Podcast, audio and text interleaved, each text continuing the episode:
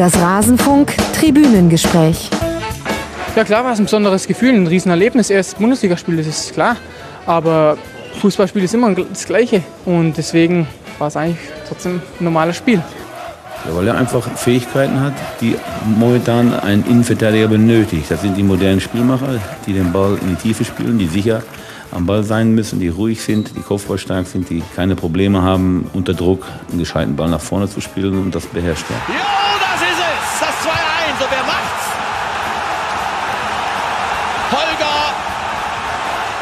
die Ruhe weg. Bartstuber. Ein Thema und jede Menge Nachspielzeit.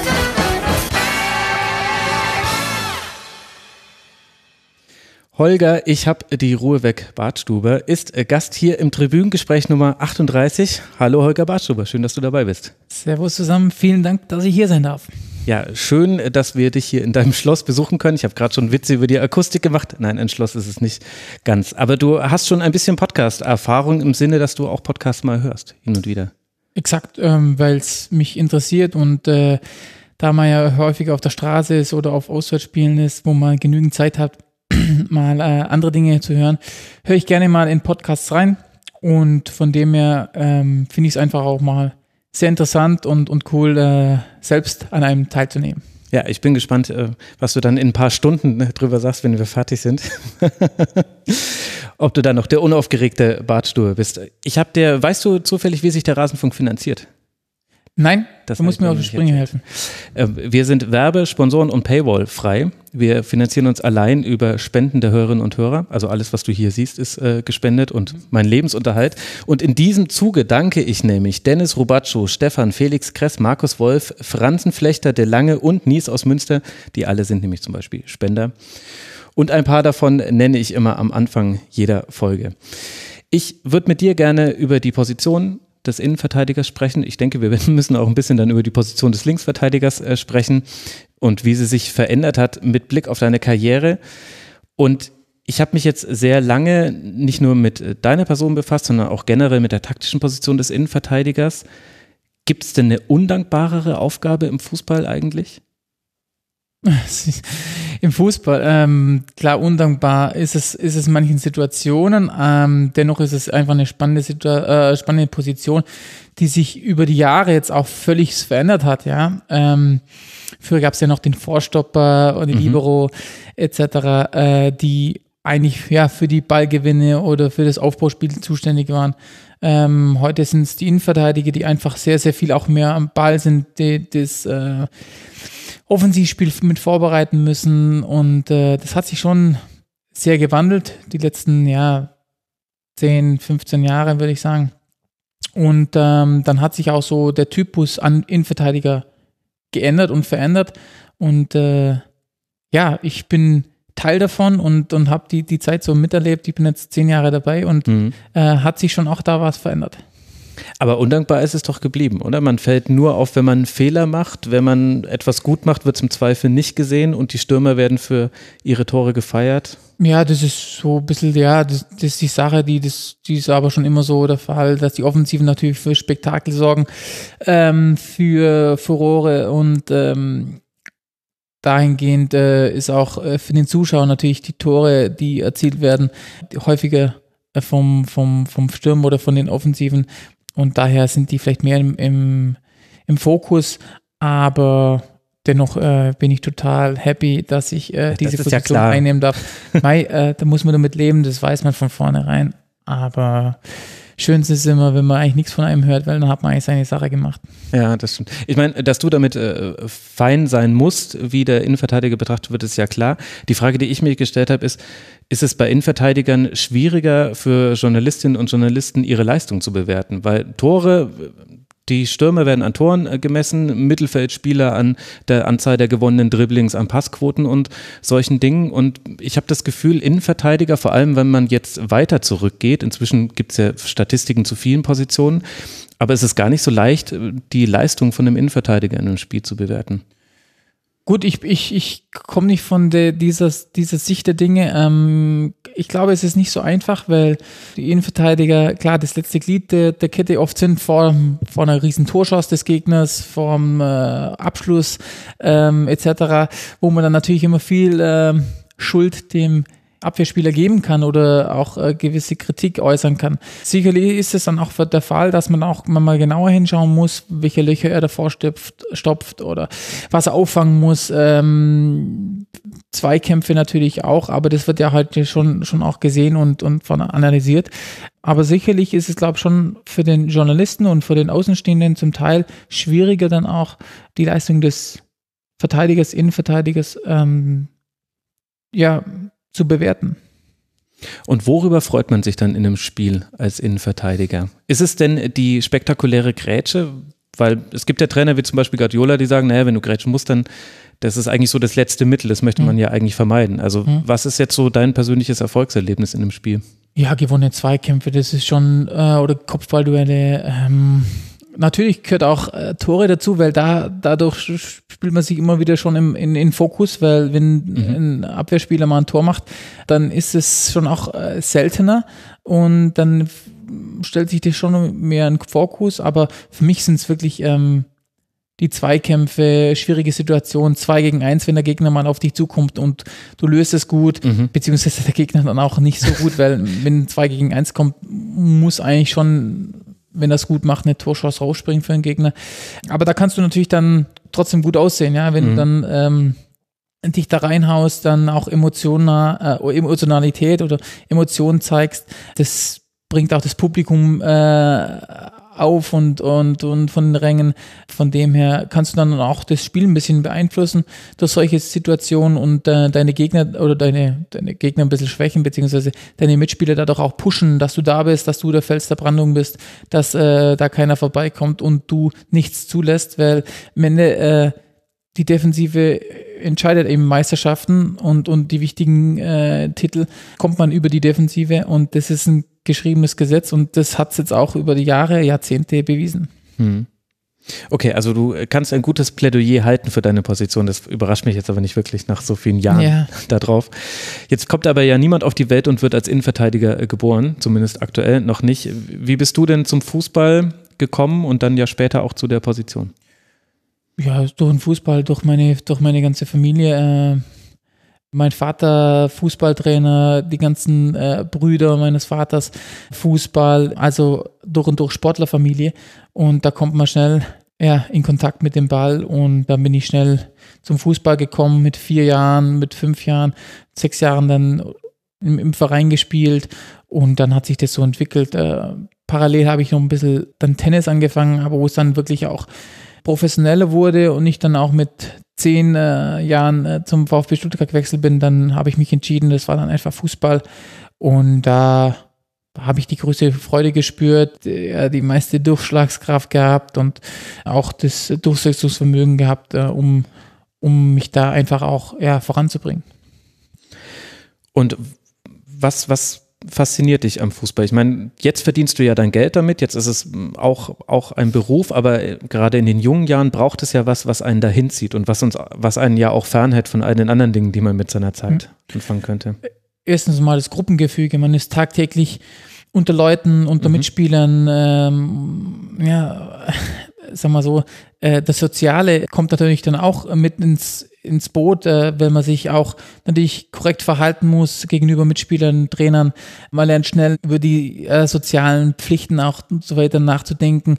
Und ähm, man ist eben kein Einzelkämpfer äh, und Einzelsportler sondern man gewinnt im Team mit letzten Endes und äh, man verliert im Team. Und äh, über die Jahre äh, schätzt man dann schon vor allen Dingen, was es ausmacht, äh, wenn ein Team funktioniert. Mhm. Ja, und wenn da wirklich auch eine Homogenität ist, wenn da ja eine Dynamik ins Rollen kommt, wenn da so eine innere Vertrautheit herrscht, äh, dann kannst du wirklich Großes bewirken und ähm, nicht nur das Team, ja, die elf auf dem Blatt stehen, sondern wenn der, wenn das gesamte Team plus Staff, aber auch zum Teil auch noch der Verein, wenn die wirklich den Gedanken und sich Gedanken verbündeln, dann kann wirklich Großes entstehen und das durfte ich auch erleben, von dem her weiß ich, von wann ich rede, dass das auch dann ausschlaggebend sein kann für die letzten paar Prozente, hm. äh, wenn es dann wirklich um die Wurst geht. Und das ist für mich schon das, das Schönste gewesen, warum ich dann auch Fußball begonnen habe. Klar, um mich, um mich äh, ja, zu verwirklichen, meine Leidenschaft nachzugehen, zu beißen, ähm, mich zu verbessern, das Spiel zu lernen, ähm, mit Köpfchen zu spielen. Das sind alles die Dinge, aber auch vor allem äh, in der Gruppe zu agieren und tagtäglich mit, mit Jungs zusammen zu sein und mit denen Spaß zu haben und gerade auch in der Kabine zu sein, äh, das, ist, mhm. äh, das sind Momente, die man dann auch nicht vergisst. Das hört sich ganz schön abgeklärt an, ehrlich gesagt. Wann, wann würdest du denn sagen, hat es bei dir angefangen, dass du über Fußball nicht mehr nur als Spiel nachgedacht hast? Weil als Kind ist es ja einfach nur ein Ball, ja, den, findet, den will man hinterherrennen, den will man schießen, das ist geil. Wann würdest du sagen, du bist schon so früh zum VfB Stuttgart gewechselt, dann wenig später, also ab 2002 dann schon bei den Bayern, das war dann im Alter von 13 Jahren. War das dann auch so der Wechsel, wo du angefangen hast, dann so über Fußball nachzudenken? Oder? Ja, da, da war dann schon klar, ähm, parallel zur Schule, die, man, die, die ich dann auch vom, vom Elternhaus natürlich auch äh, beenden muss oder ja, gut beenden sollte. Ähm, aber da war dann schon die Richtung vorgegeben, wo ich sage, okay, also wir wollen schon in die Richtung gehen und mal schauen, wo, wohin es reicht. Und dafür tun wir alles. Das Elternhaus und äh, ich natürlich auch. Ähm, nehme viel auf mich und verzichte auf vieles. Mhm. Aber da hat sich dann schon, sagen wir mal, das dann so hingehend auch in den Gedanken äh, entwickelt, dass ich sage, okay, also jetzt bin ich bei Bayern München. Ja, und äh, da, da musst du dich durchsetzen, weil das ist einfach der größte Verein in Deutschland. Und wenn du da irgendwann mal äh, oben trainieren darfst und, und, und mithalten äh, kannst, das wäre ein großer Traum. Und der Traum, der ist immer in Gedanken. Und wenn man den dann verwirklicht, dann natürlich, dann hat sich das alles gelohnt. Aber wie gesagt, da, da musst du ja auch viel drauf verzichten mhm. und man muss viel opfern. Ähm, dennoch war das schon dann so eine gewisse Richtung für mich einfach persönlich, wo ich sage, okay, jetzt bin ich beim größten Verein und ich habe tolle Trainer, ich habe gute Mitspieler, die mich jeden Tag fördern jetzt liegt es auch an mir. Ja, um in dem das, Alter schon, schon mit 13, 14, Ja, wenn oder? sich dann das so eine Entwicklung, da kriegst du schon, also man sagt ja immer, das Bayern gehen, das kriegst du dann schon eingeben, weil du kommst immer als der große Favorit da und jeder will dich scheitern sehen, aber äh, vom Club aus ist natürlich dieses, äh, dieses Gewinndrang immer da. Ja, du bist beim größten deutschen Verein, beim einem der erfolgreichsten äh, auf der ganzen Welt. Äh, also du musst gewinnen. Hm. Steht außer Frage. Macht es denn dann überhaupt noch Spaß? Ja, natürlich, so wenn, man, wenn man dann wirklich mal gewinnt, dann, okay, äh, okay. dann ist ja. es äh, schon wie eine, wie eine Art Droge, weil ähm, Gewinnen ist, ist einfach das Schönste und dann, wie gesagt, solche Momente dann danach zu erleben mit der Mannschaft, die in Erinnerung bleiben. Dennoch ist, ist, ist Gewinnen einfach, ja, das ist, ob es Training ist, ob es Trainingsspielchen sind, wo es dann auch zur Sache geht.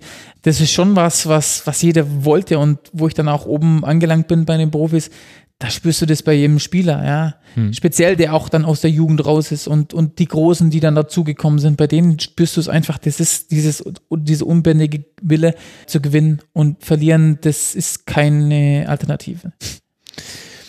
Ich habe mal nachgeguckt von Rot an der Rot, das ist bei Memming, da wo du äh, geboren bist, nach München sind es anderthalb Stunden einfache Fahrt. Wie habt ihr denn das äh, damals äh, gemacht? Hm. Ähm, ja, wie gesagt, das habe ich ja vorher gesagt, das Elternhaus äh, oder mein Elternhaus, äh, Mama und Papa, meistens Mama ist dann gefahren, weil äh, mein Vater selber im Sport unterwegs war und Trainer war. Und dann äh, ja, ist meine Mama die Strecke viermal äh, mindestens die Woche gefahren. Und das sage ich damit auch mit Opfern, was das meine Eltern viel geopfert haben, auch meine mhm. Schwester. Das ist, bleibt mir in Gedanken und das schätze ich ungeheim. Und das ist ja auch nicht alle Tage, weil ich hätte auch mit dem Zug fahren können, aber sie haben mich gefahren und ähm, da sind viele Kilometer und viele Autos draufgegangen. Ähm, wie gesagt, ich konnte es zum Glück zurückzahlen in irgendeiner Art und Weise, ja. ähm, weil ich auch da alles dafür getan habe und ähm, wie gesagt, da bin ich sehr dankbar dafür und das äh, steht außer Frage, dass ich da mich auch immer wieder revanchiere. das darfst du auch für dich behalten. Auf welche Art und Weise? Aber wie unterscheiden sich denn jetzt die Anforderungen von deinem Amateurclub, in dem du gespielt hast, und dann eben Jugendabteilung äh, VfB Stuttgart und dann Jugendabteilung FC Bayern jetzt aus Spielersicht? Was hat sich da ja, verändert? Ja, klar, die, die Mitspieler werden besser, du wirst mehr gefordert ja, du, du musst dich, du musst dich verbessern, du musst dich weiterentwickeln, du musst einen Ehrgeiz entwickeln, weil sonst bleibst du auf der Strecke schon im kleinen Alter. Und ja, dann musst du dich auch in Turnieren und so weiter beweisen. Und äh, dann wird ja schlussendlich auch immer aussortiert. Ja. Und wenn du die Hürden immer weiter gehst, dann klar, dann hast du immer mehr Chancen, auch wirklich im Profibereich dann Fuß zu fassen und dann auch eine Karriere irgendwie einzuschlagen. Ähm, ich war eher so einer, der sich vielleicht bisschen später rauskristallisiert hat, dass, dass äh, da was werden könnte, weil ich auch vom Körperlichen her äh, ein bisschen hinten dran war. Dadurch war es für mich aber gut, weil ich musste viel mehr äh, spielerisch lösen. Mhm. Weil körperlich konnte ich zum Teil nicht so wirklich dagegenhalten, weil sich das dann eher später entwickelt hat. Also musste ich andere Lösungen finden. Das heißt ja auch, ich muss mitdenken, ich muss äh, schnell sein, äh, in Gedanken vor allen Dingen. Und kommen auch wieder schwächere Phasen dazu, aber auch da muss man durchgehen und dann musst du natürlich auch Leute haben, die an dich glauben letztendlich und die dann äh, eine Chance geben, die dich fördern, die dich auch äh, ja anpacken richtig und das war bei mir der Fall und äh, trotzdem habe ich es dann endlich gemacht, also hatte ich es dann letztendlich äh, durchgezogen und, und, und geschafft. Hm. Weil wenn sie das erkennt hätten, äh, die jeweiligen Trainer, dass ich es nicht schätze, beziehungsweise dass ich nicht alles dafür tue, dann hätte ich auch keine Chance gehabt. Einer der Trainer war ja dann Hermann Gerland bei den Bayern Amateuren. Da sind wir dann jetzt so in der Saison 2007, 2008. Der hat dich auf die Sechs gestellt. Warum? Weil wir zu dem Zeitpunkt auch ähm, zwei gute Innenverteidiger hatten, erfahrene. Ich also das war das erste Jahr Amateure, ähm, war auch noch ähm, für mich ein wichtiger Spieler Thomas Linke und Christian Saber, zwei erfahrene, ja, mhm. die hinter mir gespielt haben, die mir viel beigebracht haben, von denen ich viel abschauen konnte, die mich auch an der Hand genommen haben. Gerade Thomas Linke, einer mit der, also bei Bayern, ich, ich habe auch viel mit Ex-Spielern gesprochen, die sagen auch mit der beste Verteidiger, den es bei Bayern gab. Mhm das konnte ich dann auch erleben, ja, und, und sehen und, und, und zu schätzen gelernt. Und äh, genau, er hat mich dann, der Magellan hat mich dann auf die Sechs gestellt, ja, um, um Fußballspielen zu lernen, um, um, um äh, Situationen zu lösen, äh, Männer im Rücken zu hagen, zu haben, in die Zweikämpfe zu kommen, ja, auch mir diese, mir diese Härte zu verleihen, was es einfach im Männerfußball braucht, äh, mhm. um, um dagegen zu halten, um äh, weiterzukommen und letztendlich auch die Mannschaft weiterzubringen, Erfolg zu haben, aber auch sich selber zu fördern. Und äh, da hat er mir schon die Chance gegeben und äh, auch das richtige Auge bewiesen, mich da auf die Position zu stellen, die ich dann auch ähm, ja, knapp zwei Jahre dann auch ausgeführt habe. Aber es ist ja schon im ersten Moment stressiger, auf der 6 zu spielen, oder? Weil man hat äh, Gegner, die von allen Seiten kommen können. Man ja. hat zwar auch in alle Seiten, zu allen Seiten die Möglichkeit, eine Situation aufzulösen, aber das heißt, man muss sich halt eine sehr gute Vororientierung genau. haben. Wie ist denn da der Unterschied zur Innenverteidigung? Ja, als Innenverteidiger weißt du ja natürlich, dass du eigentlich hinter dir keinen mehr hast. Mhm. Und als Sechser, ja, bist du natürlich im Spiel eingebunden, du musst verlagern, du musst äh, die Dinge lösen, du musst Löcher stopfen, du musst äh, läuferisch dabei sein. Äh, das sind hier viele Parallelen geboten. Und damals in, unsere, in unserer Mannschaft war das eben die Position, die ja vor der Abwehr stand, äh, aufgefangen hat, was geht, ähm, antizipiert hat, ein sauberes Passspiel hatte, verlagern konnte, vielleicht auch mal ein Tor machen konnte. Aber wir hatten damals eine gut funktionierende Mannschaft und äh, das hat mir natürlich auch geholfen, dass ich da mich äh, auch weiterentwickeln konnte und und äh, da auch äh, zu einer Stabilität auch äh, meinerseits, aber auch für die Mannschaft geführt habe. Aber hat es dich nie weiter nach vorne ins Feld gezogen, dass du gesagt hast, Mich Mensch, hat eher weiter zurückgezogen ähm, von der Jugend. Jugend war ich eher weiter vorne, war ich auf bisschen auf den Außen oder auf der Zehn. Ähm, aber doch auch durch die durch meine körperliche Entwicklung hat sich das dann auch ein bisschen dazu geführt, dass ich einfach ganz gut auf die Sechs passe, später mhm. als Innenverteidiger von der Konstitution her. Und das hat sich dann so, so entwickelt und ich fand das voll in Ordnung und ich fand, ich habe da riesen Spaß drauf gehabt und äh, als, er, als Hermann Gellein zu mir sagt, ja, du willst später mal Innenverteidiger, dann dachte ich so, pff, nee, sehe ich ja mich, mich eigentlich nicht so, ich bin der Sechser. Ja. Aber er hatte da das richtige Auge und die richtige Weitsicht und äh, es ist so gekommen ich habe dann das erste, also das erste Mal, okay, ich habe ab und zu mal dann bei den Amateuren Innenverteidiger gespielt, aber eher, wenn einer gesperrt war oder sowas. So erstmal als Innenverteidiger habe ich mich wirklich äh, bei den Profis gesehen. Mhm. Da kommen wir äh, gleich noch dazu. Ich wollte noch kurz mit dir über den Kader sprechen. Du hast schon Linke genannt, äh, der da gespielt hat. Willi Sagnol, auch Valérien Ismael haben immer wieder Spiele gemacht in, bei den Bayern Amateuren, aber auch viele junge Spieler. Also Thomas Kraft, Georg Niederbayer, Toni Kroos, Mehmet Ekici, Thomas Müller, Sandro Wagner. Wie muss ich mir denn das Gefüge in so einer Amateurmannschaft, die ja wild durchgemischt ist aus erfahrenen Profis und eben Jungen, die genau dahin wollen, wo die Erfahrenen gerade herkommen. Wie muss ich mir da die Dynamik vorstellen? Ja, dass die, dass die, dass die in denen sich Erfahrenen natürlich schon das Sagen haben und aber sich natürlich auch darauf einlassen, weil wenn die bei den Amateuren spielen und vielleicht da ihre, ihre Karriere dem Ende zugeht, dann wissen sie genau, was auf was wichtig ist, äh, wie es funktioniert und wie sie auch auftreten, um uns weiterzubringen und um natürlich auch Respekt zu, zu bekommen. Und das haben die perfekt gemacht, ob es äh, Christian Saber war oder wie gesagt auch äh, speziell Thomas Linke, der uns immens geholfen hat da hat sich das dann so einfach gefügt, ja, aus talent, talentierten Jungen, die, die natürlich noch viel lernen müssen, aber engagiert sind und dann diese Alten, die sie führen, von denen man lernen kann und die auch das Wort innerhalb der Mannschaft hatten. Mhm. Und das war schon so diese, ja, wie sagen wir, alte Schule, aber es war, es war sehr gut und wir haben zwei gute Saisons gespielt, also dann die Jahre danach ist es eher sukzessive abgegangen, ähm, aber wir haben damals, äh, gerade speziell mein zweites Jahr bei den Amateuren, eine super Saison gespielt. Was war da, wie, was war da anders im zweiten Jahr? War das anders als War mir vielleicht schon mehr zusammengewachsen, ähm, auch selber ein bisschen erfahrener. Ja, und waren einfach auch, da war einfach Qualität vorhanden, mhm. wo, wo, wo man wusste, äh, da werden es nicht nur ein, zwei schaffen, sondern allgemein in der Bundesliga, wenn da, wird man da häufiger von, von, von solchen Namen hören. Und da haben wir einfach äh, eine ordentliche Saison gespielt, wo, glaube der fünfte Platz dann am ja, Schluss rauskam genau. in der dritten Liga. Und äh, vor uns waren Vereine wie Union Berlin, Düsseldorf, ähm, also das sind heutzutage Bundesligisten.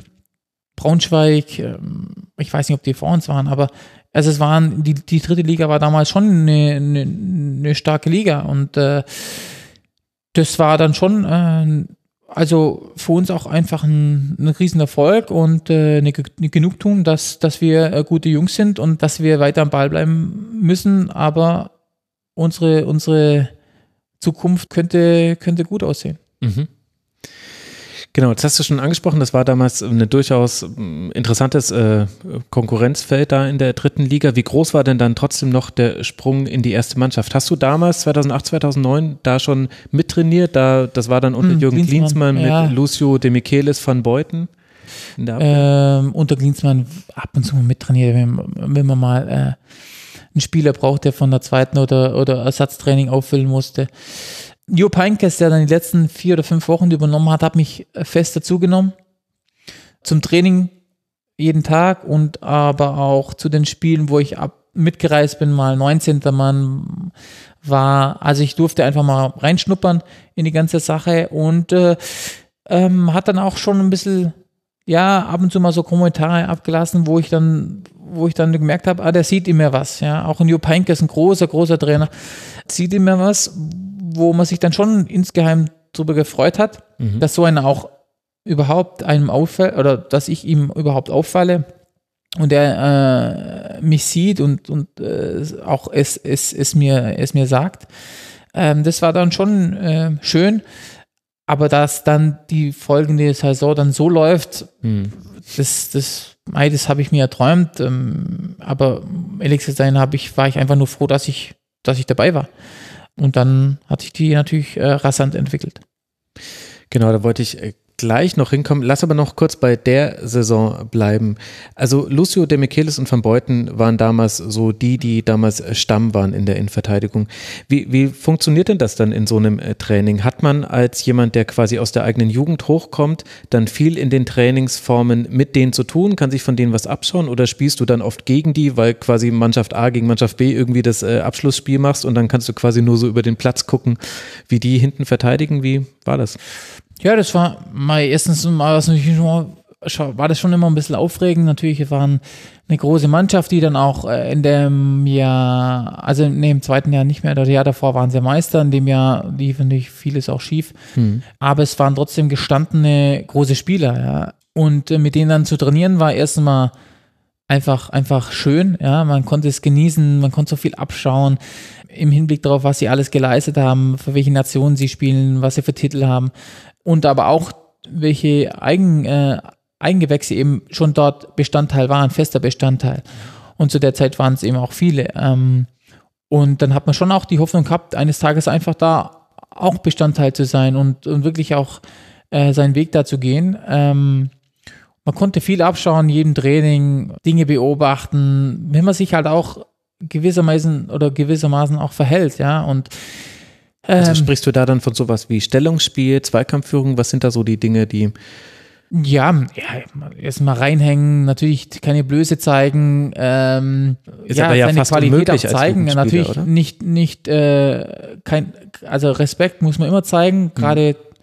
ähm, das war, das war sehr wichtig, weil dann merken sie auch, okay, du bist ein guter Junge, mhm. da nimmt der eine oder andere dich ja vielleicht auch mal an die Hand und, und, und, und quatscht mit dir, mhm. was natürlich auch, äh, wo man nur profitieren davon kann, aber gerade solche Sachen, das sind, sonst muss man sich einfach reinhängen und sich beweisen, klar, und, und, und nicht zurückstecken und äh, alles raushauen, was geht. Aber auch zuhören, ja. Und jedes Training war, wo ich da mit trainieren durfte, war, war wirklich äh, sehr spannend und, und, und, und äh, aufregend.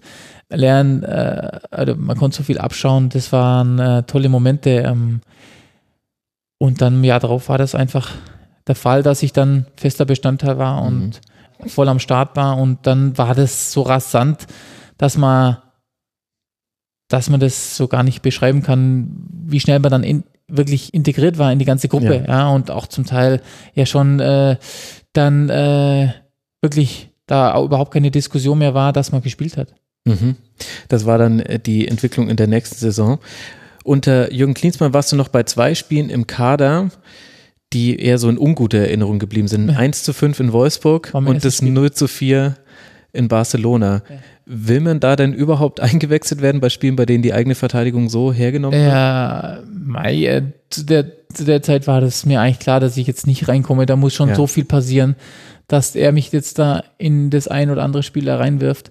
Ähm, Wobei in Barcelona gab es ja durchaus ein paar Verletzungsprobleme. Ja, Hätte schon, aber trotzdem, da hätten noch, noch weitere äh, folgen müssen, dass ich da irgendwie gestanden wäre. Ähm, ja, das waren zwei, meine ersten zwei Spiele, wo ich wirklich auf der Bank war. Ja, da hat man schon gesehen, ähm, dass irgendwas im Argen ist. Ähm, und auch in dieser Saison, wo Wolfsburg Meister wurde, da äh, blieb, blieb Bayern einfach den Erwartungen zurück und äh, in Wolfsburg, ja, das 5-1, das legendäre 5-1, ja, da hat man mal mitgekriegt, äh, wenn es Licht läuft, was dann, mhm. wie auch dann die Stimmung danach ist und wie die Empfindungen danach sind, das war schon sehr, sehr bitter. Und dann, dann ist man einfach nur ruhig. Das kann ich mir vorstellen, dass man da nicht die Klappe aufmacht. Das Barcelona, das da Bayern mit 4 zu 0 besiegt hat, das war ja das legendäre Barca unter Pep Guardiola, das dann gegen Manchester United das Champions League Finale gewonnen hat. Jetzt im Nachhinein äh, nicken alle, so wie du es gerade gesagt hast, äh, gerade gemacht hast, als ich gesagt habe, das legendäre Barcelona. Mhm. War dir das damals denn auch schon klar, als du diese Mannschaft gesehen hast, ja dann auch aus nächster Nähe, dass diese Mannschaft und dieser Stil den Fußball schon ganz schön verändern könnten? Ja, die, die waren damals so dominant, also es war so impulsiv und es war so extrem zu sehen, wie die, ähm, die ja, den Gegner beherrscht haben. Äh, hm. Da hat, hat es, ähm, da waren erstens große, große Spieler und zweitens hatte alles Sinn. Jeder, jeder Pass hatte Sinn. Die Spieler Riesenqualität und äh, also das war damals ein 4-0, das hätte aber euch deutlich höher hm. ausgehen können. Das war damals ein, ja, mir noch gar nicht so bewusst, was dann daraus entsteht, ja, dass auch der Fußball dadurch natürlich sehr, sehr profitieren würde und sich verändern würde, dadurch, durch diese Mannschaft, muss man schon ganz klar sagen. Damals war das einfach mich, für mich einfach faszinierend zu sehen, wie, wie schnell das geht. Mhm. Jeder Pass war genau, jeder Pass war mit Sinn und Verstand und die, die, die, ja, die Verbindung zwischen den Spielern war, war zu sehen. Ja, und äh, deswegen haben die dann auch äh, ja, solche, solche Phasen und oder solche Jahre auch untereinander hingelegt, weil man sehen konnte, wie wieder ein in, äh, ja, wieder alles einfach passt. Damals ähm, haben ähm, Piquet und Puyol in der Innenverteidigung gespielt. Waren das dann auch damals Spieler, an denen du dich orientiert hast? Wer waren so die Spielervorbilder für dich in der Zeit? Ja, ich, ich fand, natürlich war da Piquet so der aufstrebende äh, junge Bursche neben dem erfahrenen Puyol, mhm. ähm, der aber speziell zu, zu Peps äh, Stil sehr, sehr gut passt. Puyol ist ja, kommt ja eher über das Körperliche, über die Präsenz, das Fußballerische, ähm, ja, ist er, ist er, ist er gut, aber nicht das, das gewesen, mhm. wo ich mich jetzt auch nach orientiert habe. Puyol, ein Riesenspieler, äh, ist halt mit anderen Dingen zur Legende geworden, als mit, mit, mit fußballerische Extraklasse, muss man ja. ganz klar sagen. Aber er war ein Leader, also man hört ja immer wieder, dass es ein, der, der viele sagen, ihr bester Kapitän war und so weiter. Aber ich habe mich damals, klar, junger, aufstrebender Piquet, orientiert man sich dann eher dran, weil er ja ja, er es geschafft hat. Er wurde bei Manchester praktisch weggeschickt, so ungefähr, mhm. und hat es dann äh, bei, bei, bei Pep oder davor auch schon, ja, hat er davor auch schon äh, geschafft, aber damals hat er einfach nochmal einen Riesensprung gemacht. Und äh, das war so der, der neue Innenverteidiger, ja, wo sich dann auch alle drum gerissen haben und gesagt haben, der, der ist, äh, der versteht das neue Spiel oder das, das, was man vom heutigen Innenverteidiger einfach sehen will. Ich habe mich da eher auch, auch an, an, an meine Mitspieler gehalten. Micho de Michelis, äh, der auch eine, eine starke Saison davor hatte, ähm, war für mich einfach auch vom Fußballerischen her, weil er auch auf der Sechs war, öfters mal bei Magath, unter Magaths Zeiten, hm. ähm, konnte ich viel von ihm abschauen, ja. Erster Kontakt und, und, und welche Dinge er sieht, viel äh, auch durch seine Erfahrung gemacht, äh, Cleverness. Mm, und der war schon äh, habe ich mich eher an ihn orientiert, weil ich ihn auch jeden Tag erlebt habe. Ja. ja. Und äh, sehen konnte, wie er trainiert. Und wie gesagt, er hatte eine starke Phase zu der Zeit. Und deswegen habe ich mich dann eher an, an solche Spiele orientiert, weil ich sie auch tagtäglich erleben konnte, mhm. anstatt welche zu, zu, zu sagen, das ist mein Spieler, den ich entweder im Fernsehen sehe oder mal bei einem Spiel beobachten kann. Ich will immer wissen, was, was dahinter alles steckt und die tagtägliche Arbeit ähm, einfach äh, sehen äh, und, äh, und sehen auch, was das ausmacht. Und das war für mich dann schon eher so ein Micho, den ich dann genauestens beobachtet habe. Mhm. Den hattest du dann auch einfach vor der Nase. Ich weiß nicht, ob du zufällig den Film Take the Ball, Pass the Ball gesehen hast. Das ist eine Dokumentation ja. über ja. Barca. Ja. Da äh, wird ja nochmal schön nachgestellt, wie Pep Guardiola vor allem erstmal dem eigenen Torhüter und den Innenverteidigern beigebracht hat, okay, ihr steht links und rechts vom Strafraum und wir geben die komplette Mitte frei, was damals äh, totaler Wahnsinn war. Heutzutage haben wir uns da alle dran gewöhnt.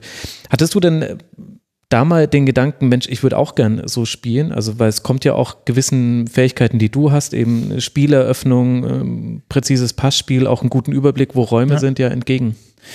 Muss ich ehrlich gestehen, zu der Zeit noch gar nicht, weil das Barcelona war für mich noch so weit weg. Ich musste hm. erstmal Fuß fassen äh, bei Bayern München. Äh, und da hieß es dann einfach mal äh, Leistung bringen, egal wie, in welchem System, in, in welchen ja, Zusammenstellungen Du musst dich zeigen und du musst mithalten können. Darum ging es. Äh, es ging jetzt noch nicht so, wie ich mich später sehe, wie ich mir Gedanken über den Fußball mache. Das war alles noch zu früh. Ich war damals mhm. 20, 21. Ja. Da, da, da will man einfach nur ähm, abliefern, ähm, sich stetig verbessern, ähm, viel abschauen und natürlich auch äh, sich den irgendwann Respekt verschaffen, dass, wie gesagt, du ein vollwertiges Mitglied wirklich des, des inneren Kreises dann bist von der Mannschaft, mhm. ja. Und äh, das geht nur über Leistung, ja. Es geht nicht über Reden, über irgendwelche anderen Dinge, sondern es geht über Leistung, wo dann auch die erfahrenen Profis wie Frank, ähm, Arien, Marc van Bommel, also die schon echt viel erlebt hatten zu der Zeit, die dann sagen, äh, also eher noch dich eher schützen, sondern dich, dich dann auch äh, zum Teil schützen, weil sie sagen, ey, der Junge, der ist gut, guter Junge. Aber ähm, wir haben, wir sind diejenigen, wo auf die Fresse bekommen oder oder oder die Kritik ab, abhaben können. Aber, also quasi vor der Öffentlichkeit schützen. Ja, oder? auch das, aber auch so intern, wenn einer mal ähm, man, ich habe einfach gespürt, gerade Marc oder, oder Basti oder, oder Arien, ähm, die waren die haben mich akzeptiert. Ja? Mhm. Thomas auch. Wir, ähm, wir wurden akzeptiert, weil, weil sie gemerkt haben, ey, das sind gute Jungs, die wollen hart an sich arbeiten. Da sieht man Potenzial. Die können hier wirklich Fuß fassen und, und was reißen. Und äh, denen vertrauen wir. Ja. Und wir sehen, dass sie uns äh, also dass, dass, dass wir ihnen vollsten Respekt geben für das, was sie bisher geleistet haben und was sie für Persönlichkeiten sind. Und ähm, dann führen wir sie auch gerne durch das ganze Business und äh, durch ja auch auch auch durch gewisse Spiele Mhm. um, und das habe ich einfach gespürt und das ist einfach ein echt ein schönes Gefühl gewesen ähm, diese Vertrautheit aber auch dieses dieses äh, ja dieses respektvolle dass sie sagen ey, die sind gute Jungs Mhm. und äh, das das war das war also für mich das eines der schönsten Gefühle wo ich wo ich anfangs meiner äh, meiner Karriere hatte Da sind wir jetzt ja dann wahrscheinlich schon in der Saison 2009, 2010 unter Louis van Gaal. Wann würdest du denn sagen, war denn dieser Punkt, wo du diesen Respekt innerhalb äh, der Mannschaft hattest? Ähm, ich habe das erste Spiel gemacht gegen Hoffenheim. Ja, das hat sich dann so entwickelt. Ich habe dann, ich habe dann ja schon auch durchblicken lassen, dass, dass ich was, was kann. Ja, Mhm. und äh, sie haben mich tagtäglich im Training erlebt. Louis van Gaal natürlich großer Förderer von mir, ähm, toller Trainer, hat mich da ins kalte Wasser geschmissen, aber mit dem mit dem inneren Vertrauen, dass es sich äh, ausbezahlt. Hm. Und ja, so hat sich das dann so, so entwickelt. Es war sehr rasant. Wir hatten viele Spiele am Anfang. Ähm, ich kann mich dann erinnern, mein erstes Champions League-Spiel Champions League daheim gegen Juve. Äh, Juve Weltmeister drin, abgezockte Spiele, Ita italienischer Fußball, die wissen, wie, wie der Hase läuft. Und äh, das war für mich auch so ein erstes so ja internationales Kräftemessen, wo ich sagen könnte, jetzt bin ich mal gespannt, wo ich so stehe, wo ich mich auch sehe. Und äh, da habe ich, ähm, denke ich, auch meine Leistung gebracht. Und da haben die, also das, durch die Leistung gibt es dann sukzessive, dass man dann auch das Vertrauen von den Mitspielern spürt. Ähm, die, die Kommentare dann auch natürlich, äh, die auch auffallen, wenn sie einen loben, Mhm. wenn sie dich in der Presse loben. Ja, das damals ist es einfach alles neu und man kriegt alles mit, man saugt alles auf. Ähm, der Trainer natürlich dich auch immer wieder zur Hand nimmt und, und dich natürlich auch ähm, äh, sagt, was, was schlecht ist. Ja, das musste ich auch erfahren, gerade in meiner ersten Saison. Louis van Gaal hat mich öfters mal äh, in unserem Auditorium äh, in, der, in der Nachbereitung der Spiele herangenommen. Ja, äh, das war nicht immer schön, aber er hat gemerkt, erstens kann ich dem was mitgeben, ja. Der akzeptiert es, ja, der versucht es dann besser zu machen und anzunehmen, die Situation. Aber ich bringe den immer wieder. Und er hat mich immer wieder Hm. mir das Vertrauen gegeben, zu spielen. Und ich habe dann, glaube ich, in dem Jahr pff, mit die meisten Einsätze gehabt. Weiß nicht, nach Philipp, glaube ich, die zweitmeisten. Hm. War schon 49 immenses- Spiele waren es. Wie viel? 49 Spiele waren es in der Saison. Genau. Und dann kommt ja noch ähm, Länderspiele dazu. Also es waren Mhm. über 50 Spiele äh, in diesem Jahr, was für den Körper komplett neu war, ja. Mhm. Ähm, für, die, für den Kopf vor allen Dingen. Also mein der Körper macht das mit 20, mit ähm, 21, wenn du, wenn du fit bist. Aber für den Kopf ist es so viel Neues gewesen. Gerade dann noch die zwei Titel, Champions League Finale und dann noch zur WM. Das war so viel für mich, ähm, das alles dann auch zu verarbeiten und, und äh, einfach auch nicht zu viel drüber nachzudenken, äh, dass ich wirklich dann auch ein bisschen Zeit gebraucht habe, äh, ja, damit klarzukommen. Mhm. Ja, da werden wir jetzt auch noch ein bisschen Zeit brauchen, das zu besprechen. So schnell kann ich dich jetzt Ja. aus der Saison nicht äh, rauslassen. Ich stelle mir schon die Vorbereitung irgendwie komisch vor, jetzt aus deiner Sicht. Da kommt Louis van Gaal, ganz eigener Trainer. Ihr fangt an zu trainieren. Irgendwann kommen dann äh, die, die Spieler, die ein bisschen länger Pause hatten und er sagt äh, zu, zu Basti Schweinsteiger, wer sind sie eigentlich? Und er sagt zu äh, Miro Klose, ich habe sie noch nie gesehen. Wer sind sie? Wollen sie sich mal ordentlich vorstellen? Und dann geht die Vorbereitung dahin und irgendwann wechselt Lucio und du spielst im ersten Spiel. Was ist denn in diesen magischen Wochen passiert? Also erkl- erklär mir mal, wie, wie war dein Kontakt mit Louis van Gaal und wie muss ich mir diese Vorbereitung vorstellen? Von außen wurde da mit, mit der Lupe drauf geguckt. Jeder, ich weiß noch, im ersten öffentlichen Training wurde genau ähm, aufgeschrieben im Artikel, nach wie vielen Minuten der erste Anpfiff von Louis van Gaal an einen Spieler ging. Wie hast du es denn erlebt? Erste Begegnung mit Louis van Gaal, ähm, ist ja schon auch äh, eine Autorität und, und, und, und groß, ja, steht sich vor mich, circa fünf Zentimeter, also sehr nah an mich ran. Okay. und sagt, ich bin Louis van Gaal. Und wer sind Sie? Dann sage ich, Holger Badstuber. Ich habe viel von Ihnen gehört. Das war's. Okay. So, und dann, ja, hat es, hat es begonnen, ich war dabei, ähm, habe hab alles, ja, versucht umzusetzen, was er wollte. Es war auch eine neue Trainingsform oder Trainingseinheit, äh, Trainingsgestaltung, Trainingssteuerung. Es war sehr, sehr viel Neues. Hm. Nicht nur für mich, sondern für alle. Ja, er hat da schon was ganz Neues reingebracht mit, damals waren die Chips noch neu und so weiter. Alles. Also, dass man quasi getrackt wurde, genau, wie viel man läuft. Genau, das war alles, äh, alles sehr, sehr neu, aber sehr, sehr professionell und ähm, für mich nach wie vor auch heute noch mit die beste Trainingssteuerung, die ich hier hatte. Weil wir waren fit. Okay. Wir waren fit und wir haben, wir haben die richtigen Trainingseinheiten gemacht. Ja, das heute, das, das, der hatte das Gefühl, aber er hatte auch ja, seine Leute an der Seite, die ihn da beraten haben. Und äh, da muss ich sagen, das war, das war top, top gestaltet, die mhm. Trainingssteuerung. Mhm. Ja, und dann hat sich das so entwickelt. Ich hatte dann aber, ich war am ersten, vor der Saison ist ja immer noch ein Pokalspiel, da war ich auf der Bank und dann hat sich, glaube ich, Mitcho auch ein bisschen wehgetan und dann war ich schubsiwups war ich drin. Mhm. Da war ich neben Van Beuten drin äh, gegen Hoffenheim, damals eine sehr gute Mannschaft äh, mit äh, Ibisevic, Carlos Eduardo, Obasi, äh, Dembaba, Salihovic, Gustavo. Also es war damals eine, die, die, die, die wilden, die, ja, die, die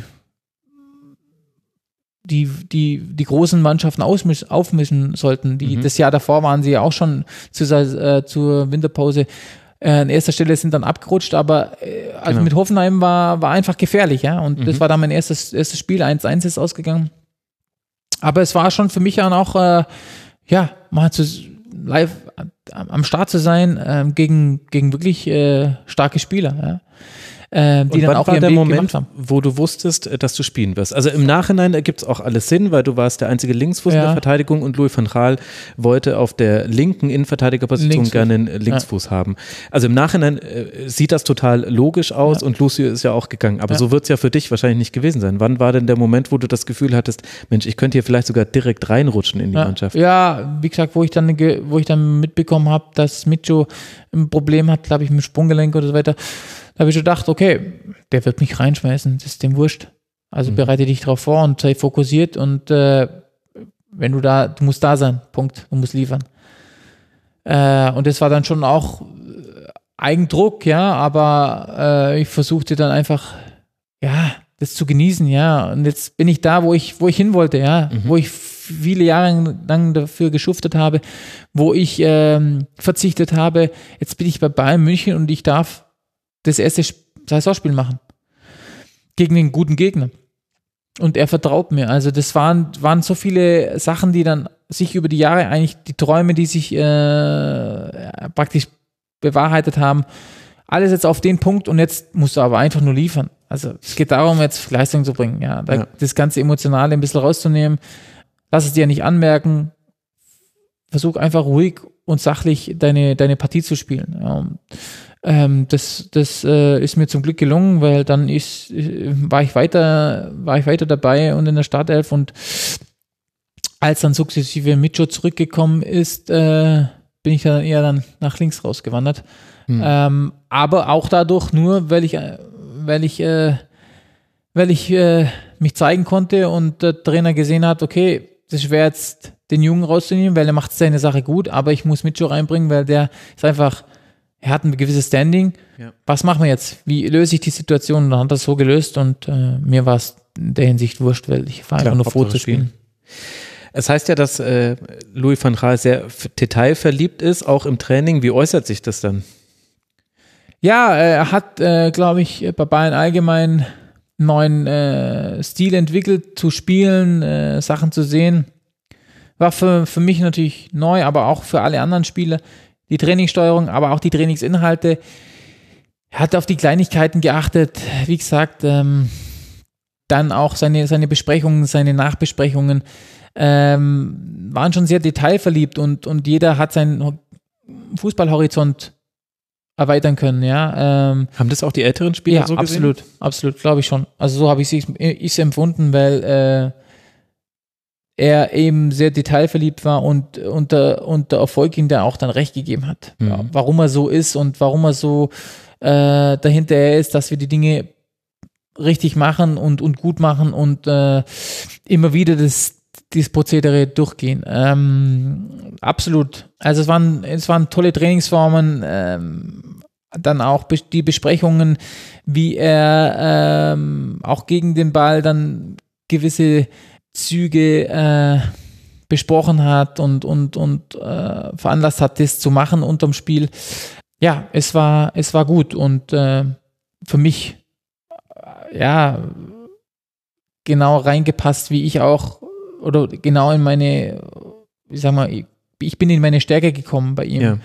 Ja, weil äh, ich viel am Ball war, ich konnte viele Pässe spielen, ich konnte viele ähm, äh, Mitspieler erreichen durch mein Passspiel, ähm, weil er genau die Linien oder die Zwischenräume besetzt haben wollte, ähm, wo dann Spieler gerade wie, wie Thomas Müller äh, das perfekt äh, gemacht haben. Auch Miro konnte das sehr gut. Ähm, das waren einfach Spieler mit, mit, mit dieser Qualität, äh, den richtigen Raum zu finden und, und ich muss dann nur, nur praktisch Nur. den, den, das, das Timing haben und äh, ihnen einfach einen Ball servieren, damit sie äh, aufdrehen konnten und dann ähm, waren schon mal äh, ein paar Spiele ausgespielt vom Gegner. Hm. Und äh, das hat er schon eingeimpft. Äh, Also das gesagt, Positionsspiel hat er ja letztlich Positionsspiel, aber auch, bei- ja, Positionsspiel definitiv. Ähm, einfach auch diese Zwischenräume zu besetzen, in die Position zu kommen, gewisse Mechanismen äh, in Gang zu bringen, dass man viel Ballbesitz hat und ja, immer wieder rotiert, um dann letztendlich zu Chancen zu gelangen. Ähm, das war neu für viele Spieler, weil es war nicht, nicht, nicht nur das simple, äh, sagen wir mal, ja, spielt's halt, sondern es waren Vorgaben da, Hm. ähm, und die waren gut, weil sie zum Erfolg gebracht haben. Wobei es ja da auch eine längere Phase gab, in der der Erfolg noch ausgeblieben Mhm. ist. Das musste sich alles erst finden. Und Genau. man kann zum Beispiel in der Biografie über Miroslav Klose von Ronald Reng kann man lesen, dass äh, Klose da schon durchaus manchmal seine Probleme mit diesen klaren, starren Vorgaben hatten. Also dass Louis van Gaal zum Beispiel gesagt hat, der Stürmer muss immer auf den ersten Pfosten Ja. gehen. Und sobald Miro Klose das einmal im Training nicht gemacht hat, wurde sofort die Trainingsform unterbrochen. Und Genau.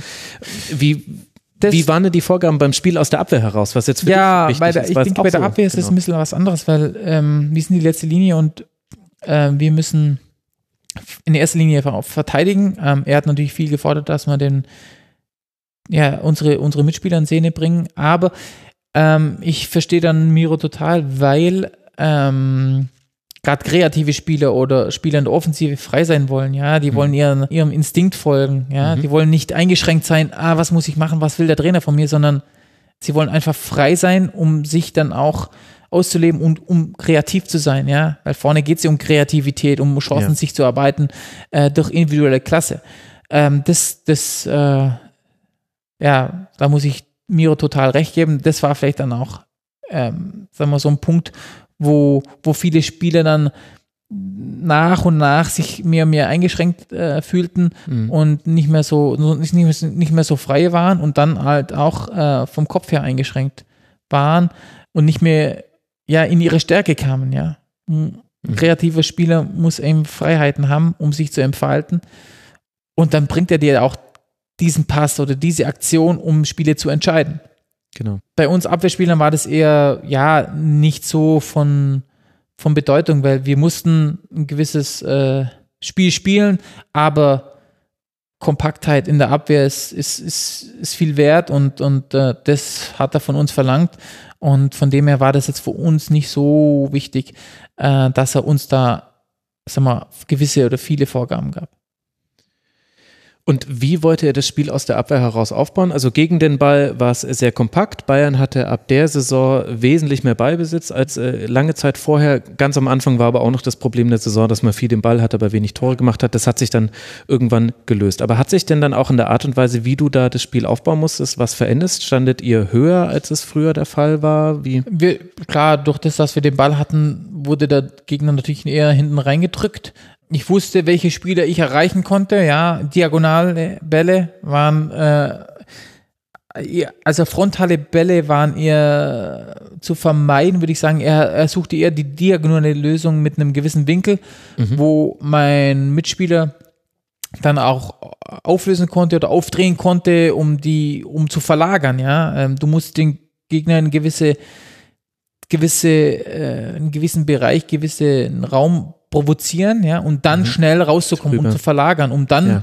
die kreativen Spieler in Szene zu setzen und ihnen Raum zu geben, sich zu entfalten. Bei mir jetzt war, ich war links, bei mir war Thomas Müller oder Arjen Robben natürlich so ähm, Empfänger, Mhm. äh, wo ich immer wusste, wo sie stehen, das kann, den konnte ich blind schlagen. Weil ich das Vertrauen in, mich- in mich hatte, den Ball zu schlagen über 30, 40, 50 Meter. Mhm. Aber weil ich auch wusste, die stehen da und die erwarten den Ball von mir. Und wenn ich nicht spiele, dann irgendwann winken sie mir ab. Ja. Gerade Arien.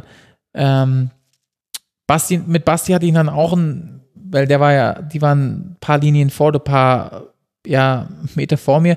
Mit Basti hatte ich auch oder mit Marc äh, einfach eine gute Verbindung, weil ich ihnen vertraute, sie vertraut mir. Wenn ich ihnen einen Ball spiele, dann spiele ich keinen Scheißball, sondern ich spiele einen Ball, um, um, um ihnen ähm, eine Möglichkeit zu geben, Aufzudrehen. aufzudrehen, ähm, in ihre Stärke zu kommen. Also ich spiele ihnen keinen Ball, um sie in Bredouille zu bringen oder dass ich, dass er halt gespielt ist. Das hatte schon einen Sinn immer von mir und das haben sie auch ähm, verstanden und, und gespürt.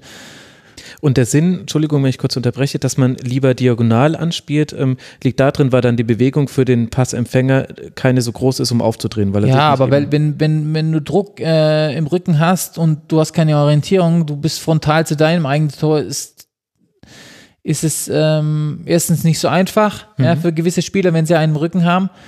Und zweitens einfach auch für, den Konter, ja. Das sind einfach auch Bälle, wo, wo der, der Gegner drauf lauert, wenn der wenn der Gegner sp- spekuliert oder antizipiert und vorne reinkommt, dann geht es nur nach hinten und äh, das wollte man halt vermeiden. Ähm, von dem her waren immer äh, so die diagonalen Bälle äh, bevorzugt. Von mir auch.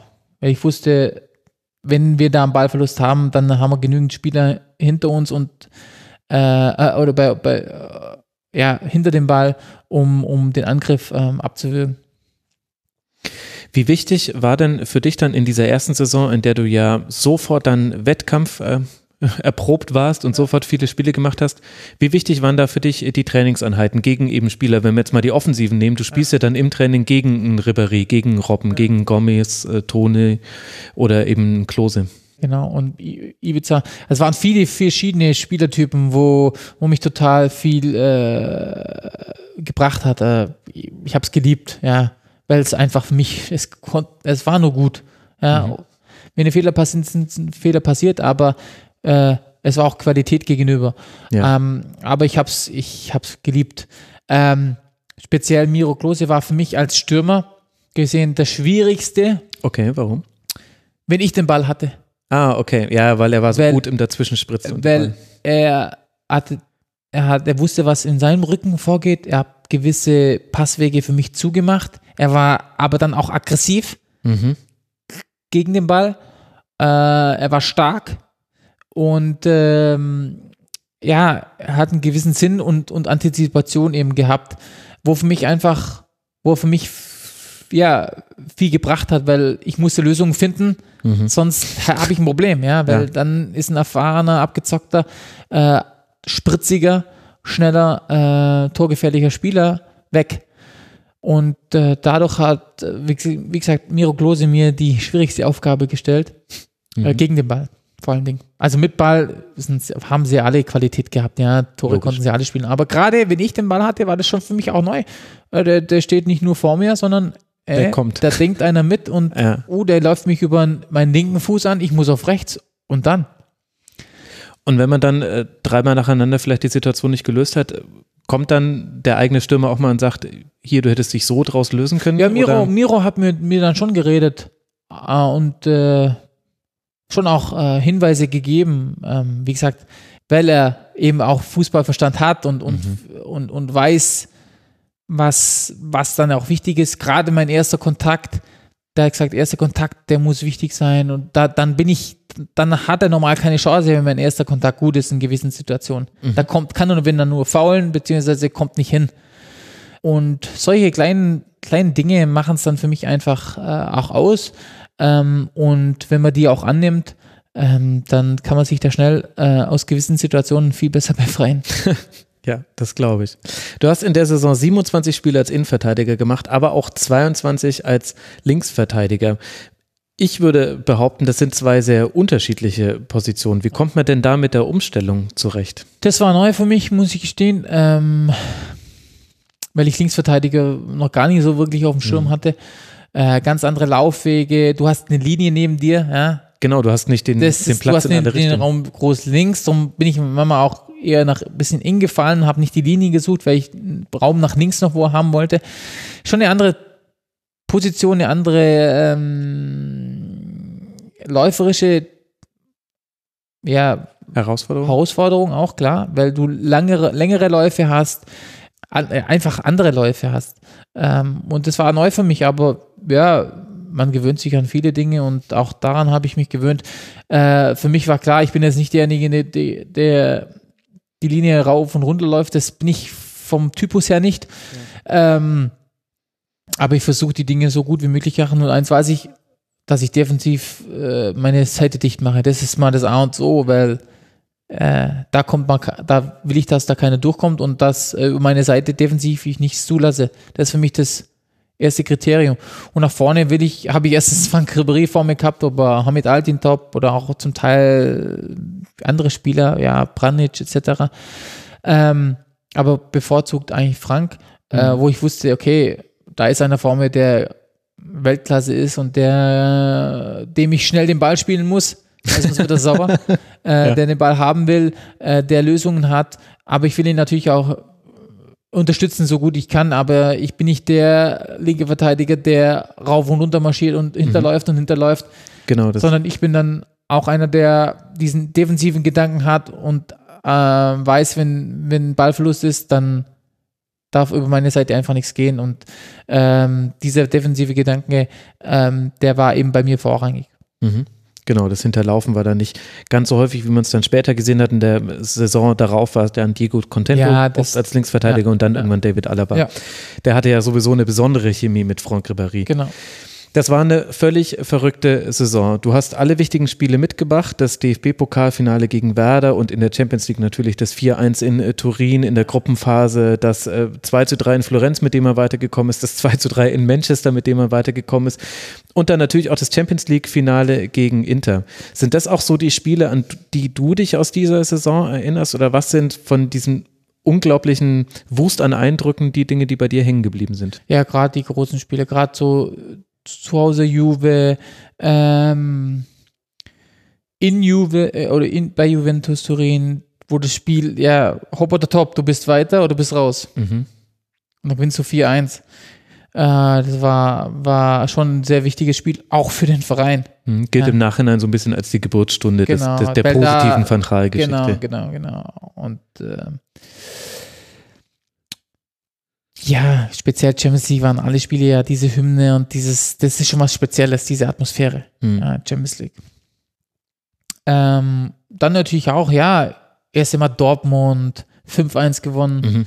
Ähm, damals war Werder noch gut. Werder, Werder, Werder Bremen 3-2 gewonnen. Also, das waren schon ein paar Spiele, so Schlüsselspiele auch, wo, wo es eng zuging, Mhm. ähm, wo gute, wo einfach, ja, wo, wo, wo ein guter Gegner war. Werder war zu der Zeit auch äh, eigentlich äh, Stammgast im europäischen Fußball, ja, mit, mit Özil, mit, ah, da waren viele dabei, ähm, die, die dann auch äh, international äh, ihre Karriere noch gemacht haben. Ähm, aber ja, dann natürlich in Manchester das 2-3, nach das 2-1 zu Hause gegen Manchester, wo man in Mhm. der letzten Minute das Tor macht.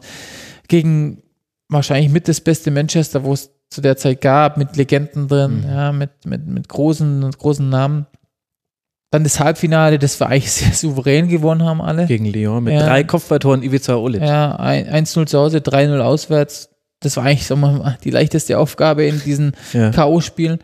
Ähm, und dann das Finale, ja, das im Bernabeu, im, in einem Fußballtempel, äh, rasenperfekt.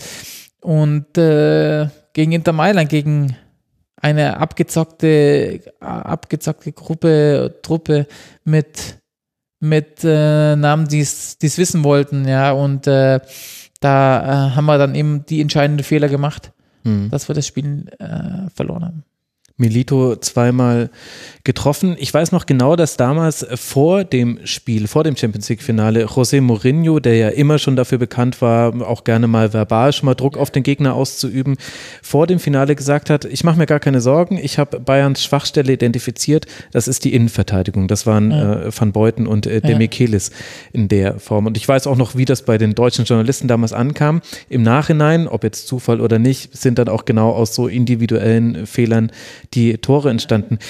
Hast du noch eine Erinnerung daran, hat das auch in der Mannschaft für eine Reaktion gesorgt? Nee, nee, nee. War klar, provozieren ist immer dieses Trash Talk, nennt man es heute, ein bisschen so, mhm. den, Gegner, den Gegner auch zu verunsichern und, äh, und Mourinho ist da schon ein Meister drin. Mhm. Ähm, damals war das, also für mich, ich habe das gar nicht so wirklich mitbekommen. Es war Champions League Finale, äh, da musst du das ist das Ereignis im, im europäischen Fußball und äh, da werden viele Sachen geschrieben ähm, und äh, darauf darf man aber keine Rücksicht nehmen. Hm. Denkst du manchmal noch an die Chance von Thomas Müller nach Wiederanpfiff oder an den, an den Schlenzer von, von Arjen Robben, den ja. er in der Saison so oft gemacht hat ja. und in dem ein Spiel wurde er rausgeholt? Ja, ja sicherlich. Die, die Szenen hat man vor sich. Gerade Thomas kurz nach der Halbzeit wäre es 1-1 gewesen ja, es hat nicht sollen sein. Wir waren auch nicht zwingend genug. Wir haben, es war nicht so unser Spiel. Ja. Wir haben, da war Inter einfach viel Ballbesitz, aber in ungefährlichen Zonen. Ja, wir kamen nicht wirklich, wirklich voran und dann waren sie eiskalt, ja. Ähm, und waren einfach auch abgezockt und, und, und, und, und erfahren. Ja. Auf meiner Seite war äh, Eto und ähm, Rechtsverteidiger Maikon, mhm. die dem ja äh, gerade Maikon, das war seine Saison, ja und äh, dann das war ja du wusstest einfach, die hatten so eine gewisse, wie soll ich sagen, äh, Sicherheit untereinander, die wussten, uns wird schwer zu schlagen. Mhm. Also das haben sie auch, haben sie, also jetzt so im Nachhinein haben die das ausgestrahlt, ja. Mhm. Wir haben das später dann ausgestrahlt. Mhm. Ähm, aber die haben es zu der Zeit eben einfach besser gemacht und ähm, wir haben an dem Tag nicht das abgerufen, was wir eigentlich hätten spielen können. Mhm. Das ist ja eigentlich der Wahnsinn, wenn man sich das nochmal überlegt, dass Bayern damals einen Sieg am Triple vorbeigeschrammt ja. ist, ja. wo wir ja alle wissen, es kam dann später 2013, aber wie selten sowas ja. eigentlich ist. Und das trotz dieser Anfangsprobleme. Louis van Gaal, neuer Trainer, am Anfang lief es auch in der Liga nicht so und dann gab es so ein paar Schlüsselereignisse. Wenn du jetzt im Nachhinein diese Saison bewertest, würdest du sagen, das war ein Umbruch für den ganzen Verein FC Bayern? Absolut. Absolut. Und was okay. waren da die wichtigsten Elemente? War es das Taktische? War es das Zusammengehörigkeitsgefühl? War es, dass eben junge Spieler nachgerückt sind in den Kader? Was waren da die Elemente? Viele Elemente, dass, dass wieder welche aus der eigenen Jugend geschafft haben, dass ein neuer Stil, ähm, der uns zugute kommt und der dann auch Erfolg gebracht hat, äh, Bayern München repräsentiert. Mhm. Ja, ähm, davor waren es immer so, ja, davor die Jahre waren immer der FC Hollywood etc. Aber zu der Zeit haben wir uns Respekt verschafft und die Leute haben angefangen, uns zu mögen, die jetzt die Bayern-Hasser waren oder die Anti-Bayern-Fans. Ja, Woran wir, hast du das gemerkt? Ja, an unserem Auftreten, an unserer, an unserer Ausstrahlung, ähm, dann an, wie gesagt, an, an, an gewissen ja, Nationalspielern. Wir wurden ja dann auch, ja. waren viele Nationalspieler, deutsche Nationalspieler dabei, die auch Deutschland repräsentiert haben. Äh, also es waren viele Elemente, die das dann ähm, zusammengebracht haben, dass da einfach schon eine Ära begonnen hat, die sich dann äh, weiterentwickelt hat. Eine Mannschaft, ähm, eine gewisse Anzahl von Spielern, die über einen langen Zeitraum zusammengespielt hat, mhm. ja, die sich kennengelernt haben, privat, die sich ähm, gut getan haben auf dem Platz, die die Erfahrungen gesammelt haben, ähm, die Niederlagen zusammen ähm, erfahren mussten. Mhm. Und dann hat sich so eine Stärke daraus entwickelt über die Jahre hinweg. Und dann, sagen wir, der Höhepunkt war dann das Triple, ja. Aber das, da waren zwei Niederlagen im Champions League Finale. Da waren einfach auch Schmerz verbunden damit, um dann wirklich die Kraft draus zu ziehen, äh, und dann auch natürlich das, das, die Erfahrung daraus zu ziehen, was man anders machen muss, äh, um es zusammen zu schaffen. Also wäre das Triple in der Saison so ein bisschen Zufall gewesen, nicht unverdient, aber eher Zufall. Ja, das also sagen wir mal, das Triple 2013, das war verdient. Das Hm. war einfach verdient. ja gut, das muss, ja, aber da ja, kommen wir aber das war einfach zu. diese Dominanz und die war einfach verdient. Ja. So, und dann ist ja das Jahr immer noch nicht vorbei, sondern Ja. jetzt kommt ja noch die WM. Eine Woche nach dem Champions League-Finale debütierst du in der Nationalmannschaft und wenige Tage später dann auch ein ganzes Spiel als Linksverteidiger gegen Bosnien und auf einmal stehst du im WM-Auftaktspiel gegen Australien Genau. in Südafrika auf dem Rasen. Wie lief denn die Integration in die Nationalmannschaft? Das ging ja auch wieder alles Ja, irre schnell. so oder stirbt, da bin ich, war ich einfach dabei. Ich bin ja zu dem ähm, Vorbereitungstrainingslager in Österreich oder in die Berge gefahren. Da war ich einfach drin, aber ich war sehr überrascht, dass ich jetzt da dabei sein darf. Ähm, ja, und dass ich dann letztendlich auch am Auftaktspiel der, äh, WM äh, links verteidigen würde. Ähm, es war einfach alles sehr, sehr viel, auch nach dieser Niederlage. Ähm, dann hat man eigentlich schon, sagen wir mal, einen Urlaub gebucht und dann wird man angerufen, ey, komm mal da mit ins Trainingslager. Und äh, ich dachte, ja gut, vielleicht werde ich dann, ja, schau, der wird sich jetzt nicht mal anschauen, aber da sind so viele jetzt Erfahrene dabei, die schon lange in der Nationalmannschaft sind. Das ist die Elite des deutschen Fußballs. Du darfst da dabei sein. Was für eine Rolle du spielen wirst, wird man sehen, aber erwarte nicht zu viel. Hm. Aber dann war ich, dann war ich dabei und ähm, zu der Zeit behalte ich halt auch schon meine 50 Spiele in den Knochen. Ja, das war dann einfach auch nochmal für den Kopf was Neues. Boah, Jung, jetzt kommt noch eine WM. Ja. Ja. Nochmal ein Turnier, also eine Turnierform ist auch nochmal was anderes jetzt im Nachhinein. Das ist halt auch nochmal äh, lange aufeinander hocken, äh, immer im Hotel sein und ähm, das war dann schon auch für gerade speziell für den Kopf ähm, echt nochmal Herausforderung, da die, die notwendigen Körner dann auch rauszuholen.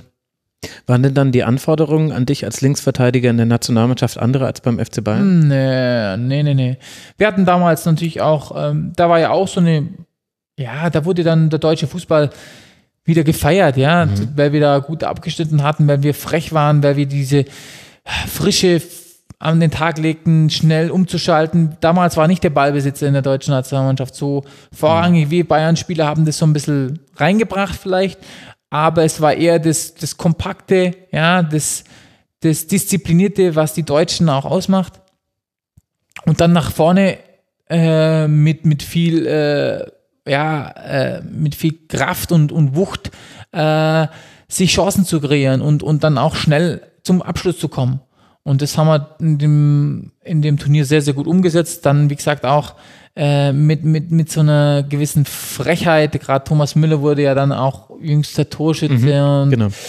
den hatten einfach viele noch nicht so wirklich auf dem Zettel, obwohl er ja auch schon die, das Jahr bei Bayern auf dem, auf dem, auf dem, auf dem äh, Buckel hatte. Ja. Ähm, aber das hat uns alles, ja, da hat einfach auch alles oder viel gestimmt. Ja. Letzten Endes dann nicht der, der große Wurf, aber das hat halt auch noch die Jahre gebraucht, um dann wirklich den großen äh, Traum äh, wahr werden zu lassen. Und äh, aber da hat auch bei der Nationalmannschaft was begonnen. Und es gab vorher die Wade der Nation, Michael Ballack, der Ja. äh, verletzt wurde Ja. von Kevin Prinz Boateng vor dem Turnier. Das war so ein bisschen das, das beherrschende Thema davor.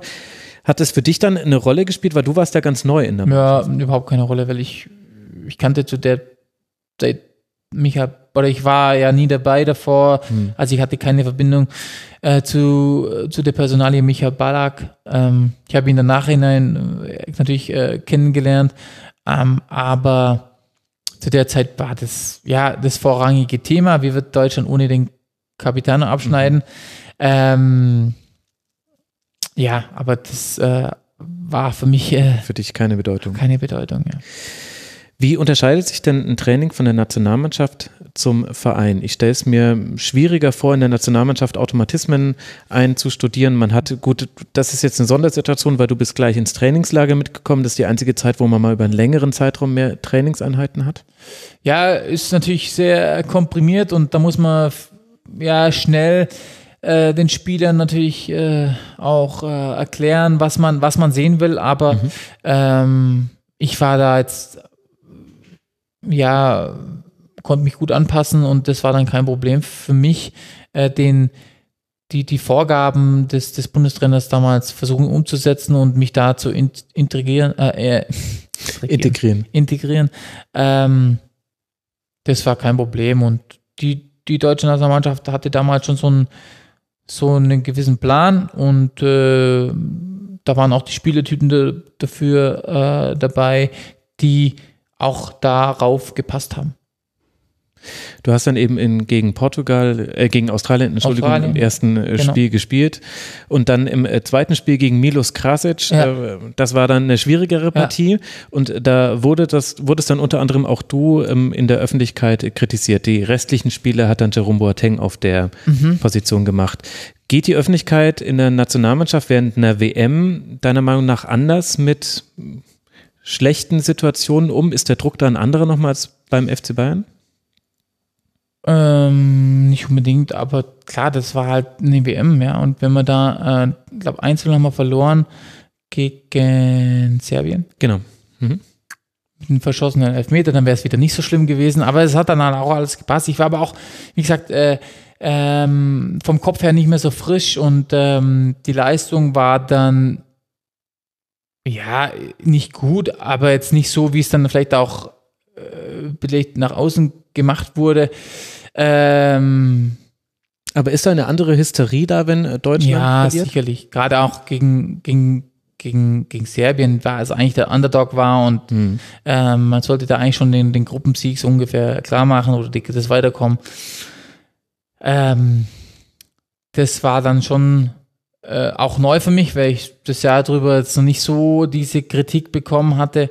Ähm, aber ich habe dann versucht weiterzumachen und, und äh, Gas zu geben im Training. Ähm, Ich war trotzdem der, Neu, der Neuling in der ganzen Truppe und ähm, wie gesagt, äh, war Es hilft ja bestimmt auch, wenn man in Südafrika ganz schön weit weg ist von den von großen Teilen. ja, aber da kriegt man einfach auch viel mit. Ich meine, Okay. als, als junger Spieler nimm- nimmst du das dann schon nochmal anders wahr, äh, als wenn du das jetzt schon irgendwie immer öfters gehabt hast. Und gerade für mich war es einfach so ein bisschen das erste Mal, das zu erleben und dann auch Kritik von, von der deutschen Presse äh, abzubekommen.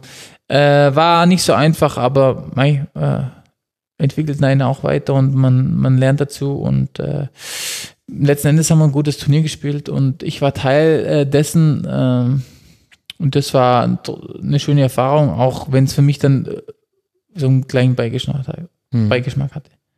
Hätte Deutschland im Halbfinale gegen Spanien gewonnen, wenn Thomas Müller nicht gesperrt gewesen wäre? So hat es Urs Siegenthaler gesagt nach dem Turnier. Das ist zu einfach. damals war Spanien einfach eine, eine, eine starke Mannschaft. Hm. Hat nicht sollen sein. Ähm, wir hatten auch nicht wirklich Chancen in dem Spiel. Ähm, da war Spanien schon dominanter und in den äh, wichtigen Situationen einfach äh, besser. Kann man das dann auch direkt nach dem Abpfiff schon so akzeptieren, dass man sagt, so ähnlich wie ja beim Champions League-Finale auch, okay, gut, es war heute einfach nicht unser Tag und die anderen Mm, waren stärker nee. oder wie lange braucht es? Ich war nicht auf dem Platz, von dem Ja. her, äh, ich war, ich, ähm, aber das, das braucht dann schon ein bisschen, man, man weiß genau al- als Fußballspieler, welche, welche Situation man hätte anders lösen müssen oder was, was ausschlaggebend war für die Niederlage, das weiß man eigentlich relativ schnell. Ähm, weil gewisse Mechanismen dann noch immer wieder greifen, aber ähm, man hat so, ja, die Enttäuschung ist dann trotzdem da. Also es ist ein Halbfinale Ja. WM und äh, du bist kurz vor dem Finale. Ähm, und das ist einfach enttäuschend, wenn du dann da mit dem 1 rausgehst. Ja, und egal, ob es verdient ist oder nicht, aber das ist einfach enttäuschend, weil das ist einfach eine große Chance, die kommt nicht so oft.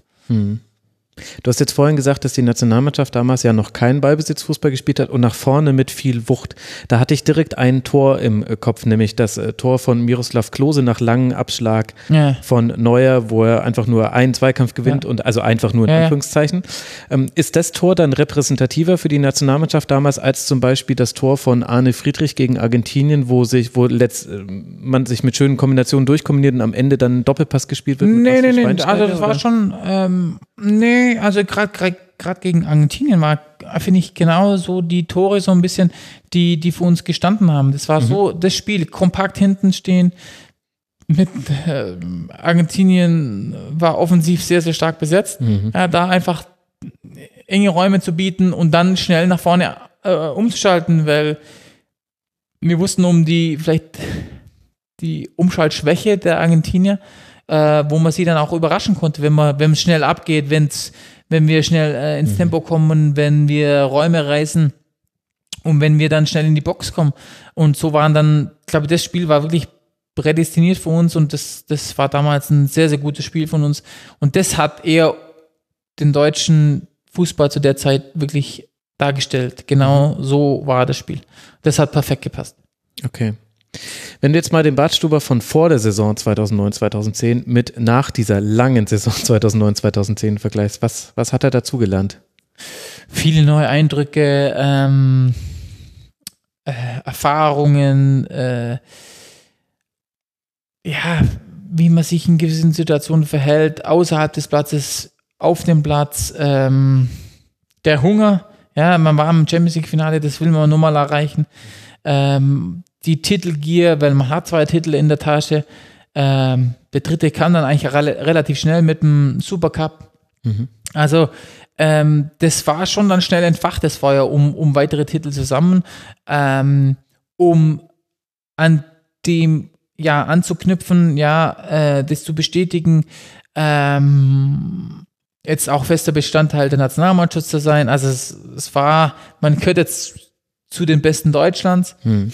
Ähm, und äh, ja, einfach am Ball zu bleiben, aber trotzdem ähm, demütig zu sein und sagen, okay, du hast, du hast noch nichts erreicht, ja, du willst noch, noch weiter hinaus und ähm, veränder dich nicht zu sehr, also verändern tust du dich immer, aber ähm, halte deine Werte aufrecht, ja, Hm. steh für das, was, wie du auch hochgekommen bist und dann wird sich dein Weg auch äh, weiter äh, fügen, ja, und äh, uns positive oder weiter positiv bleiben, auch wenn man mal ähm, natürlich äh, vielleicht auch mal Schwächephasen dazukommen oder auch Rückschläge, aber ähm, ähm, trotzdem, wenn du, wenn du dem ähm, treu bleibst für das, was du stehst, dann kommst du weiter voran.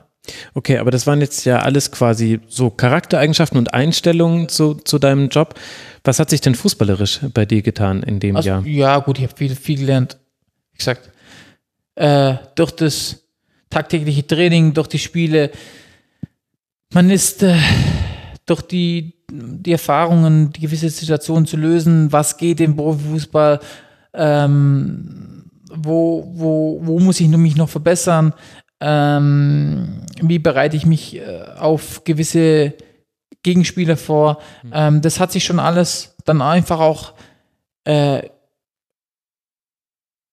ähm, sag spezialisiert und, und, und, und in mehr ins Detail gegangen. Ja, man musste, okay, wo, wo noch kleine Sachen fehlen, um, um den nächsten Schritt zu machen, um, um wirklich noch ähm, präsenter zu sein, um weniger Fehler zu machen, um sein Spiel zu verfeinern.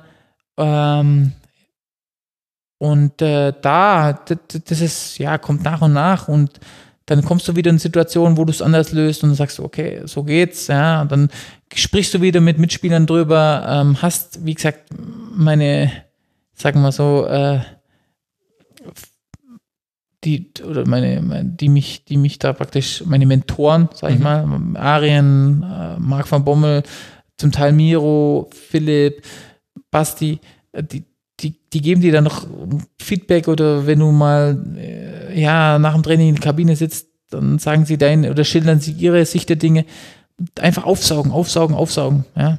Wie du Dinge einfach noch verbessern kannst. Und äh, ja, neben dem Platz musste man sich um mich eigentlich keine Sorgen machen. Klar, das war jetzt auch was Neues, äh, in der Öffentlichkeit äh, anders wahrgenommen zu werden und äh, durch München zu gehen und äh, ja, man, man, wird erkannt und so weiter, aber Großer ähm, Empfang in Rot an der Rot nach ja, der WM. genau, so, solche Dinge, aber ähm, ich wusste, dass ich da nie irgendwie Probleme haben werde oder das so äh, ausnutzen werde, dass ich den Fokus auf den Fußball verliere.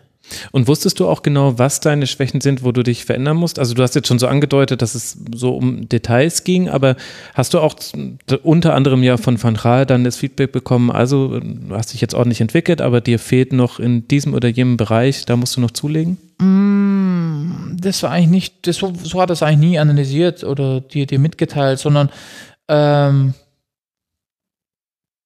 das ha- habe ich selber gespürt oder auch selber gewusst, wo ich mich noch verbessern könnte, aber ähm, Was waren das so? Kannst du da ein Beispiel nennen?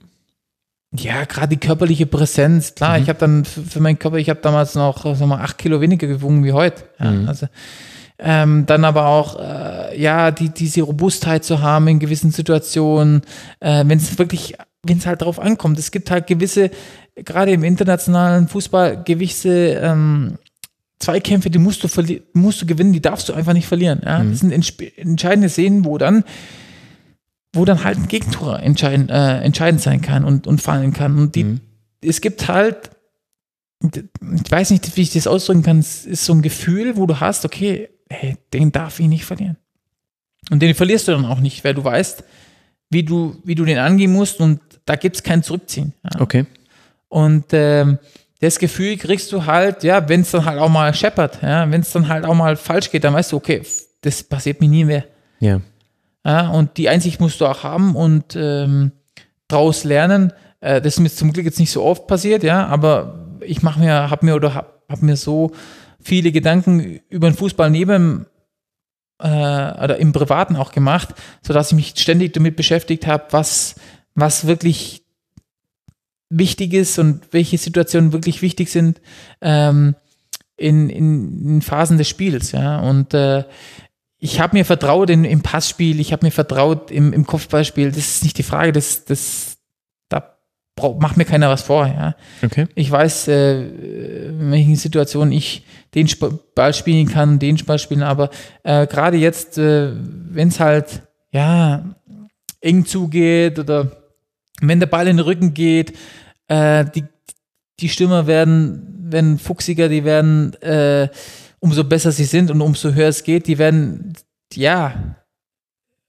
verschaffen sich einen Vorteil und das musst du halt dann auch wissen, wie du die Sachen löst. Und ähm, Also kommen dann so ein bisschen die Tricks äh, der ja, natürlich, ja. Wie sie dich anlaufen, wie, wie, sie in deinem Rücken agieren, ähm, wie sie mit dem Körper arbeiten und äh, ja, es sind, es sind Kleinigkeiten, ähm, wie sie dich vielleicht davor bearbeiten mit dem Körper, ähm, wo du einfach auch äh, Stärke zeigen musst oder auch dagegenhalten musst, um, um halt nicht den entscheidenden Zweikampf zu verlieren. Ja?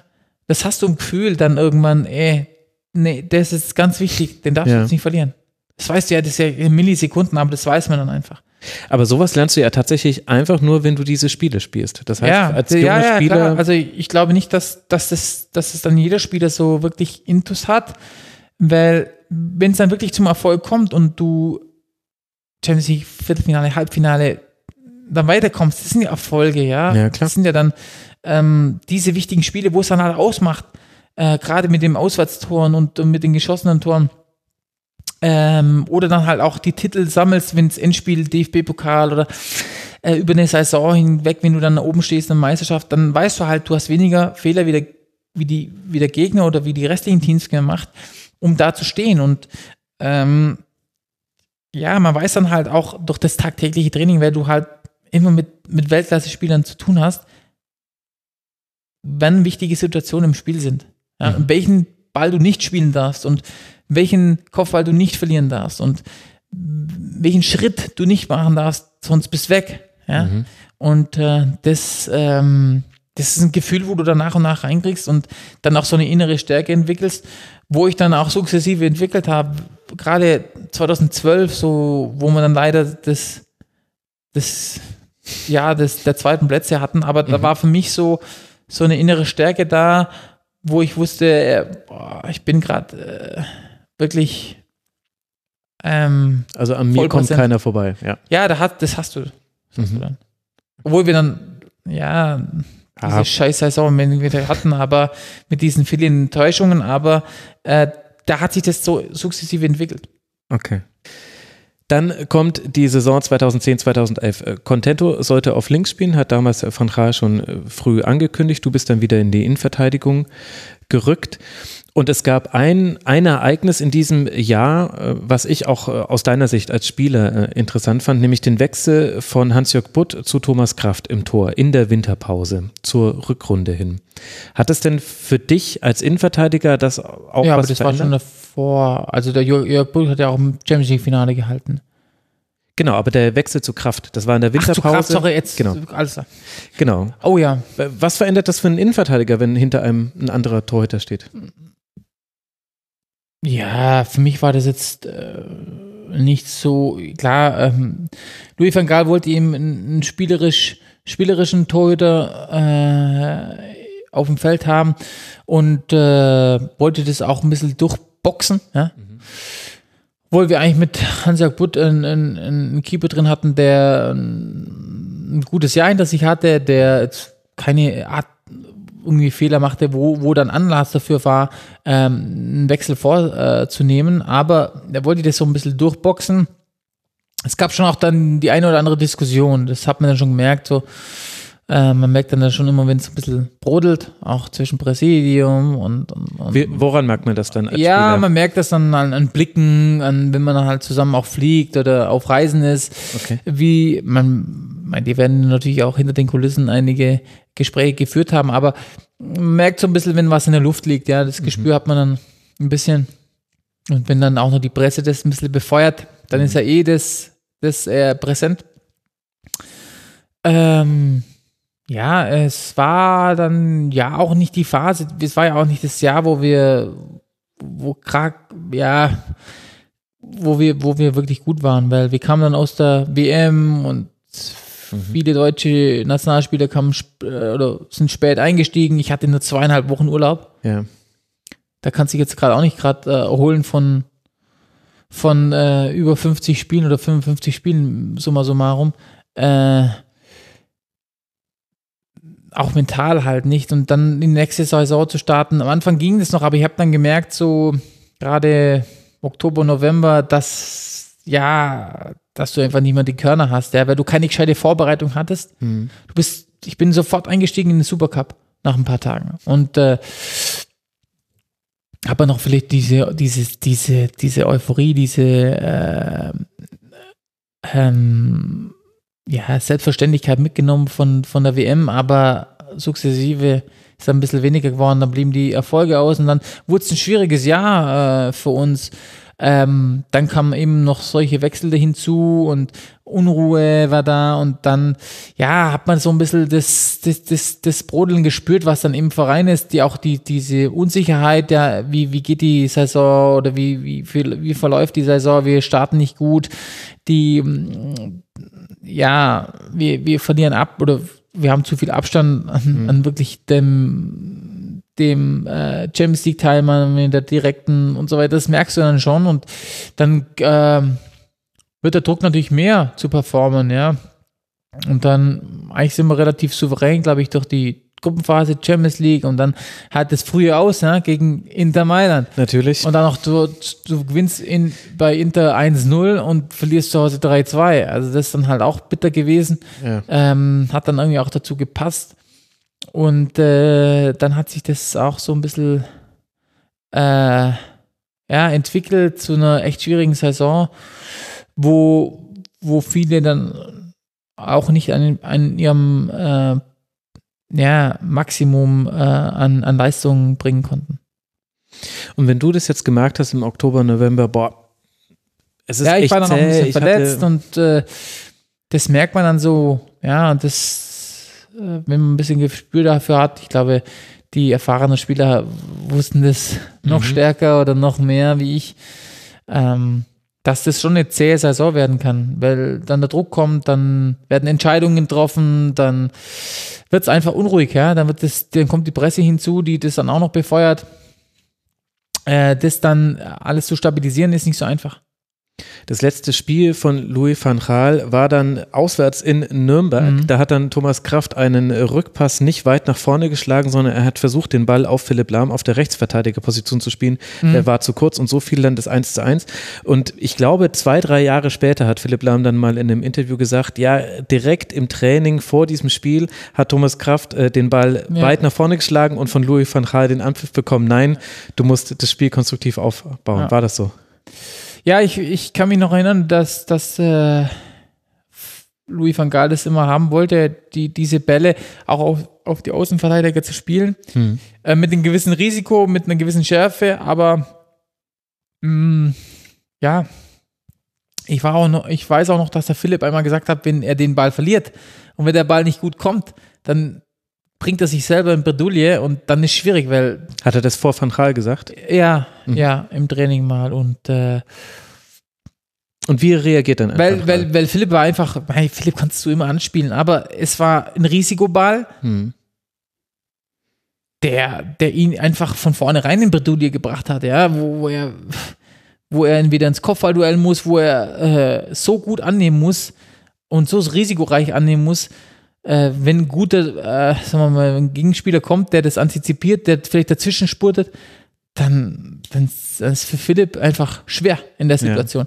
Und das, das war mal auch so eine Diskussion im Training. Und aber Van Gaal hatte da manchmal, äh, war der sehr manchmal stur und, und, und sehr ähm, rechthaberisch und wollte das einfach durchbringen. Und da Kraft äh, hat es dann gemacht, weil äh, äh, wo es wurde so verlangt, da mache ich es. Aber Ja, im Endeffekt, so im Nachhinein fand ich das, das von Philipp auch, auch eine Stärke, das zu sagen, äh, das ist schwierig jetzt, der Ball. Hm. Ähm, ich nehme die Verantwortung, aber ähm, es, es, es bringt einfach mich in Bredouille in gewissen Situationen und äh, das muss nicht sein, das ist, kann man vermeiden. Ist es öfter passiert, dass ein Spieler im Training Louis van Gaal gesagt hat, also von der Idee bin ich jetzt nicht überzeugt oder was? Nee, Ausnahme? nee, aber Mai ist, ähm, es wurden ja immer wieder neue, äh, also er hat auch mit uns darüber geredet, ja. Während des Trainings hat viele Situationen angehalten. Ähm, dann natürlich gerade Führungsspieler wie Miro oder mit, mit ähm, Van Bommel, ähm, auch Arjen Frank, auch Hamid zu der Zeit oder also waren ja viele Spieler, die auch eine gewisse Meinung hatten und Mhm. äh, die haben das dann auch schon geäußert. Ähm, aber äh, äh, Louis van Gaal war eben auch äh, überzeugt von seiner Sichtweise. Und Ja. dann blieb es einfach auch äh, ja, einfach so stehen. Und äh, ja, dann hat sich das auch so ein bisschen so entwickelt. Und dann, ja, hat es, man hat es dann auch so ein bisschen in der Stimmung gemerkt, dass dann halt ähm, ja, das nicht so äh, auf Dauer dann so gut angenommen wurde, dass man eigentlich nach einer Meinung fragt, aber im Endeffekt stur bleibt. Okay, eigentlich die Antwort schon kennt. Das war dann das Ende von Louis van Gaal beim FC Bayern. Und ich fragte deswegen auch so detailliert nach, weil ich damals zumindest den Eindruck hatte, also im Jahr 2011 und dann noch so die folgenden Jahre, dass das so ein bisschen der letzte Eindruck von van Gaal war, der in, äh, in München geblieben ist. Und sich das vielleicht jetzt erst mit neun Jahren Verspätung Abstand. so ein bisschen, bisschen dreht. Wie würdest du denn die Bedeutung von Louis van Gaal als Trainer für den FC Bayern bewerten? Jetzt nicht nur für dich. Große Bedeutung, wie gesagt, vom, vom Spielstil, von dem, dass er eigentlich äh, den Verein sehr, sehr gut repräsentiert hat mit seiner Autorität. Ähm, er war, denke ich, schon auch, auch beliebt, ja, ähm, mit, seiner, mit seiner Art und Weise, wie er äh, gesprochen hat, wie er ähm, gefeiert hat, wie er Wobei man das ja analysiert erst, hat. erst spät gesehen hat. Ja. Also bei Journalisten, glaube ich, war Louis van Gaal nicht komplett beliebt, weil die hat er Nee. auch ganz schön roh Genau, angefangen. also absolut, absolut. Aber er hat sich mit ihm beschäftigt, er hat es nicht links liegen lassen, er hatte immer eine Meinung und natürlich, wie er sie dann mal get- kundgetan hat, das äh, ist seine Art und Weise, ähm, aber er hat sie nie ignoriert oder ist an ihnen vorbeigelaufen. Ähm, ich denke, er ist immer schon, ist ein gestandener Mann und ist ein, ein, äh, ein absoluter äh, Fachkenner vom, vom Fußball und ähm, hat dem FC Bayern sehr, sehr gut getan. Absolut. Und viele Spieler weitergebracht, den Horizont erweitert und äh, alle Spieler, ähm, die auch länger bei Bayern geblieben sind, haben von ihm profitiert. Alle. Mhm. Er hat so Dinge eingeführt, wie dass es eine Nachbesprechung des vergangenen Spiels gab. Hermann Gerland hat dann äh, später mal erzählt, dass er sich an Louis van Gaal orientierend dann auch bei den Spielen der Amateuren auf den Gegner vorbereitet hat. Vorher hat man da eher so, ich zitiere jetzt Hermann Gerland, so mir Samir mäßig einfach gesagt, ach komm, wir, wir hauen die schon irgendwie weg. Hört sich so ein bisschen so an, als hätte Louis van Gaal den FC Bayern in den modernen Fußball reingebracht. Absolut. Also ich war ja davor nicht dabei, von dem her, da wollte man vielleicht modern sein mit äh, Buddhas etc., wo man da platziert hat, ähm, oder mit äh, irgendwelchen äh, Techniken. Ähm, aber wenn es um das Spiel Fußball geht, absolut. Und wie war das dann nochmal als äh, Trainer Andres Jonker und vor allem Hermann Gerland zu haben am Ende dieser Saison? Gut, wir, ich glaube, ähm, Andres war, war sehr beliebt weil er äh, eine gewisse Ruhe hatte. Ähm, er wusste, er kannte uns, ähm, er war offen und kommunikativ und hat uns da mit ins Boot genommen. Das war auch die einzige Chance, glaube ich, von mhm. ihm, dann äh, auch äh, erfolgreich den Schluss zu gestalten. Und wir wussten natürlich, was auf dem Spiel steht. Also wir mussten irgendwie die Champions League erreichen. Ja. Und dann sind es, glaube ich, aus fünf Spielen, glaube ich, 13 Punkte geworden genau. oder sowas. Mhm ja, da, da, da war dann schon jedem klar, ey, wir müssen jetzt performen und wir müssen einfach gewinnen. Ja, da steht, steht außer Frage, um, um dem Verein auch äh, das nötige, also ja, nicht Geld äh, wegzuwerfen, den, der den Verein oder dass der Verein äh, einfach einplant. Ja, wir haben ja, gewisse Ausgaben. Man will ja selber auch Champions League spielen. ja, eben, auch natürlich auch, aber es war schon auch gewisse äh, Art und Weise Druck da vom Verein. Ey, der FC Bayern gehört in die Champions League und dem geht viel Geld durch die Lappen, ähm, wenn wir das nicht erreichen. Und äh, das wollen wir, das wollen wir definitiv nicht verantworten, sondern wir wollen dafür verantwortlich sein, dass der FC Bayern Champions League spielt. Punkt. Und dafür muss man performen. Und wir wollen auch nächstes Jahr Champions League spielen, um, um jeden Willen. Und äh, das haben wir dann auch äh, gut hingekriegt. Aber ja, gut Warum gelaufen ist. Warum dann für sowas dann, dann eine Trainerentlassung? Also das war ja ganz eindeutig, wenn man sich auch die Art und Weise, wie die Spiele dann mhm. gewonnen wurden hinten raus, das war ein, ein Knackpunkt in der Saison. Mhm. Dieses Nürnberg-Spiel und dann das, ja. was danach kam. Warum ist das Ja, aber da so? kommt dann, wie gesagt, wenn es dann auch ein bisschen Ungereimtheiten gibt, ähm, da kommt es dann, da kommt so eine Gruppendynamik äh, zustande, wo man dann, ja, ich als junger Spieler, ich habe versucht, äh, nichts äh, zu sagen. Einfach, ja, was heißt nicht zu sagen? Erstens mal war ich eher, oder bin ich da eher ruhig gewesen, aber ähm, und habe mich auf meine Leistung fokussiert, weil das auch ein neuer Druck war für mich, ja. Hm. Ähm, aber man hat dann einfach auch gespürt, äh, ja, wie die Gruppe sich sich verändert, äh, gegenüber auch dem Trainer, dass es eben nicht mehr diese ähm, dieses bedingungslose diese Überzeugung Folge. ist und dieses dies, dieses die, diese Überzeugung von ihm ist, dass er der Trainer ist, hm. der uns jetzt äh, weiter trainiert. Mhm.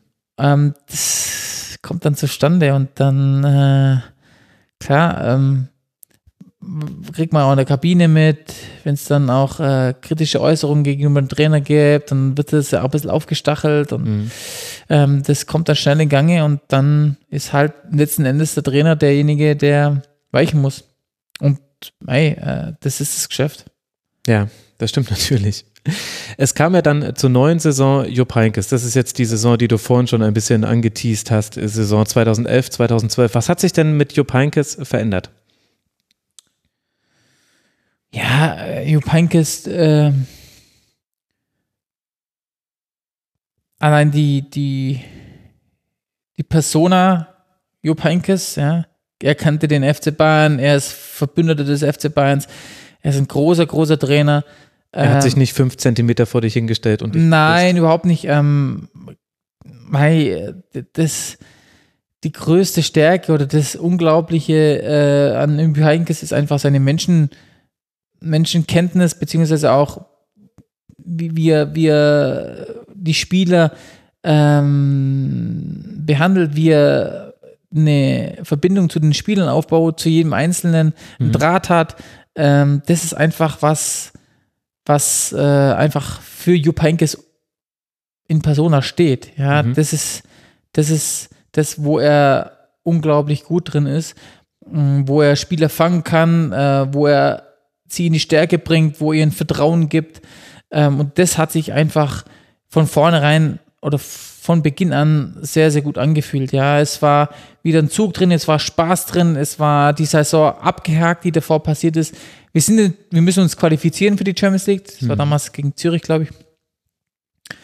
Und ja, dann, dann kommt da was Neues ins Gange. Wir haben jetzt äh, länger in dieser, ja, die Gruppe ist schon länger zusammen, die, die kennen sich alle, man ist jetzt hungrig, man, man weiß, wie es sich anfühlt, im Champions League-Finale zu stehen, dann leider zu verlieren. Diese, diese äh, Verbundenheit ist trotzdem da. Und dann äh, gehen wir es an mit einem neuen Trainer, der eine, der eine Philosophie hat, äh, der aber eben auch jeden in die Stärke bringt und nicht gerade die kreativen Spieler ähm, beschränkt Mhm. in gewissen äh, ähm, in gewissen äh, ja, Ans Ansprachen oder äh, Vorgaben, ja, die er, die er vor jedem Spiel gibt, sondern er bringt sie erstens, äh, werden sie fit gemacht, ja, das muss man auch sagen, Jupp Heynckes, das erste Jahr, zweite Jahr, wir waren topfit. Mhm. Und äh, das hat er erstens mitbekommen, sprich, der, der, die Spieler sind resistent, die Spieler äh, vertrauen ihrem Körper ähm, und äh, haben Körner ja, für die ganze Saison, das spüren sie.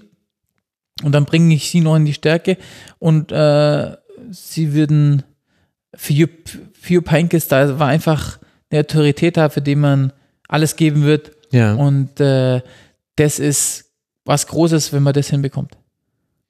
Du hast jetzt gesagt, äh, ein Trainer, der eine Philosophie hat, wie würdest du denn die Fußballphilosophie von Jupp Heynckes beschreiben? Ist vielleicht der größte Unterschied zu Van Raal, dass er eben in manchen Bereichen, wie zum Beispiel dem Offensivspiel, die Philosophie hatte zu sagen, da vorne macht ihr das schon, fühlt euch frei. Aber ja, er hat sich natürlich dann auch ähm, gewisse Spieler als Verbündete gesucht, ja, mit denen er die gewisse Dinge bespricht. Zum Beispiel?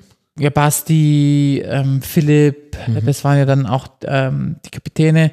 Ähm, Gerade die zwei waren immens wichtig für die weitere Entwicklung dann auch, weil sie äh, Erfahrungen hatten, zusammen wissen, wie es funktioniert und äh, hungrig waren, äh, als Leader voranzugehen. Ja. Mhm. Ähm,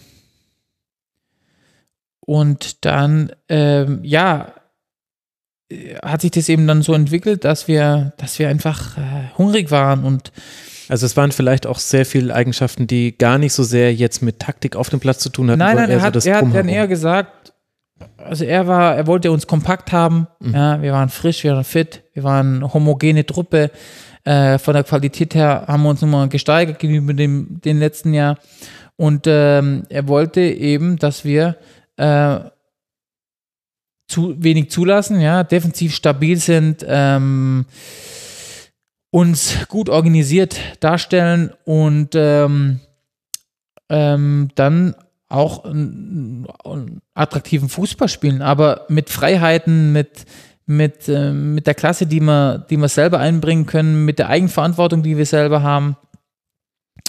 Ähm, und das hat er sensationell hinbekommen. Ähm, und wir haben die eigentlich die Saison mit, ich würde mal sagen, 14, 15 Spin Spielern mehr oder weniger gespielt. Hm. Äh, die, äh, die danach kamen, waren nicht oft im Einsatz. Und äh, es waren trotzdem, Trotzdem hat es geschafft, alle bei Laune 50, zu halten. 50 äh, Spiele. Ja, und Hm. ähm, sprich, wir waren sehr fit, wir waren äh, überzeugt und äh, er hat sie alle hinter, hinter sich gebracht und jeder hat sich gefügt, jeder hat seine Rolle angenommen und alles dafür getan, äh, den Erfolg herbeizubringen und äh, zu investieren, damit wir erfolgreich sind. Hm. Jetzt war Jupp Heynckes nicht die einzige Veränderung, sondern es gab schon wieder einen neuen Torhüter, diesmal Manuel Neuer. Ja. Wie ist es denn, wenn man jemand mit solchen Fähigkeiten am Ball hinter sich hat? Hat sich das dann auch gleich Ja. in dein Spiel niedergeschlagen, dass du wusstest, den kann ich immer man anspielen? gespürt. Also Manuel war dann schon, also wenn du einen im Rücken hast, der fußballerisch top ist, der antizipiert, der, ähm, der, das, das, der einfach ein Niveau hat, das unglaublich ist, das du jeden Tag im Training siehst, Hm. miterleben darfst, äh, wie er da hält, wie er dann äh, in den Spielen hält. Er hatte keine leichte Anfangsperiode, ja, ähm, war auch klar äh, durch den Meinst du damit, Training- weil er um, umstritten war bei den Fans? ja, das war nicht einfach. Das ist nicht einfach, wenn man, wenn man dann solche ähm, ja, Gegenstimmen bekommt. Wurde Äh, das thematisiert innerhalb der Mannschaft? Innerhalb der Mannschaft nicht, aber klar hat man es mitbekommen. Ja. Hm. Und ähm, es war keine einfache Zeit, glaube ich, für ihn. Ähm, aber für mich war immer klar, boah, ich habe einen hinter mir, der unfassbar ist, Hm. der, der einfach Weltklasse ist und der mit Abstand für mich auch heute noch der beste Torhüter ist, wenn er fit ist. Hm. Wir sind jetzt in der Zeit, 2010, 2012, in der Jürgen Klopp mit dem BVB so ein bisschen das Pressing und das Mhm. Gegenpressing in deutschen Fußball gebracht hat. Was hat denn das für dich als Innenverteidiger bedeutet? Wurde man da in Spielen gegen Dortmund anders angelaufen, als man sonst die ganze Zeit in der Mhm. Bundesliga erlebt hat? Mm, nee, Dortmund wusste man halt, dass sie im Kollektiv sehr, sehr äh, äh, ja, stark sind und, und, und ähm, das eine sehr homogene Mannschaft ist, die, die schnell nach vorne spielt, aber auch äh, wirklich gut, gut gegen den Ball arbeitet, ja, wo, Charaktere drin hat, die für stehen, den Ball zu erobern, äh, viel zu investieren, sich zu zerreißen, ähm, ähm, ja, einfach dieses Konstrukt ähm, so zu beleben, dass das einfach ja ein schneller Fußball, ein, ein, ein aufwendiger Fußball, ein körperbetonter Fußball äh, zustande kommt. Und das war dann schon ja immer was Besonderes gegen Dortmund zu spielen, weil man Mhm. wusste, das ist das ist schwer zu spielen. Und hast du es damals auch schon so wahrgenommen? Wir haben ja vorhin über Barcelona 2009 gesprochen, wir es jetzt nicht komplett gleichsetzen, aber äh, dass, dass der BVB da ein neues Element in den Fußball gebracht hat und die, die Liga wurde ja insgesamt dann, es wurde viel häufiger höher angelaufen, es wurde häufiger ähm, schnell ins Gegenpressen gegangen. Das war ja letztlich auch eine Veränderung, die dann der FC Bayern zur Saison 2013 auch, auch mitgemacht hat. Hast du es damals auch schon so wahrgenommen, dass beim BVB einfach ein paar Dinge anders gemacht werden im Spiel, grundsätzlicher Natur gegen den Ball und mit dem Ball? Ja, ein bisschen schon wahrge wahrgenommen, aber zu der Zeit war ich, war das für mich noch ja nicht so, dass ich mich äh, im Detail damit befasst habe, sondern mal, ich habe es wahrgenommen und äh, es war natürlich zu sehen und ähm, dass damit auch äh, natürlich Erfolg äh, verbunden war. Mhm. Ja. Ähm, aber ja, es war eben dann die Zeit, wo, wo die Rivalität wieder wirklich Auf dem Höhepunkt. auf dem Höhepunkt war ähm, und äh, dem wollte mir an sich keine Blöße geben und Dortmund irgendwie pushen, sondern wir waren Bayern München und äh, wir wollen die schlagen ähm, und egal wie. Ist aber leider ja in der Saison, also leider aus deiner Sicht, äh, nicht wirklich passiert. Zweimal gegen den BVB verloren und dann das Pokalfinale mit 2 zu 5 Ja. verloren. Kannst du denn dir im Nachhinein erklären, warum der BVB damals das Kryptonit für den FC Bayern war? Es war eine homogene Truppe, es hat äh, das eine Rad ins andere gepasst. Ähm, Mhm. ähm, sie waren sie waren alle ja hungrig. Es war eine, eine, Einheit, die auf dem Blatt stand, ähm, wo wir es schwer hatten, ja, wo wir, wo wir einfach ja die, die Prozente hinterher waren, ja. Und äh, deswegen hat es dann auch letztendlich nicht gereicht in dem Jahr, das sehr, sehr bitter war. Man hat dann zum Glück die richtigen Schlüsse draus gezogen.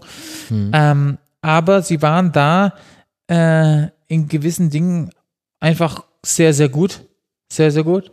Ja. Und ähm, gerade ja, wie gesagt, äh, in diesem, dieses Kollektiv, dass, dass wirklich jeder sich zerreißt für, für die, für die, für den Ballgewinn, für die Mannschaft, man, man, man, man, man äh, ist für den anderen da, dies, das war einfach ähm, bei Dortmund gegeben und bei uns oft gegeben, aber in den entscheidenden Phasen dann eben nicht. Und ähm, ähm, das hat man dann auch rausgezogen und auch wir Spieler natürlich dann, die, die, die den weiteren Weg beim, bei Bayern gegangen sind. Ähm, wir wussten natürlich dann schon auch Was noch mehr Bescheid, worauf es ankommt. Ja, es ist sehr gut, wie du immer, wenn ich über Niederlagen mit dir spreche, dann immer gleich äh, den, den Bogen spannst zu den Dingen, wo es dann besser wurde. Das, äh, da, da hast du den Spielaufbau auch gut drauf im, im Miteinander äh, sprechen. Dieses äh, krasse Pokalfinale mit 2 zu 5 verloren Ja. und dann war, dann gab es ja noch das Finale Home. Da warst du gesperrt, gelb gesperrt, nach einer Karte in der Verlängerung im Halbfinal-Rückspiel Ja. gegen Real. Ich glaube 104. Minute oder Ja. sowas. Ja, im darauffolgenden Jahr war es dann so, dass man die Karten gestrichen hat nach dem Viertelfinale, sodass eigentlich Genau. die beste Mannschaft auf dem Platz stehen konnte im Finale. Bei Chelsea hat, glaube John Terry gefehlt. Ähm, da waren ja auch einige, die gesperrt waren. Bei, bei uns waren es David, äh, Gustavo, äh, also David Alaba, Luis Gustavo und ich. Ich habe alle Spiele davor gespielt. Und dann das Entscheidende äh, durfte ich nicht auf dem Platz stehen, was so unverständlich für mich war, weil es einfach, ja, zu Hause in München, in, im Wohnzimmer, Champions League-Finale, pff, was willst du mehr? Und du darfst wegen so einer, ähm, ja, so einer, so einer Regel nicht dabei sein. Das war einfach sehr, sehr, so bitter, so Mhm. bitter. Aber du hast dich versucht, dann noch auf den Schiedsrichter einzuwirken. Ich? Ja, im, im, als er dir die gelbe Karte gegeben Ja, hat. gut, ich wusste natürlich sofort Bescheid. Pff, wenn ich jetzt Geld kriege, dann. Und ich wusste, wir kommen ins Finale. Ich wusste es. Ja, Ja, zu der Zeit. Obwohl es äh, 2-1 für Real stand. Ja, und dann im Elfmeterschießen und der entscheidende von Schweinsteiger. Und so ging es dann eben ins Finale der Horm. Und man hatte damals den Eindruck, alles am FC Bayern war darauf ausgerichtet, in dieses Finale zu kommen. Uli Hoeneß hat schon ganz früh gesagt, auf der Jahreshauptversammlung, ich glaube im November, Mhm. äh, das Finale ist in unserer Stadt, da müssen wir dabei sein. Und so hat auch der ganze Verein agiert. Und im Nachhinein hatte ich das Gefühl, dass, dass die Spieler, der Verein und auch das Umfeld völlig überdreht waren. Also es wurde, die ganze Stadt sollte rot-weiß sein, es, es gab Aufrufe an die Fans, es war der perfekte Tag, es hätte das perfekte Finale werden können. Und wenn ich mir aber einfach nur angucke, wie das Spiel gelaufen ist, dann war das natürlich Pech, dass Chelsea im Grunde mit einer Chance äh, das 1 zu 1 macht und dass man dann dieses Elfmeterschießen in dieser Art und Weise verliert. Aber gleichzeitig konnte man auch an ganz vielen kleinen Details sehen, dass auch die Spieler auf dem Feld keine Ruhe hatten. Also nicht nur jetzt irgendwelche verschossenen Strafstöße, sondern auch das nach dem 1 zu 0 von Müller, Franck Ribéry, ich glaube in der 84. Minute oder so geht er schon zur Eckfahne äh, in einem Konter, um quasi Zeit von der Uhr zu nehmen, wo er in der Bundesliga fünfmal von fünf Versuchen aufs Tor zugegangen wäre. War das so ein bisschen der Kern, warum dieses Finale dann auch äh, verloren ging, dass man eben irgendwie einfach nicht die nötige Souveränität hatte? Kann man es darauf runterbrechen?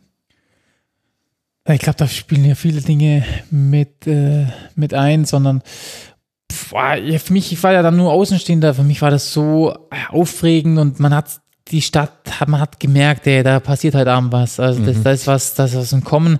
Ähm, das war so still. Ich bin mal mittags dann auch noch durch die Stadt gegangen.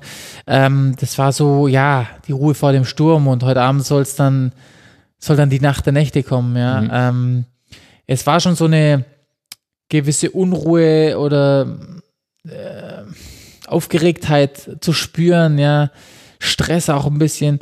Äh, ja, das muss, also es muss gewonnen werden zu Hause. Das ist doch, das wäre der perfekte Abend. Und so hat man dann auch nach dem 1-0 gefeiert und so. Das ist dann, das sind dann so viele, ja, man ist vielleicht ein bisschen überdreht gewesen. Also nicht nur so die Protagonisten, die, die, sondern eigentlich die ganze Stadt oder ja, so alle, ja. Und das war einfach zu spüren, weil ähm, Chelsea hatte in dem Spiel gar nichts eigentlich entgegenzusetzen. Äh, und ja, dann kommen sie eben so auch zum Tor und ähm, dann verschießen wir noch in der Verlängerung den Elfmeter und dann hast du schon gespürt, also irgendwas, irgendwas ist da heute, was nicht sein soll und dann das Elfmeterschießen auch noch, das war dann einfach, das war ja mit der bitterste Abend in der Vereinsgeschichte, ganz klar. Ähm, und ja, für mich als Außenstehender Warst du denn wirklich außenstehend? Warst du dann auch bei Spielbesprechungen und so weiter nee, nicht dabei? ich Sport äh, nicht wirklich, ich bin dann ein, ich habe Abschlusstraining mitgemacht, aber dann äh, ja, äh, ist einfach dann wichtig, dass auch die Mannschaft die Ruhe hat ja, und Okay. sich fokussieren kann. Ich habe dann mich da rausgenommen, bin dann halt am nächsten Tag ähm, Richtung Stadion und dann bin ich natürlich davor in der Kabine etc. Aber ähm, Aber ist es nicht total hart, da nicht bei allem mit dabei zu sein? ja, schon, aber das, das, das hatten wir eben so geregelt. Mhm. ähm, weiß, weiß jetzt nicht mehr, ob es vorgegeben war, dass wirklich nur der Kader dann auch im Hotel sein sollte. Äh, für mich war das okay. Das wäre, hätte mir eher so, das, da hätte mir das Herz geblutet, wenn ich alles mitmachen oder Mhm. alles sehen durfte und dann nicht mal zum, also dann, äh, wenn es dann auf den Platz geht, nicht raus. Ich habe mich dann eher, eher ein bisschen abgelenkt. Aber ja, es stimmt schon. Es war dann irgendwie, es war so eine Stimmung in der Luft, wo, wo du dann halt nach und nach merktest, äh, irgendwie soll das heute nicht sein. Mhm. Dabei ist ja auch noch das Elfmeterschießen perfekt losgelaufen. Aber gut, ich will jetzt nicht Ja, in den offenen Wunden bohren, wobei es Ne. sich leicht darüber reden lässt, weil wir jetzt in der Rückschau schon wissen, was dann noch kam. ja, man hat dann die Stärke daraus gezogen und natürlich die Gier daraus gezogen, endlich das irgendwie, das verdammte Ding in, den- in den Himmel zu strecken. Warst du dann nach, nach Schlusspfiff dann War bei der. Mannschaft? Da war ich unten, ja. Ja, das da war Toten, Totenstille. Also, Wer ist der, der, der als erstes was sagt in der Kabine nach so einem Spiel? Da hat keiner was gesagt. Da war vor sich hinreden, da war Stille, da war da war Fassungslosigkeit, Trauer, Tränen. Ähm, da war sehr, sehr viel, aber dass sich da dann einer hingestellt hat und irgendwie was äh, Überflüssiges gesagt hat. Äh, Ja, es würde ja auch reichen, dass jemand laut rumschreit. Ja, nicht, dass ich mich jetzt erinnern könnte, dass jetzt einer irgendwie aufgefallen wäre. Das war einfach äh, schlimm. Habt ihr euch als Mannschaft dann nochmal gesehen, dann vor der nächsten Saisonvorbereitung oder wie, wann seid ihr da dann auseinandergegangen? Ja, äh, ich weiß ehrlich gar nicht gesagt so genau. Ich denke mal, dass wir danach schon ähm, zu einer Veranstaltung sind, was sie ja vorbereitet hatten. Im Fall der Fälle. Aber du kannst dich nicht mehr genau dran erinnern? Nee, Krass. nee. Alles wie im Schleier, was Ja. danach passiert ist. Ja. Aber an die EM 2012 kannst Ja. du dich noch erinnern. Ja, ja, dann stand eben ein Turnier noch vor der Tür und äh, da dann mit, äh, mit solchen Enttäuschungen reinzustarten, ähm, ja, war, war nicht einfach. Ähm, aber für mich jetzt persönlich äh, war das, ja, habe ich versucht abzuhaken und wirklich jetzt steht ein Turn- Turnier vor der Tür, wo wir auch äh, auf jeden Fall Anwärter waren und, und, und, und uns weiterentwickelt hatten die letzten Jahre, so dass wir da schon eine sehr, sehr gute Rolle äh, spielen würden. Und äh, ähm, das war dann schon so Bayern-Dortmund, auch so ein bisschen die Rivalität danach zusammen. Wie funktioniert das? Wie Mhm. Im Nachhinein heißt es ja, das wäre so ein bisschen ein Problem gewesen bei dem Turnier. Würdest du da zustimmen aus deiner Innensicht? Nicht so wirklich, nein. Es war, es war ein bisschen zu spüren, aber es war dann eher von außen äh, mehr draus gemacht. Wie würdest du sagen, hat sich die Nationalmannschaft weiterentwickelt von der WM 2010? Wir haben ja vorhin viel Mhm. darüber gesprochen, wie Ja. da Fußball gespielt wurde, jetzt zur EM 2012. Ja, wir wurden auch anders gesehen. Also wurde gesehen, Deutschland kommt wieder, Deutschland hat äh, ähm, einen Verein gehabt, der zweimal in drei Jahren im Champions League-Finale war. Deutschland ist im Kommen, ja. Und äh, auch die Nationalmannschaft hat äh, in der letzten WM gut abgeschnitten. Also hatten wir uns natürlich die, an, die Gegner auch anders gesehen. Und ähm, die, die, die, die Medien haben uns natürlich auch anders dargestellt. Wir sind einer der Titelanwärter, ja, Mhm. Spanien, Italien etc. Ähm, also wir wurden auch anders gesehen von der Presse, aber auch von unseren Gegnern. Ähm, der Fußball hat sich natürlich dann auch durch, durch das, was wir Bayern-Spieler so ein bisschen eingeimpft hatten und dadurch, dass eben viele noch in der Nationalmannschaft waren, hat sich schon auch Richtung Ballbesitz entwickelt gehabt. Hm. Aber mit dieser, ähm, mit den Vorgaben des Bundestrainers, dass man schon auch ähm, den, den, den, sagen wir mal, dem, was oder den Vorgaben, die uns in der WM stark gemacht hatten, weiter, weiter umsetzen und weiter verfeinern, dass wir ja durch, durch unsere individuelle Qualität, durch unsere Schnelligkeit auch zu, zum, zum, zu Torchancen kommen. Und Also dann übers Umschaltspiel. ja, auch, über das Umschaltspiel, natürlich auch gewisser Art und Weise zum Teil in gewissen Phasen Ballbesitzspiel, aber es war bisschen anders aufgeteilt und, und andere Vorgaben mit der, ja, mit der Idee des, des Bundestrainers. Ähm, das war schon zu unterscheiden, aber dadurch, dass eben Bayern-Spieler da waren, ähm, haben wir das so ein bisschen mit eingeimpft. Mhm. Es war ja auch ein Bayern-Spieler da, der erst später einer werden sollte, nämlich Mats Hummels, der hat an deiner Seite gespielt in der Innenverteidigung. Deutschland ist dann gegen Italien ausgeschieden bei dieser Europameisterschaft.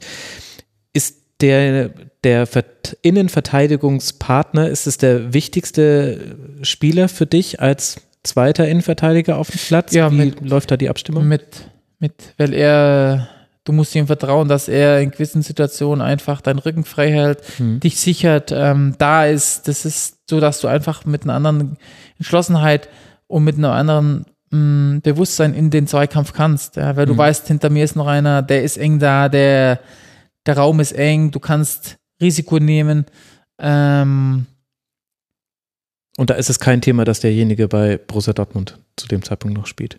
Ja, aber man muss, das muss sich natürlich auch entwickeln über die, Findet über die sich. Spiele, ja. Das ähm, fügt sich dann und nach und nach, man durch, durch, ja, durch Siege ist es natürlich dann leichter, sich Ja, zu finden, klar. ja, wie wenn man jetzt äh, Gegentore bekommt. Aber da hatten wir eigentlich einen guten Start mit, mit Portugal, Hm. äh, wo wir das 1-0 gewonnen haben zu 0, dann hat man schon mal so eine innere Gelassenheit und dann ging es auch weiter. Und äh, trotzdem stand dann unser Fußball schon auch für, ja, äh, für dieses schnelle Umschalten äh, ähm, und einen Abschluss suchen und, und ja, dies, dieses, äh, ja, den Gegner ein bisschen überrollen im Umschaltspiel, ja. Ja. Da gehen, da fächert's aus und dann ähm, kommen wir, kommen zu einer, zum Abschluss zu einer Torschance. So Ähm, war es ja gegen Niederlande, glaube ich, dann im zweiten Genau, Gruppenspiel. genau, genau, wo wir die dann ähm, ja eigentlich rausgeschossen haben.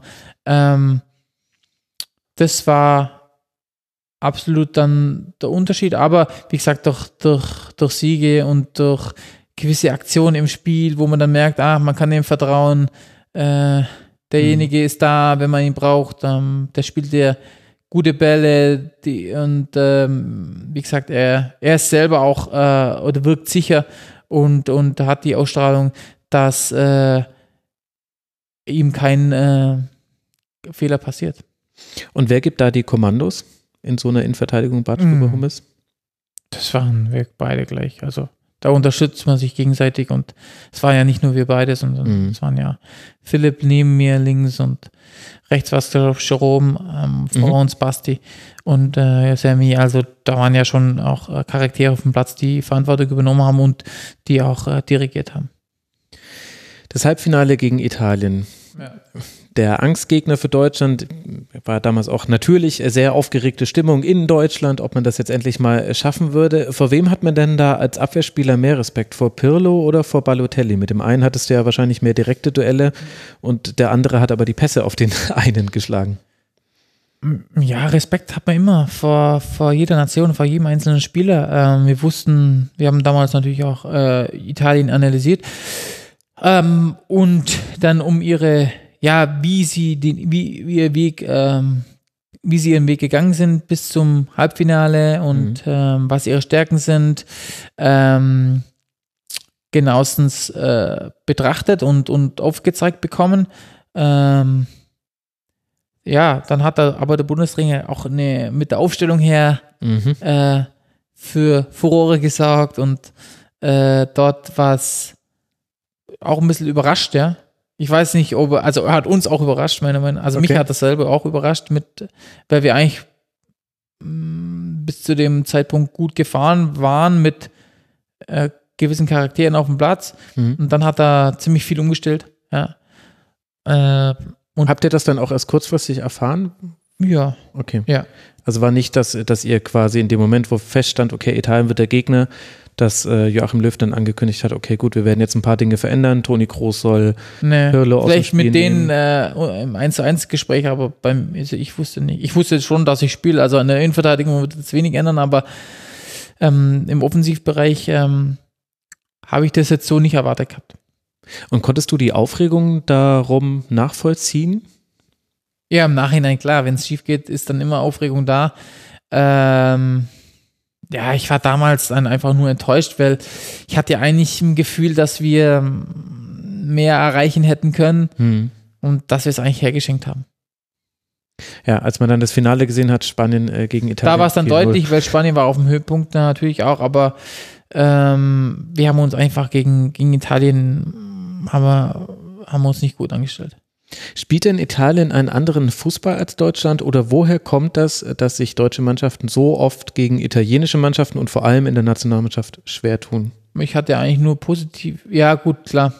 Mit Du bist da Inter- aber fast die Ausnahme. Ja, ähm, konnte ich jetzt nicht so nachvollziehen. Klar war das dann immer so äh, durch die Geschichte ähm, auch natürlich äh, ja ähm, verständlich, aber ich hatte das nicht, nicht das Gefühl, dass wir jetzt ins Halbfinale gehen und irgendwie ein komisches Gefühl dabei hatten äh, oder haben sollen, sondern es war ein Gegner, der, der sicherlich überrascht hat, auch bei der EM. Ja, weil durch ihre, durch ihren Spielstil auch äh, ähm, zu Toren zu kommen.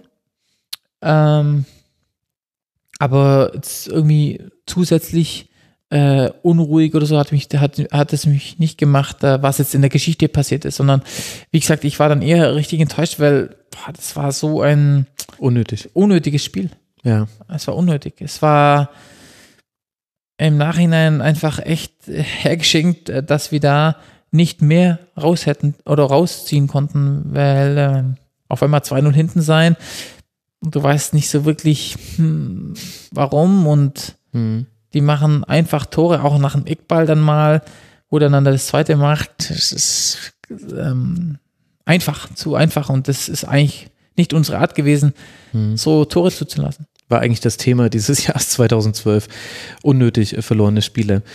Ist denn für dich Italien als Innenverteidiger ein besonderes Land? Also Italien war ja lange Zeit für seine äh, defensive Spielweise bekannt und berüchtigt. Gibt es da besondere Vorbilder, an denen du dich orientiert hast? Ja, natürlich war, war Italien gerade, weil sie eben das Verteidigen gut konnten oder es wurde, wird natürlich, ja, gut konnten. Es wurde nachgesagt, dass sie das Verteidigen eben äh, exzellent beherrschen ähm, und dann auch natürlich äh, Legenden ähm, entstanden sind, wie Maldini, äh, Nesta, Cannavaro, also Hm. sind ja schon äh, zum Teil Weltfußballer. Hm. Ähm, und ja, die haben das dann schon, ja, für einen Innenverteidiger war das dann schon äh, ähm, schön und und und Also man guckt man da dann auch gerne ja, natürlich, natürlich, natürlich. Ähm, aber es ist natürlich auch bedingt, weil sie eher tiefer standen, Mhm. die, eng, die Räume eng hatten, ähm, ja, ja, strikt waren. Ähm, es war jetzt nicht so dieses Ballbesitzspiel, sondern ja, auch ein bisschen auf die individuelle Qualität dann nach vorne hin zu verlassen. Ja. Mit, mit Totti, mit Del Piero, mit, äh, mit äh, Cassano, ähm, eben die dann in, in, in, der Phase, wo ich es dann ein bisschen erlebt habe, oder wo sie dann auch Weltmeister wurden, so ein bisschen gespielt haben. Aber hinten waren sie immer einfach immer im Block. Da, da war kein Durchkommen, ja. Das war wie eine Ja. Wand, weil sie einfach sehr, sehr gut, äh, sehr, sehr gut die Abstände hatten, die Räume ähm, gut verteidigen konnten, individuelle Qualität hatten und äh, auch so eine, ja, so eine Abgeklärtheit hatten, äh, in wichtigen Phasen des Spiels eben auch nichts zuzulassen. Ja, und Das Gefühl, was du vorhin beschrieben hast, dass man die entscheidenden Zweikämpfe, Ja. die entscheidenden Aktionen, dass man da das Gefühl haben muss, okay, das geht jetzt nicht schief. Ja. Das, Das meine ich damit, ja. ist. Aber die gesamte Mannschaft Mhm. ähm, hatte das dann und ja, da war eben äh, Klasse auf dem Platz, die, ähm, die eben wissen oder wussten, wie es funktioniert und äh, äh, da war eben, ja, das ist dann auch ausschlaggebend, dass sie, dass sie dann auch erfolgreich hatten und dass sie da oder dass sie Erfolg hatten und da auch äh, prädestiniert dafür waren, zu verteidigen. Mhm. Ja, und die Verteidigung eben auch äh, große Spiele rausgebracht hat. Mhm. Du standst in deinen, du hast ja viele interessante Länderspiele gemacht. Eins ragt so ein bisschen heraus, äh, das ist dann im selben Jahr noch passiert. Du standst nämlich beim 4 zu 4 äh. gegen Schweden auf dem Feld. Ja. Ich weiß nicht, ob du jetzt schon wusstest, ob jetzt dieses Spiel kommen wird. Kannst du mir erklären, wie so eine Dynamik entsteht, dass man das ist, beim 4 zu 0 Das war, ja, das war auch, das war Wahnsinn. Du spielst 35 Minuten mit das beste Länderspiel in Berlin, äh, wo du sagst, pff, also das, das ist, das fühlt sich super an. Ja, und dann 4-0 nach 35 oder 4, ich weiß nicht, es war einfach im Flow, ja. Und dann kriegst du aus dem Nichts ein Gegentor. Okay, dann gehst du so in die Halbzeit. Ja, wir sind drei, drei Tore vorne. Okay, jetzt reißt euch wieder zusammen. Aber so dieser Kopf entscheidet natürlich dann, gehe ich noch ja, von vorne bis nach hinten, von hinten nach vorne. Ja, mache ich die nötigen Schritte noch? Mhm. Muss ich mich noch, muss ich so viel noch investieren? Wir sind drei Punkte, drei Tore vorne. Es ist doch gegessen, das Spiel, komm. Und das war eben nicht der Fall. Und dann 4-2, okay, hoppala, und dann 4-3 und dann kommt die Nervosität rein, dann kommt Unruhe rein, von außen, Zuschauer. Ähm, schlussendlich 4-4, das war abartig. Also das war klar ein, Spiel, das, das einem nicht gerne in Erinnerung bleibt. Andererseits hat man auch wieder so viel dann gelernt, was der Fußball dir dann verlieren zeigt und äh, ähm, wie abartig dann der Fußball auch sein kann, äh, dass du gerade als, als Abwehrspieler äh, ähm, ja, Denkst du da dann, hast du da dann noch öfter dran zurückgedacht bei kommenden Spielen, wo man mal so eine komfortable Führung hatte? Nee, eigentlich nicht mehr, aber nee? das, das, das Spiel war einfach die Ausnahme, wo sowas habe ich noch nie erlebt und werde ich ja auch wahrscheinlich nicht mehr erleben. Wenn du 4-0 vorne bist und du kriegst noch vier Gegentore. Ich habe allgemein nur nicht oft vier, vier Gegentore gekriegt in meinem Leben. Mhm. Und dann auch noch, wenn du 4-0 vorne bist. Also, das war, das war wusste gar nicht mehr, was ich sagen sollte da. Spielt es da noch eine Rolle, dass das gegen eine Mannschaft passiert, in der Slatan Ibrahimovic spielt, ein Stürmer, der, wo man nie weiß, was größer ist, sein fußballerisches Können oder das Ego? Beides ist groß. Ähm, ja, nicht wirklich, weil wir haben es ja in den ersten 35 Minuten auch gesehen, wie mhm. es, wie er halt nicht zum Vorschein kam. Aber ja. dann, äh, er hat, glaube ich, ein Tor gemacht. Aber, aber es war dann einfach Spruch. ein Versagen von der ganzen Mannschaft. Okay. Also klar, wir, wir Abwehrspieler waren dann die Opfer des Ganzen, ja, und äh, die Nichtsnutze, die äh, äh, normal nie mehr für Deutschland spielen durften. Aber das war ja das ganze Konstrukt, das einfach versagt hat, weil äh, in der ersten halben Stunde, 35 Minuten haben wir es nach vorne hin alle gut gemacht, nach hinten gut und dann hat sich das alles komplett 180 äh, Grad gedreht und ähm, das war dann einfach äh, äh, echt heftig und äh, ja, ähm, da, da bin ich ins Hotelzimmer danach gekommen. Ich wusste gar nicht, wie mir geschieht. Also das war so viel falscher Film irgendwie. Ja, und nicht zu fassen. Jetzt das EM aus gegen Italien, dann dieses merkwürdige 4 zu 4 gegen mhm. Schweden. Mhm. Jetzt sieben Jahre später, kannst du es ja verraten. Was sagt einem Joachim Löw nach solchen Spielen? Hat, hat nach, nach Spielen eigentlich nie was gesagt. Ja. Nee, nach dem. Auch nach dem EM aus. Nee, ja, das war einfach Enttäuschung. Was soll er da groß sagen? Soll er sagen, weiter geht's? Nee, es ist aus. Wir, mhm. wir wussten, wir haben die Chancen jetzt nicht genutzt. Wir haben uns schlecht äh, präsentiert. Ähm, also haben wir es nicht verdient, aber es war einfach unnötig. Zweimal. ja. Und äh, das haben wir uns selber zuzuschreiben und ähm, wir wissen, dass wir es eigentlich viel besser machen können, weil die Qualität der Mannschaft sehr, sehr hoch ist. Hm. Sowas darf einfach uns nicht passieren. Unnötig. Dann sind wir auch beim nächsten Thema. Im Spiel gegen Dortmund ist ja dann das äh, Kreuzband gerissen. Ja. Und wir, wir alle wissen, da kamen dann auch noch ein paar Verletzungen. Neben all den Herausforderungen, die das für den Kopf bedeutet, wird mich interessieren, verändert es denn eigentlich auch das Spiel, wenn man zurückkommt? Also wie lange braucht man dann eigentlich wieder seine alte Passsicherheit zu haben? Das war nicht, das war nicht die Frage, sondern ähm, praktisch ich war rausgerissen hm. und dann nicht äh, in der Lage zu spielen. Und komme ich dann zurück und beobachte viel, was sich getan hat. Allgemein Fußball. Wir haben einen neuen Trainer dann, wo ich zurückgekommen bin, der sehr, sehr viel äh, fußballerisches Verständnis hat. Mhm, also Pep Guardiola. Ja, Pep äh, war, ist unfassbar. Der dir einfach nochmal on top zu zu dem, was ich bisher gelernt hatte, draufsetzt und ins Detail geht und dir ähm, Lösungen auf, auf, aufzeigt, äh, die plausibel sind, die er dir erklären kann, die du absolut abnickst und sagst, ja, genau, okay. Ja, genau so. Ähm, und letztendlich dann auch gezeigt bekommst und, und äh, der Erfolg ihm auch recht gibt, dass man ihm vertrauen kann.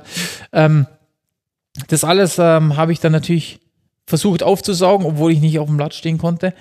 Und äh, wenn du dann zurückkommst nach so einer langen Zeit, ähm, bei der du deinen Körper jetzt natürlich besser kennst, dein Körper ist anders wie davor. Es ist einfach so. Hm. Du bist erfahrener, du bist älter, du siehst die Dinge anders. Du siehst das Geschäft anders, du siehst viele, viele Dinge anders. Ja. Nach so vielen äh, Monaten, wo ich raus war.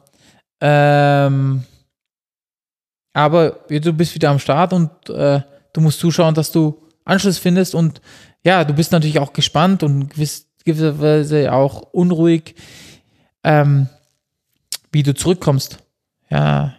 Aber ist denn dann so eine Passsicherheit, die ja für dich eben einfach immer wichtig war, neben Zweikampfführung und solchen Dingen und Kopfballstärke, ist denn das gleich wieder da? Ist es wie Fahrradfahren? Ja, nein, nicht gleich, aber das kommt dann relativ schnell zurück. Das Gefühl okay. kommt zurück. Äh, das verlernt wird es nicht, aber die Bewegungen, die, die, die Antizipation, das Timing, die Schnelligkeit, das muss dann alles wieder sich finden. Der Körper mhm. muss sich finden. Durch die Abläufe, die müssen automatisiert werden, die, die Wege, die du gehst im Spiel. Das ist alles was, was du einfach, klar, durchs Training, aber speziell dann auch durch die Spiele einfach wieder findest. Du findest dich dann wieder. Mhm. Ich habe dann auch gesagt, ich bin nicht der Spieler, der ich mal war. Ich bin ein anderer Spieler. Heißt nicht schlechter, heißt nicht besser. Ich bin anders, weil ich einfach auch gewachsen bin in der Phase, persönlich gewachsen bin. Mhm.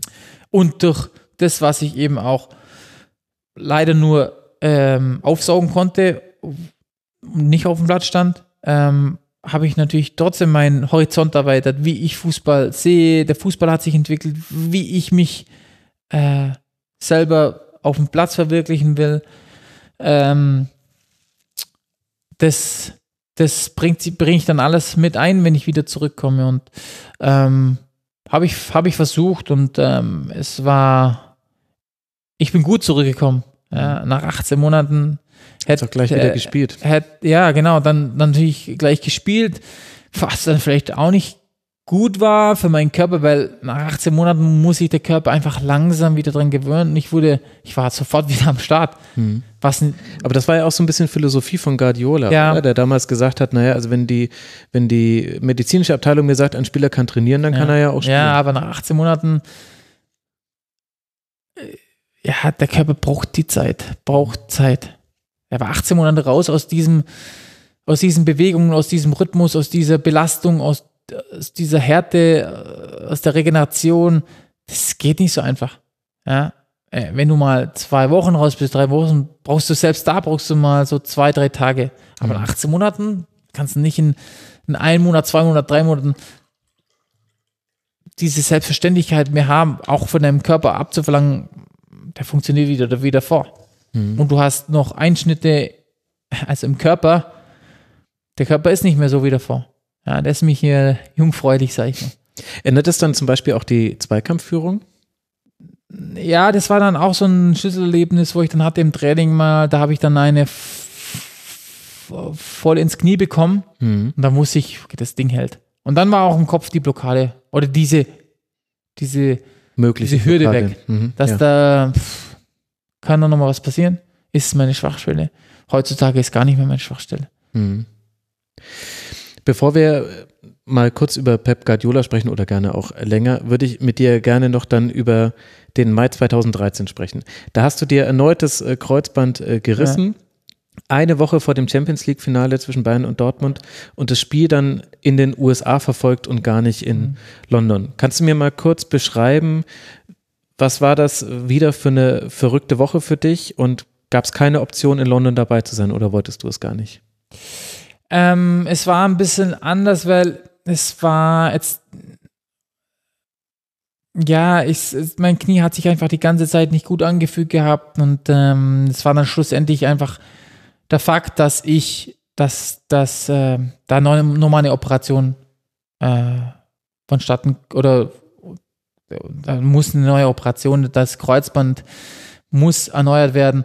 Ähm, Also es hat sich nicht, nicht richtig gut angefühlt, nachdem die ja, erste es hat OP war. oft nicht, ja, ich hatte vier OPs, ja. Mhm. Es hat sich einfach nach der ersten OP nicht gut angefühlt und dann hat sich das einfach äh, auch so weitergezogen und schlussendlich, Aber da wirst du doch wahnsinnig. ja, natürlich, das ist ja, das ist das Schlimmste, weil du eigentlich, ich wusste nicht so wirklich, ich tue alles dafür, aber ich hatte noch nie eine Verletzung, ist es normal? Hm. Ähm, muss ich das erst adaptieren? Puh, schwierig. Diese innere Unruhe und dann halt auch diese Ungeduld mit 23 oder 22, 22 23 habe ich das nicht gehabt, ähm, dass ich einfach sage, okay, jetzt bin ich raus, ich komme zurück. Ich tue alles dafür, aber kein Stress, das muss einfach sitzen, das Ding. So, ähm, da, auf jeden Fall ist dann dazu gekommen, dass ich ähm, wirklich äh, dass wir alle mit den Ärzten zusammen den Schluss gefasst haben, dass ich brauche ein Kreuzband neues. Hm. Ähm, ich wollte nicht mehr bei den alten Ärzten sein. Ich brauchte was Neues und ich bin nach Amerika.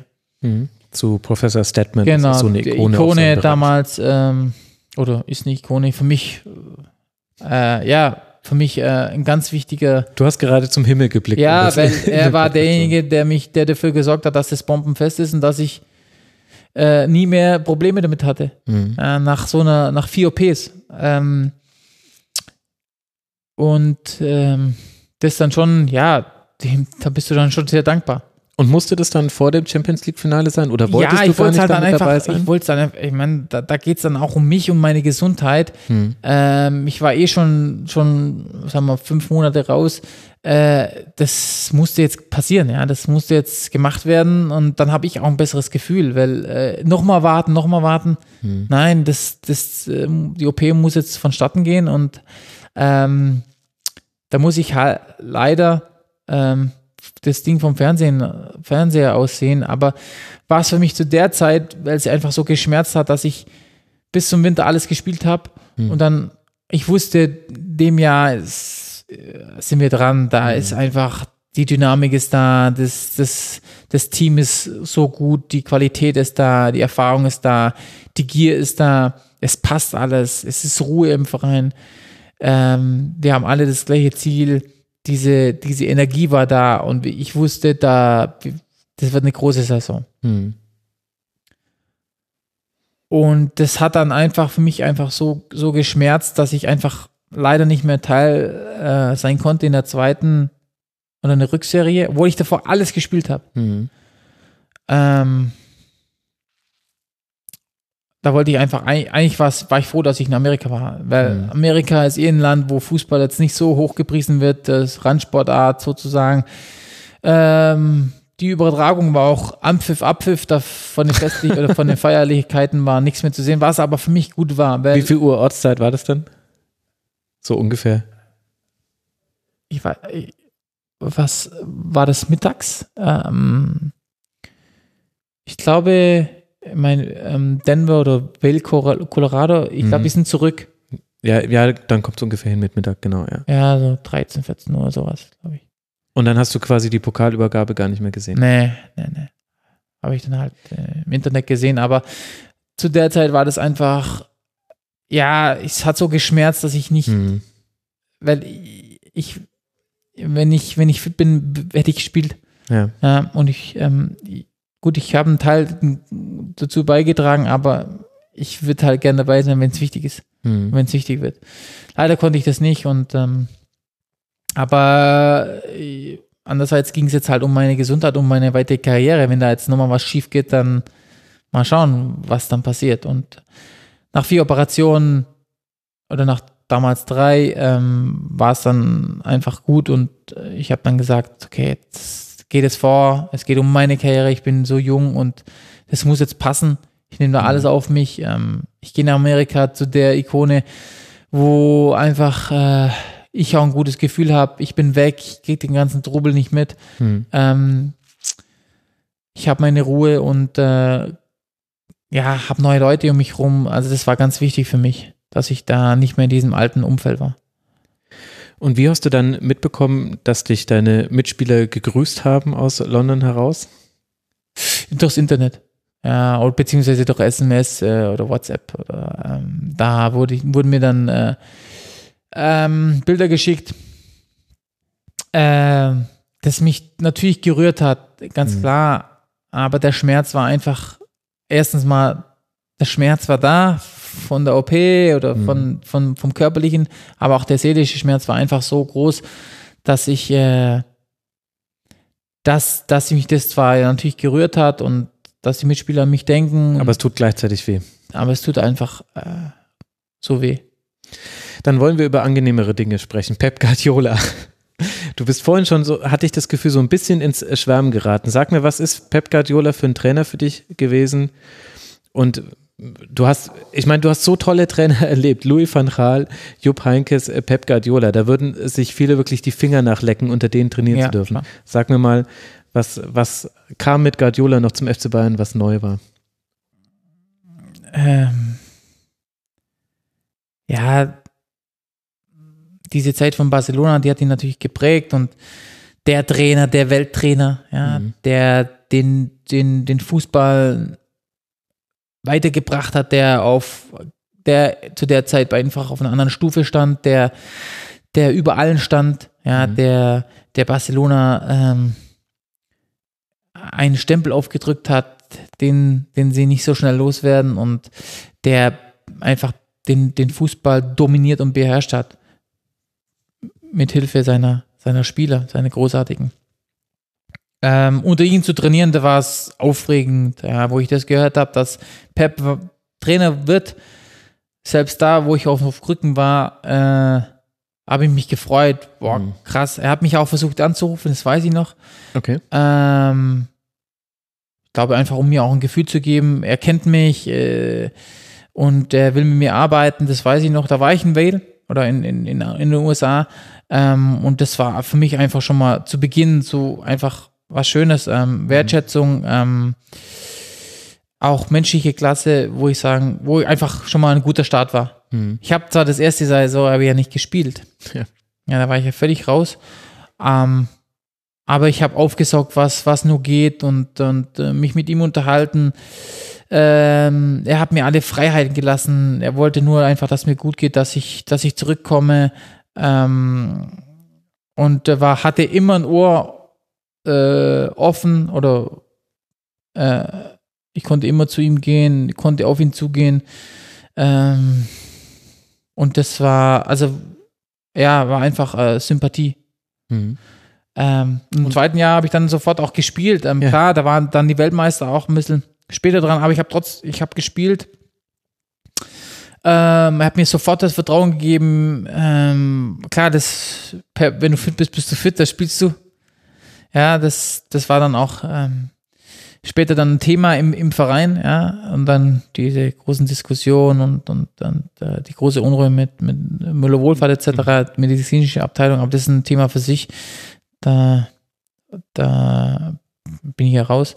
Aber ähm, ja, das war schon auch für meinen ähm, Fußballverstand viel Mhm.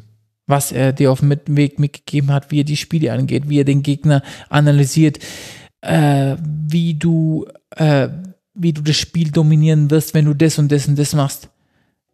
Ähm, das war krass. Also zu Beginn war das krass. Vor allem Dingen, wenn du dann wirklich mal dabei bist und die Besprechung mitmachst, das Training mitmachst, das darauf abgestimmt ist, ähm, seine Vision in den Kopf ein, ein, ein, ja, eingeprägt hast.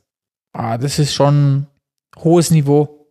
Hat er euch denn gleich von Anfang an gesagt, was er von euch erwartet? Ich weiß noch, dass die große Diskussion damals war, würde Bayern noch flanken, weil ja bei Barca Ecken kurz ausgeführt wurden und es wurden keine Flanken mehr geschlagen, aber man hatte ja die entsprechenden Stürmer vorne drin, um Flanken zu schlagen. Hat er sich äh, in den ersten Trainingseinheiten oder nach ein paar Wochen hingestellt und hat gesagt, okay, meine Vision für unser Spiel ist folgendes oder kam das alles so stückweise mit dieser Stückweise. Überforderung? Stückweise. Stückweise. Aber wir hatten ja intelligente Spieler, die das schnell, schnell begriffen haben, äh, überzeugt waren. Er hat viele, ja, er hat ja viel gesprochen und, und viele Details und ähm, der war schon zu Beginn an so ein, ja, eine Überzeugung da ähm, und äh, das, das hat sich ja sofort auch anders angefühlt auf dem Platz. Okay. Ja. Und ähm, ja, dann hat sich das äh, Stück für Stück, natürlich geht das nicht von heute auf morgen, aber er hat es schon mit einer Überzeugung gemacht, äh, mit den Trainingsinhalten gemacht, ähm, wo dich das dann dahin führt, dass es irgendwann automat automatisch so läuft, ja. Und, ähm, Und hat- mit dem Hintergrund, was er da in Barcelona geleistet hast, hat, äh, da Da glaubst Da du dann auch da einfach erstmal. Ja. Und diese Überforderung war das nicht. Das ist ja durchaus erstaunlich, dass man so hochtalentierte Spieler noch überfordern kann. Also ist es, ist es häufiger so, dass man, Ne, vom, oder ist es was was, jetzt nicht überfordern, Spezielles aber natürlich schon äh, Ja, mit so vielen Details überladen, ja, meine ich dann. überladen, ja. Äh, ja, das war dann einfach für jeden Spieler auch eine Herausforderung, damit klarzukommen. Ja. Ähm, Leistung zu bringen und, und aber trotzdem äh, das zu verinnerlichen, ja. Und aber da war die Mannschaft ähm, eigentlich äh, zu gut, um da irgendwie ähm, ähm, das nicht umsetzen zu können. Hm. Ähm, das haben wir eigentlich relativ gut hinbekommen. Und wie hat sich dann die Rolle des Innenverteidigers verändert unter Pep Guardiola?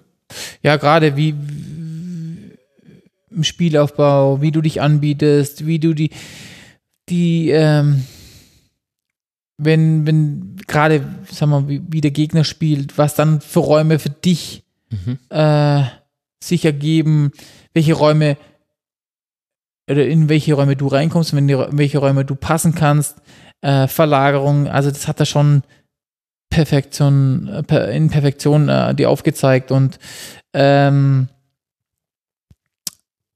das war, das war, das war einfach dann. Also es war ein einfaches Spiel für mich. Okay.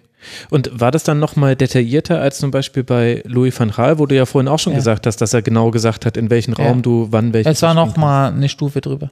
Noch detaillierter. mehr auf den Gegner angepasst oder genauer in den Anweisungen, wie und was du tun sollst? Ähm, beides. Beides. Der war, Pep hatte genau auf dem, auf dem Silbertablett äh, da, da gezeigt oder aufgezeigt, wie du es machst und dann wirst du gewinnen. Und das, das war von vornherein klar, wenn wir so machen, wir haben die Qualität, wir, wir haben den Kopf dazu, das umzusetzen, wir haben die Intelligenz, das auf dem Spielfeld zu erkennen, ja, Mhm. auch wenn der Gegner mal umstellt. Wenn wir es dann machen, pff, keine Chance für den Gegner. Diese ähm, Umstellungen innerhalb des Spiels, das hat ja auch Pep Guardiola so ein bisschen auf die Spitze getrieben beim FC Bayern. Wie läuft da die Kommunikation während des laufenden Spiels ab? Also es gab da mehrere Beispiele. Es gab da zum Beispiel ein, äh, Spiel gegen Ingolstadt. Da hat er dann auch dich auf die Linksverteidigerposition äh, gezogen und dann wurde das Spiel gedreht. Aber im Grunde ist es ja bei Pep Guardiola oft schon so gewesen, dass nach zehn Minuten die erste Umstellung kam. Ja. Er hat sich angeguckt, was macht der Gegner, und dann kommt die Umstellung. Genau, genau. Da haben manche Journalisten auch argumentiert, das könnte ja auch dafür sprechen, dass einfach der erste Plan schlecht war. Wie siehst du es denn als Spieler, der es ausgeführt hat?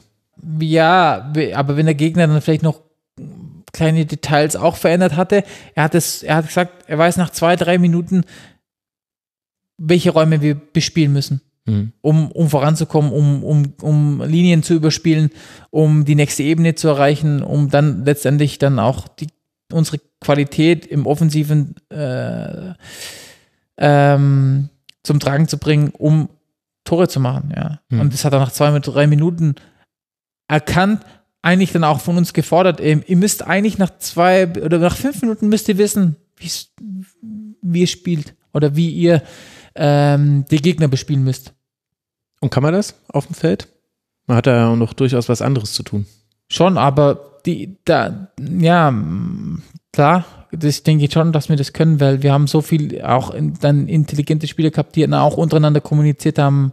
Pass auf, das ist der freie Mann. Wenn der da die Bewegung macht, du bist der freie Mann, du wirst immer wieder frei, wenn wir die und die Staffetten machen, wenn wir die und die Räume freiziehen, ähm, bist du der Mann, der dann entscheidend ist für die nächste Ebene oder für den entscheidenden Raumgewinn.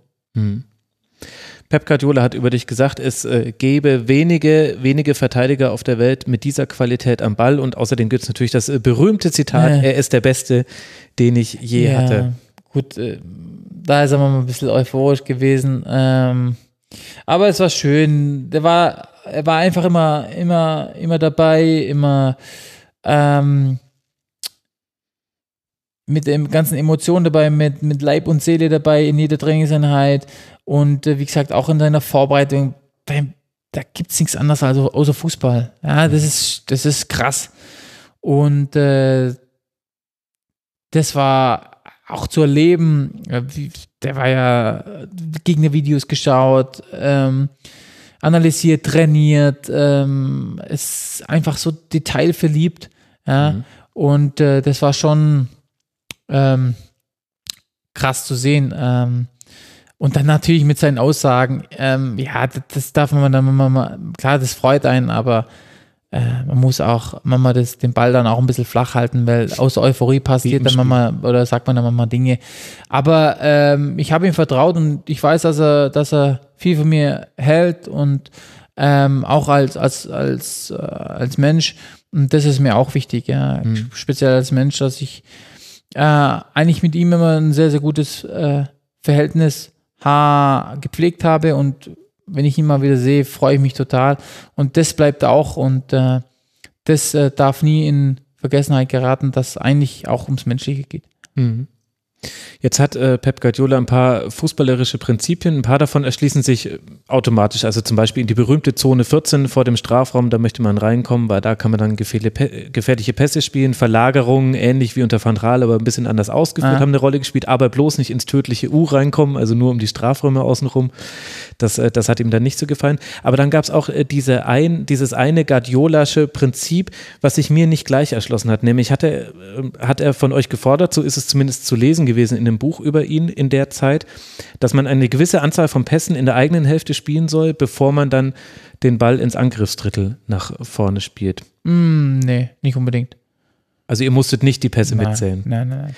Aber ähm, ging es dann äh, darum, das habe ich äh, dann später auch nochmal gelesen in Aussagen, dass die Art und Weise, in welchem Tempo man den Ball nach vorne spielt, eine Bedeutung hat für das Spiel gegen den Ball, sollte man den Ball verlieren. War das, war das eins seiner Prinzipien? War das wichtig für Nicht unbedingt, aber klar sind das Details, ähm, äh, die aber auch die, das, die Qualität des Spielers dann auch ausmacht, in welcher Geschwindigkeit er den Ball spielen kann, in welcher Genauigkeit, in welchem Timing er oder wann er den Ball spielt. Ähm, das war ihm schon wichtig, ja, wann die Bewegung des, des Mitspielers kommt, es muss zum richtigen Zeitpunkt kommen, ähm, welche Bewegung oder welche, äh, welche Räume sich dann öffnen, wo dann der, der, der Mitspieler wieder rein muss. Also das war eher das, die Dinge, wo er gesagt oder wo er uns vorgelegt hat. Es geht nicht um, also er hat jetzt uns nicht gesagt, dem Pass dürfte nicht spielen oder den Pass muss in die Geschwindigkeit spielen. Meine, da hatten wir genug Qualität, um das selber zu wissen, wie wir Bälle spielen. Ähm, er hat dann eher aufgezeigt, so wirklich wie, wie einfach die, wie, wie, wie gewisse Mechanismen dann, wenn wir den Ball haben, laufen, um, um wirklich dann auch weiterzukommen, ja, weiter voranzukommen. Mhm. Äh, Gerade von hinten, wenn, wenn sie zwei, wenn sie zwei Stürmer haben, hat er meistens mit einer Dreierkette aufgebaut. Dann spielen wir drei gegen zwei hinten, dann sind wir schon mal eins weiter. Ja, und äh, so geht's dann im Mittelfeld. Äh, der lässt sich nach außen fallen, der kommt rein, äh, dann kommt, kam Philipp von rechts außen rein. Ja, das, Mhm, das, das waren ja oft äh, Mechanismen, wo wir dann einfach äh, den freien Mann gefunden hatten. Mhm. Manchmal war es der, ja, die Nummer, ich sag mal, acht, die manchmal war es der Sechser, manchmal war es der Zehner. Irgendwann war einer frei und den mussten wir finden. Ja, Wie ist, wo ist Waldo so ein bisschen auf einem ja höheren fußballischen Level? genau.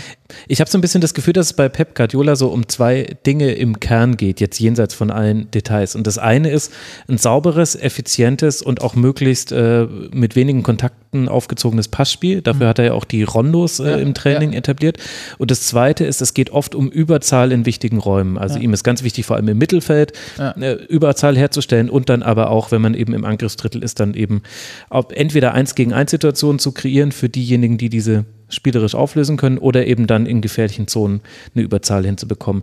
Das hört sich ehrlich gesagt vor allem diese Passspielkomponente gar nicht so hochwissenschaftlich an, sondern eher trivial. Und trotzdem hatte ich den Eindruck, dass der FC Bayern in der Zeit unter Guardiola eine höhere Genauigkeit und eine höhere Passschärfe und auch ein höheres Bewusstsein für den Ball und für den Raum hatte als in vielen anderen Jahren. Ja, das hat er schon geschaffen. Aber wir hatten auch, ich meine, durch Xabi Alonso, der Mhm. unfassbares Passspiel hat. Ja. Sowohl Kurzpass oder diese scharfen Pässe dann auch verlagern, links, rechts, ein, ein super Raumgefühl hatte. Hm. Basti war zu der Zeit, Basti ist auch Passspiel. Ähm, also wir hatten auch die Spieler, ja, die einfach äh, ein gutes Passspiel hatten, um dann wirklich die wichtigen Szenen auch einzulei einzuleiten mit, mit, mit, mit entscheidenden Bällen. Aber es ist, es ist definitiv so, wie du sagst. Also so sehe ich das auch. Dass es zu der Zeit extrem aufgefallen ist, dass jeder Pass einen Sinn machte, jeder Pass exakt war, dominiert, äh, mit Überzeugung gespielt war, äh, mit Sinn und Verstand. Ähm, fast schon krass, also fast schon übertrieben. Mhm. War dann das Übertriebene vielleicht auch das, was dann am gegen Ende der Ära Guardiola bei Bayern so ein bisschen in Vordergrund kam. Also man war sehr erfolgreich, man hat die Liga nach Belieben dominiert. In der Champions League ist man aus verschiedenen Gründen dreimal in Folge im Halbfinale ausgeschieden, einmal ein bisschen zu offensiv im Rückspiel angegangen, einmal Verletzungspech. Ich, ich simplifiziere jetzt, aber so grob kann man es glaube ich stehen lassen. Und gegen Atletico, das war einfach Pech. Das war, da hat ja auch Diego Simeone danach gesagt, das war die beste Leistung gegen Atletico, die er vorher schon mal gesehen hätte. Und man hatte aber das Gefühl, gerade in den Spielen, die jetzt nicht auf Champions League-Ebene stattfanden, dass es manchmal sich auch so ein bisschen dann im Passspiel verloren hat. Also dass es dann fa fast Passspiel um des Passspiels willen Ging. war. Und nicht eigentlich um, ja. Ja, es war manchmal so ein bisschen so, so der Schein, ne? dass es eigentlich um die Dominanz ging und dass wir, Mhm. dass wir den, dass wir den, den Gegner so dominieren mit dem Passspiel ähm, und dann mit, mit Chancen uns kreieren, aber so dieses, ja, es geht um Tore, es geht um, es geht um, um Gewinnen, ja. Wir dürfen bestimmte Dinge dürfen wir eben nicht vernachlässigen, ja. Es geht nicht nur ums Passspiel, sondern ja, Und war das jetzt dann nur der Schein oder war das vielleicht auch manchmal in Spielen so? vielleicht haben wir uns auch als Mannschaft ein bisschen darin verloren, ja, nur auf das zu achten, sondern und, und, und, und dann halt Gegner, wie jetzt zum Beispiel bei Madrid zu Hause, die haben sich dann halt auch eingelassen, aber die wussten ganz genau, Eine Chance kriegen wir. ja, wir kriegen Chancen, wenn wir es. Ja, die waren ja auch eine Welttruppe, die wissen schon auch, wie es funktioniert und wie es ankommt, aber wir warten und wir lauern. Hm. Und die haben noch schön auf Konter gespielt. Ja, die eine Aktion, äh, Jerome Boateng spielt einen unsauberen Pass, glaube ich, geht dann ins Gegenpressing, in seinem Rücken ist Griezmann schon weg und dann kriegt er den Ball. Ja. Dann so schnell geht's dann eben einfach. Unter den äh, großen äh, Trainern, äh, unter denen du spielen durftest, ähm, ist auch mit äh, Carlo Ancelotti jemand, den man schon als Experte fürs Verteidigen äh, bezeichnen könnte. Hat im zentralen, manchmal defensiven Mittelfeld selber gespielt und unter Arrigo Sacchi mit Milan zweimal den Cup der Landesmeister damals noch gewonnen, also die Champions League, in einem Team mit Baresi, Maldini, Rijkaard, Van Basten. Hattest du das Gefühl, dass so jemand wie Ancelotti, der ja auch der italienischen Schule logischerweise verhaftet ist, anders übers Verteidigen denkt als deine anderen Trainer, die du hattest? Über Ancelotti kann ich gar nicht so viel sagen, weil ähm, ich habe das gar nicht so, ich weiß nicht, das war alles für mich nicht, also es waren ja die Jahre davor von Pep, das war so, so viel, so viel Input und bei der Angelotti war das irgendwie gar nicht mehr so der Fall. Also da haben mhm. die eigentlich die Spieler so ein bisschen andererseits am Anfang gedacht, boah, wir sind ein bisschen wieder frei, ja, gerade so kreative, wie jetzt nicht so hieß so es auch am Anfang, dass Ancelotti ah, die Fesseln wieder, gelöst hätte. Er, er, genau, er, er, löst die Fesseln, er lässt die Spieler wieder frei sein auf dem Spielfeld, aber so wirklich äh, einen Plan habe ich nicht so wirklich gesehen. Okay. Ja. Also es war jetzt für mich so, ja klar, ihr wisst schon, wie, also eher so die Verantwortung uns gegeben, so, ihr Jung, ihr habt, ihr wisst doch, wie es funktioniert, also macht. Ich schnüre euch nicht ein, ihr seid frei. Ähm, ich gebe euch ein paar ähm, Details mit, aber mehr nicht. Wir waren halt davor Pep gewohnt. Mhm. Das war halt bis ins kleinste Detail. Ja. Das war natürlich schon, äh, hat uns das schon sehr, sehr viel abgenommen. Und das war vielleicht am Anfang, am Anfang Angelottis Zeit klar, äh, befreiend mhm. für viele Spieler. Aber jetzt so im Nachhinein würde ich sagen, was ist der Fußball bei uns da gestanden? Ich, wir waren natürlich geprägt von, also wir hatten es natürlich im Kopf durch Pep, Passen, Dominanz. Mhm. Aber was, was wollte er von Fußball spielen? Weiß ich nicht. Weiß ich ehrlich gesagt nicht. Und wie unterscheidet sich das jetzt? Weil wenn man das jetzt einfach mal so in der Rückschau jetzt betrachtet, dann hat man das Gefühl, da gab es zwei sehr strukturierte, ordnungsliebende und auch viele Regeln vorgebende Trainer, mhm. nämlich Van Gaal und Guardiola. Mhm. Und es gab zwei, die eher Freiheiten gelassen haben, Prinzipien vielleicht mitgegeben haben und wo man dann eben einfach bei einem, bei Jupp Heynckes, dieses Gefühl hatte, für diesen Trainer, da würden wir alle doof gesagt durchs Feuer mhm. gehen und man hat mhm. sich hinter einem gemeinsamen Ziel vereint. Und bei Carlo Ancelotti, der hatte ja den Ruf, genau das auch zu schaffen und hat, hat schafft es ja jetzt vielleicht gerade auch bei Napoli wieder. Kann man das so einfach runterbrechen, dass es zwei hm. Regeln Trainer nee, waren und zwei? Ja, okay, klar, die anderen waren dadurch mehr geprägt, aber ähm, bei Jupp war dann gut, ich sehe das natürlich auch anders, weil ich einfach bei Jupp auch immer gespielt habe, bei, hm. bei Ancelotti wenig Chancen bekam. Weißt du warum? Ja, gut, da, da hatte ich einfach auch nicht mit das Standing. Ja. Ich war viel verletzt mhm. davor und ähm, dann wurde Mats Hummels geholt. Ja, dann, also da geht's, ja, da spielt halt der. Ja. Also das mhm. ist einfach so. Ja, da da äh, geht es dann um Standing. Ich meine, das sind zwei Weltmeister, Jerome und ihm, die haben einfach gespielt, ja. Und dann waren ja noch, da, da war eher noch dann Javi Martinez vor mir da in der Innenverteidigung und dann habe ich das auch gar nicht mehr so, eigentlich so ähm, nah an mich reingelassen. Auch und andererseits muss man aber auch sagen, wir waren beim Jupp einfach total fit. Mhm. Ja, und das, hat bei ja, das hatte alles so eine. Jupp Heynckes hat es einfach geschafft, ähm, Fitness zu kombinieren mit Menschlichkeit, mit, mit, mit präzisen, guten Ansagen. Natürlich nicht so ähm, detailliert und, und, und, und viel wie, wie, wie Pep, aber er hat genau die richtigen Worte getroffen, ja, und mhm. ähm, den Spielern auch die Verantwortung gegeben, ähm, die sie tragen können und den Spielern Freiraum gelassen, die eben kreativ sein mussten und auch Freiraum gelesen wollten. Also das war einfach eine, eine, eine perfekte Mischung, ja. Mhm. Ähm, und bei Angelotti war das dann, ich weiß nicht, das war äh, manchmal ein komisches Gefühl, weil ich nicht wusste, was will er eigentlich? Mhm. Was, was, was, was sollen wir spielen? Was will er? Was gibt er uns für, für Vorgaben? Ja, ähm, sind wir fit? Weiß ich nicht. Ähm, und äh, welche, ich weiß nicht, ich weiß nicht, was von, von der Meinung er von mir hatte, um ehrlich zu sein. Also er hat nie klar gesagt, ich will das und das von dir sehen, als Innenverteidiger, von dir als Spieler, äh, sondern ich habe halt einfach keine Chance bekommen.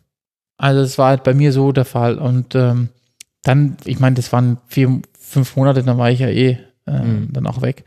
Ähm, von dem her kann ich jetzt über Carlo Angelotti hat halt nicht sollen sein zwischen uns und mhm hey, zwischen Bayern und ihm halt anscheinend auch nicht, ja, weil Ja. es hat ja auch nicht jetzt lang gehalten und ähm, die Zeit bleibt jetzt auch nicht so in Erinnerung in der Vereinshistorie, finde ich. Hm.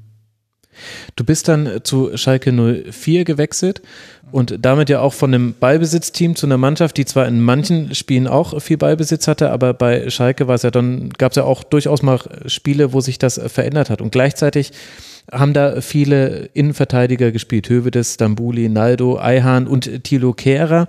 Und du kamst dann noch mit dazu unter Markus Weinziel als Trainer. Wie hat sich denn jetzt aus taktischer Sicht das Spiel auf Schalke von dem vom Bayern unterschieden, was du ja im Grunde dein ganzes fußballerisches Leben bis dahin Ja. gespielt hast? In allem, weil ich gar nicht wusste, was, was. Also erstens mal war das ja eine Zeit, Zeit für mich, wo einfach, ja, Abschied von Bayern ähm, war nach, nach 14,5 Jahren einfach nicht so, wie, wie ich es mir gewünscht hätte. Ja, das war so schnell und irgendwie ungutes Gefühl dabei, unguter Abschied. Ähm, traurig. So jetzt Aber du hattest den Abschied initiiert, oder? Naja, also wenn man halt keine Chance kriegt Hm. äh, und so ein bisschen beiläufig so ein bisschen mitkriegt und so, dass vielleicht mal ganz gut wäre, wenn ich halt einfach Spielpraxis sammle. Ja, warum soll ich dann da bleiben? Ich will kicken, ja, gerade nach meiner Zeit, ähm, äh, da, da ich einfach verhindert war zu spielen. Das war ja nie wegen Leistung. Ich, ich war einfach halt aus körperlicher Sicht her nicht imstande zu spielen. Ähm, und das war schon, hat mir schon wehgetan, dann einfach irgendwie auf die Art und Weise von, von München wegzugehen. Äh, war dann auch für mich ganz klar, ich will, ich bin in vier oder viereinhalb Monate bei Schalke und dann, dann ist ein Schlusspunkt und dann orientiere ich mich neu. Also das war für mich Also war das auch klar, dass du danach nicht zurückkommst, weil da gab es halt so ein bisschen Ja, das Irritation. war aber, das war einfach nur politisch irgendwas geredet von Protagonisten aus, aus Schalke. Für mich war von vornherein klar, meine Wohnung oder mein, mein, meine Wohnung war äh, auf fünf Monate gemietet. Es war alles auf fünf Monate gerichtet. Ich wollte einfach nur spielen, ja. Und äh, die Interesse kam von Schalke. Äh, man, man will mich haben, man will, äh, weil es lief da auch nicht so gut, äh, obwohl, mir, obwohl die Mannschaft gut war. Mhm. Also am Schluss, glaube ich, kam der elfte Platz raus. War, ich weiß nicht, wie es geht mit der Mannschaft, dass man da Elfter wird. So, ähm, Aber es war auch klar, dass du war- nicht zu Bayern zurückkommst, weil das war ja Nein. damals so eine Geschichte, Ja, dass laut DFL-Statuten Nein, es, es war für mich, für mich, für mich war einfach klar, wie es dann auch mit Verträgen und so weiter, mit gewissen, äh, dann, ähm, ähm, das war dann nicht mein Teil oder mein Bier, sondern das wurde dann geregelt von, von Pirata etc.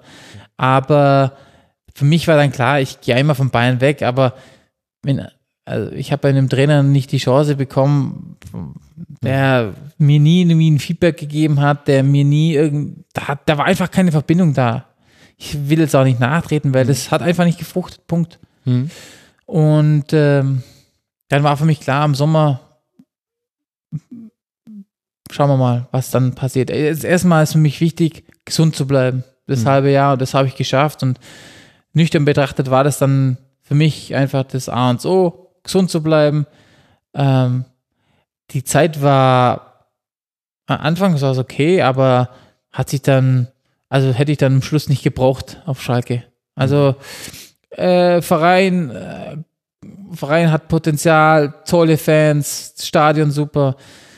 Aber das sind einfach Dinge auch passiert, wo ich sage, kann ich nicht. Ähm, wie gesagt, dann auch mit dem, mit dem Schluss, was am Schluss passiert ist, das waren einfach äh, Lügen. Ja, dass sie irgendwie nicht mit mir verlängern wollten. Ich war, für mich war nie äh, oder stellt außer Frage, dass ich jetzt auf Schalke bleiben will. Oder dass ich dass Schalke jetzt, dass ich da jetzt einen neuen Vertrag will. 0,0. Es war immer so, ich vier Monate, ich will Spielpraxis und dann äh, will ich gesund sein und, und, und auf dem, auf, dem, auf dem Stand sein, dass ich wirklich mal einfach wieder gesund in die Saison gehe. Mhm. Und das war, das war von dem her dann, äh, ja, eine Zeit, wo ich dann einfach auch nüchtern betrachten, nüchtern betrachtet abhaken will, ich bin gesund bleiben und gut ist. Hm, Das, das verstehe ich, aber lass mich an einem Punkt bitte kurz noch nachhaken und dann können wir auch Ja, ja, das alles äh. Schalke-Kapitel zumachen. Ähm, wenn du Spielpraxis wolltest, warum bist du dann zu einem Verein gewechselt, der so viele gesetzte Innenverteidiger Ja, zu dem Zeitpunkt hatte? Ich wollte einfach nur weg. Weil Okay. wenn ich so durch die Tür Gab es nicht so viele bekomme, andere Angebote oder was einfach war, ein zu Gefühl? dem Zeitpunkt war ich vielleicht auch blauäugig, blauäugig und habe gedacht, okay, jetzt gehe ich zu Schalke, Blauäugig ist auf Schalke erstmal ganz gut, wenn es Königsblau ist. gehe ich zu Schalke, mach, mach, mach Spiele und dann Sommer schauen wir mal. Also das war an sich war das ein großer Fehler. Mhm. Aber so ist halt manchmal, manchmal so. Ich hätte wahrscheinlich äh, woanders hingehen können, definitiv. Mhm.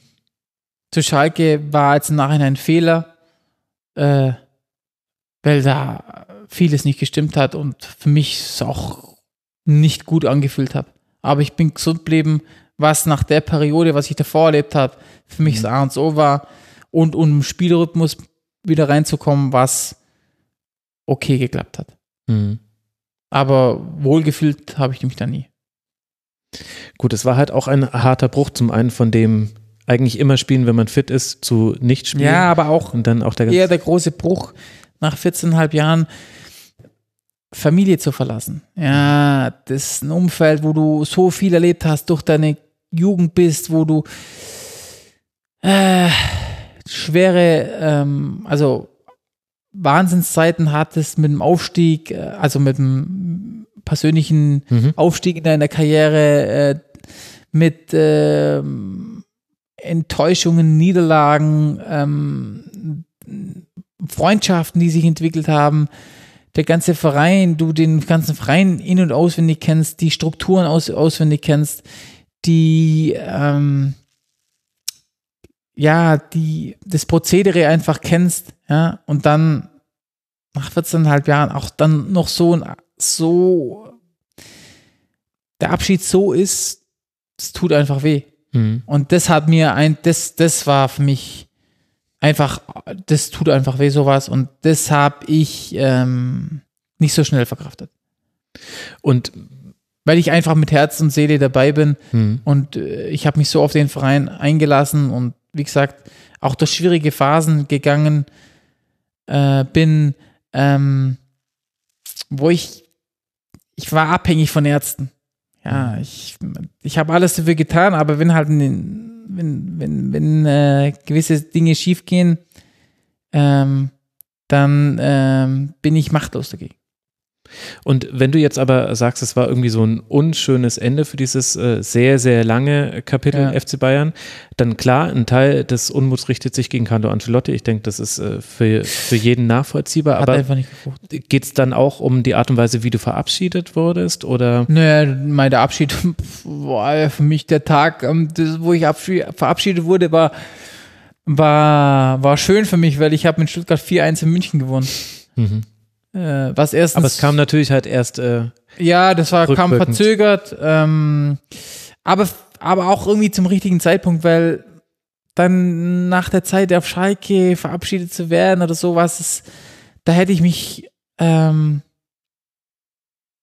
nicht so gut gefühlt, wie ich mich jetzt ein Jahr später dann gefühlt habe. Weil ich habe eine Saison durchgespielt, ich habe mit dem VfB Stuttgart äh, eine, eine gute Saison hingespielt, oder gespielt, äh, zwei wenigstens Gegentore, ähm, war dort eine, eine Führungsperson und ähm, habe dann noch in München 4-1 gewonnen, was wo ich wusste, Bayern München will gewinnen, weil die werden an dem Tag die die Meisterschale und ich, ich weiß, wie es funktioniert. Ähm, Das Spiel wollen die immer gewinnen und 4-1 in München zu gewinnen, bin ich mal gespannt, wenn das die nächste Mannschaft wieder macht.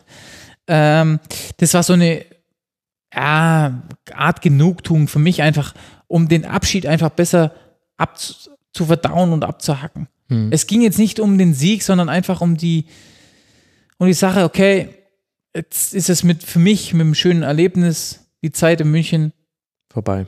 vorbei. Und wie kam es dann, wenn wir jetzt schon so lange drüber gesprochen haben, dass äh, die Episode Schalke 04 eher ein Fehler war, wie kam es dann dazu, dass du dann zur Saison 17, 18, das ist die, von der wir jetzt Ja. gerade schon sprechen, eben zu den aufgestiegenen Stuttgartern mit Hannes Wolf gewechselt bist? es gab mehrere Optionen. Ähm, so, dann, dann, ich bin schon ein Typ und ein Mensch, der eine gewisse Verbindung zu irgendwas haben muss. Ja, Mhm. ich kann nicht zu irgendeinem Verein 0815 gehen, wo ich sage, ja, jetzt spiele ich halt da mal, sondern ähm, es war natürlich auch ein Risiko, weil du gehst zu einem Aufsteiger, aber mit einer riesen Tradition, mit einem riesen Fanbase, mit einer schon auch eine Historie. Ähm, ich glaube, in der, in der ähm, Bundesliga-Historie auf Platz 5. Hm. Also ist ja ein großer Verein. Hm. Ähm, wo ich aber dann auch noch äh, meine Geschichte hatte mit, mit zwei Jahren in der Jugend. Ähm, mein Vater hat hier trainiert, also das war schon eine Verbindung einfach da und die Nähe zur Familie nach eben so einer, so einer Phase in meiner Karriere, in meinem Leben, wo ich nicht so gut verdaut hatte, das war mir einfach sehr wichtig und ähm, dann bin ich dieses Risiko eingegangen, äh, weil ich es auch allen wieder zeigen wollte, ich bin wieder da, ich kann, mein Körper funktioniert auch für eine ganze Saison, was er auch getan hat. Äh, bin dann aber mehr oder weniger ohne äh, Vorbereitung eingestiegen, habe eigentlich die Saison mehr oder weniger durchgespielt, äh, was für mich einfach auch persönlich äh, wichtig war, um zu sehen, ey, dein Körper funktioniert wieder. Nach all den Strapazen, nach all den Operationen, den Narben, den, auch den, den äh, seelischen Narben, was jetzt in den letzten Jahren passiert ist, ich will sie eben zeigen. Und das Jahr war sehr erfolgreich für mich, weil, wie gesagt, ähm, mit dem Aufsteiger auf Platz 7 zu landen, zweitbeste Defensive, ähm, dann in München noch zu gewinnen, Hm. ähm, das waren einfach Höhepunkte oder, oder, oder Erfolge, die, die schön waren und äh, mir auch gezeigt haben, okay, du bist jetzt wieder da. Und äh, dann, ähm, du kannst dir vertrauen, du kannst deinem Körper vertrauen. Äh, lass dich nicht von, von vielen anderen irgendwas einreden, sondern du hast es dir gezeigt und äh, jetzt äh, ist auch gut, du musst Hm. dir selber nie mehr was Jetzt ist die Seite umgeblättert und du hast eine neue umbeschriebene, die du, die du beschreiben kannst. Jetzt ist es ja so, dass du beim äh, VfB damals im Jahr 2017 mit 28 Jahren der Erfahrene warst. Äh, Also wenn ich mir sonst die, die Verteidiger angucke, Ja, dann genau, sehe ich da. Pavard und Baumgarten Ja. mit 21, Ja. Kaminski mit 25. Wie hat denn das deine Rolle verändert? Ja, ich habe mich schon immer eigentlich, äh, also ich kann schon Verantwortung übernehmen. Das habe ich au- auch in meinen jüngeren Jahren als Bayern habe ich mich so gesehen. Natürlich nach außen, aber ich habe auf dem Platz versucht, immer Verantwortung zu übernehmen, lautstark zu sein, weil es einfach ein Innenverteidiger auch äh, meiner Meinung nach sein muss, weil er viel, viele Dinge sieht, weil er das Spiel vor sich hat, weil er Dinge ordnen kann, weil er, Ding, weil er Mitspielern helfen kann. Und das habe ich eben mir natürlich auch zur Aufgabe gemacht, das in Stuttgart zu machen. Ähm, ich wusste wirklich nicht, wie viele Junge da sind, aber es waren sehr, sehr viele junge, unerfahrene ähm, Jungs, die zum Teil von der Jugend rauskamen, ja, die noch gar nicht im Männerfußball äh, äh, waren? gespielt oder eingesetzt wurden. Und das war, das war neu für mich. Und dann, okay, ich wusste, okay, das wird auf jeden Fall eine Aufgabe für mich. Hm. Erstens, mir das selber zu beweisen, meinen Körper ähm, wieder auf Vordermann zu bringen, eine Saison durchzuhalten, aber dann auch die Verantwortung zu haben, ey, du bist beim Aufsteiger. Äh, ich weiß nicht, was kommen wird, ja. Hm. Also, ähm, und du musst Spieler führen. Ja, ein junger Trainer dann auch noch, der auch neu, der noch nie Bundesliga trainiert hat davor. Ja. Viele neue Dinge und äh, ähm, das habe ich mir angenommen und äh, zum Glück ist es mir gut gelungen. Ja. Am Schluss, klar, da hat es dann noch einen Trainerwechsel gegeben, da kam ein erfahrener Trainer rein. Äh, das war dann alles ähm, auch, auch, auch ähm, die, die richtigen Schritte. Aber für mich selber war das, war das Jahr und eigentlich auch der Erfolg ähm, wichtig. Hm. Also der Ja, Erfolg klar, für mich logisch. einfach wichtig, okay, ähm, so eine junge Mannschaft zu führen, ähm, dann so einen Tabellenplatz zu erreichen, Aufsteiger mit gewissen dann halt äh, ähm, auch für mich wichtigen Erkenntnissen mit, mit, mit Gegentoren etc. Das war für mich schon wichtig zu sehen und das war für mich schon auch eine äh, ein kleiner, also ein kleiner Erfolg. Und ist man da dann automatisch, wenn man als der Ältere in Anführungszeichen kommt, derjenige, der dann die Jungen an die Hand nimmt und äh, warst du jetzt dann derjenige, ja. der dann Tipps verteilt im Training?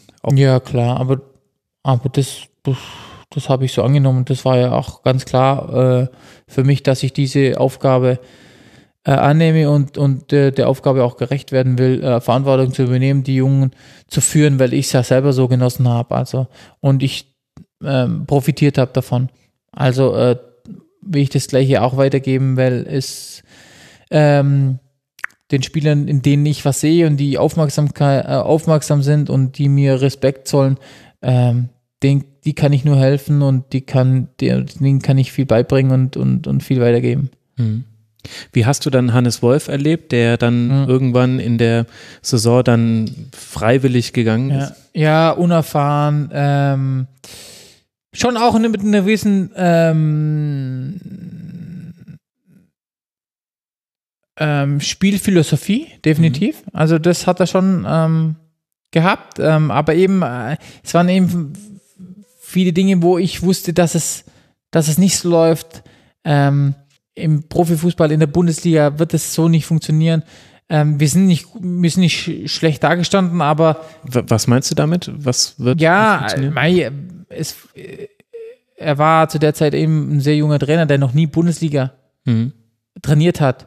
Und ähm, ich, ich habe jetzt keine Beispiele, aber äh, in gewissen Situationen muss man halt als Trainer auch ähm, ähm, ja dann auch die, die Ruhe bewahren oder eben die, die seine Autorität zeigen.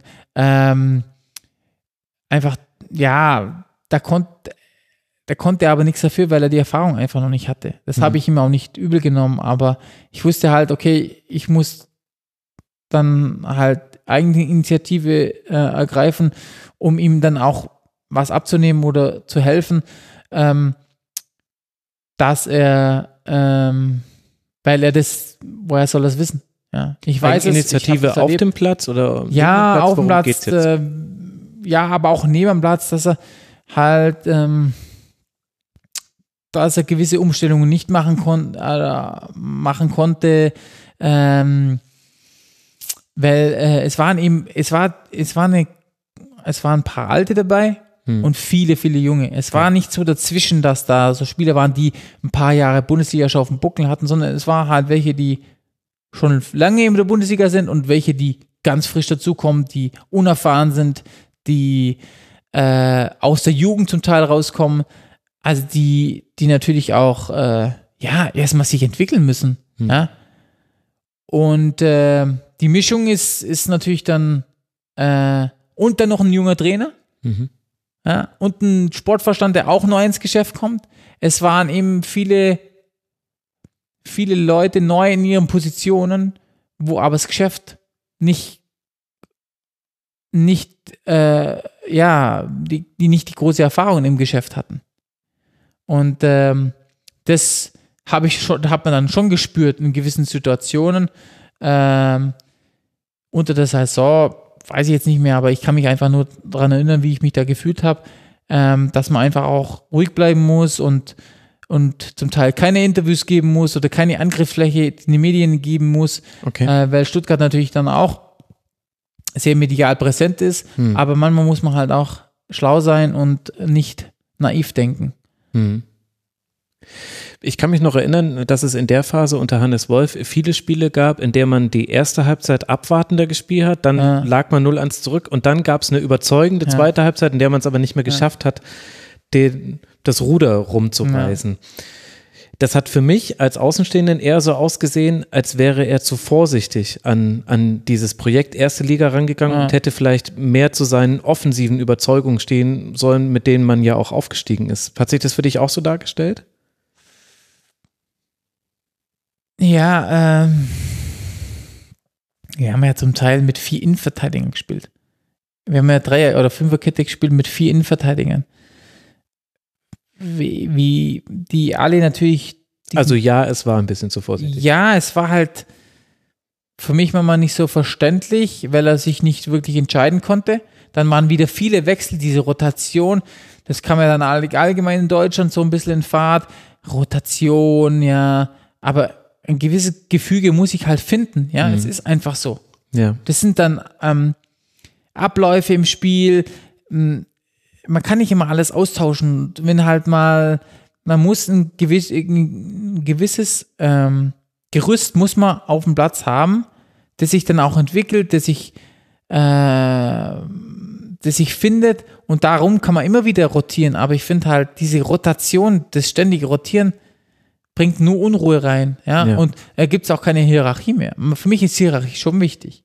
Ja, es soll schon ähm, eine Hierarchie in der Mannschaft geben, ähm, weil das einfach, glaube ich, auch im Endeffekt für Ruhe in der Mannschaft sorgt. Anstatt dann jeder sagen kann, ich spiele, ich spiele, ich spiele. Ja, aber wenn einer mal halt einen schlechten Tag hat oder dann, ähm, dann auch ihm wieder das Vertrauen geben. Man, manche, manche ähm, Spieler sind natürlich auch sehr sensibel und man muss auf verschiedene, ähm, ja, oder man muss auf Individualitäten auch achten. Das haben, das war da nicht der Fall. Aber gab es denn keine Hierarchie? Weil zum Beispiel so Spieler Ja, doch, wie doch, doch, Christian. doch, doch, doch, aber, aber erst am Schluss, dann richt, Richtung Okay. Schluss und da wo dann auch die, die, die Serie dann auch angefangen. Da gab es dann eine Hierarchie.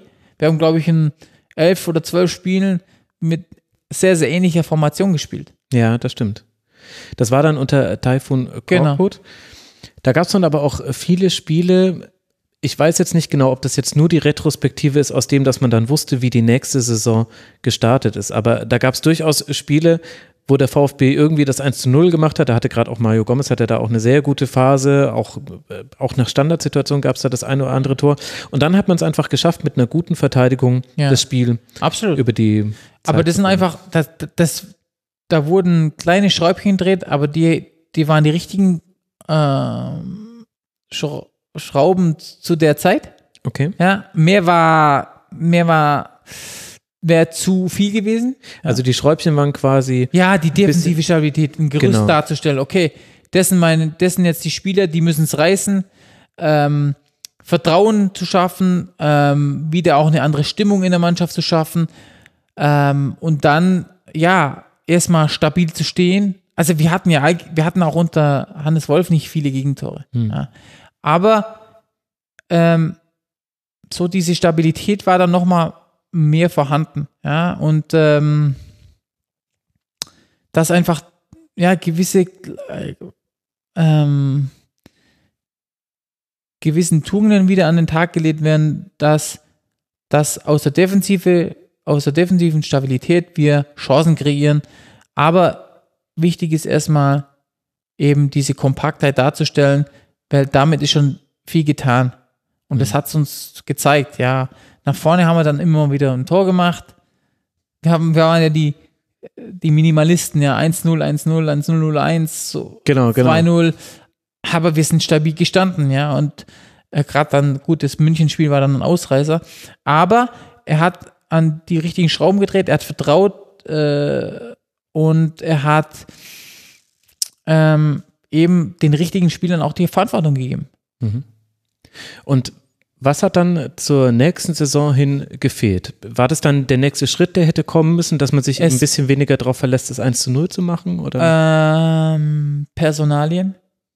okay. Die, die Mannschaft war homogen, also in, in, der, in der guten Phase. Mhm. Und zur neuen, war, zur neuen äh, Saison wurden Personalien ähm, ja, verändert, die aber die Mannschaftsstruktur verändert haben, die die Hierarchie verändert haben. Mhm. Das war nicht gut. Und dafür war nicht der Trainer, sondern eher, äh, sagen wir mal, die Planer äh, für verantwortlich, die aber nicht, nicht kapiert haben, wie, wie der Erfolg in der Vorsaison zustande kommt, welche Charaktere in der Mannschaft waren, wichtig waren Mhm. für die Phase. Ja. Ähm, Beispiel jetzt Daniel Ginczek. Mhm. Publikumsliebling, ähm, steht kannte den Verein, steht für den Verein, ähm, hat unf unfassbar viel ähm, geackert für das Team, was untergegangen ist, aber er war wichtig, sehr wichtig, verkauft. Aus irgendwelchen Gründen. Aber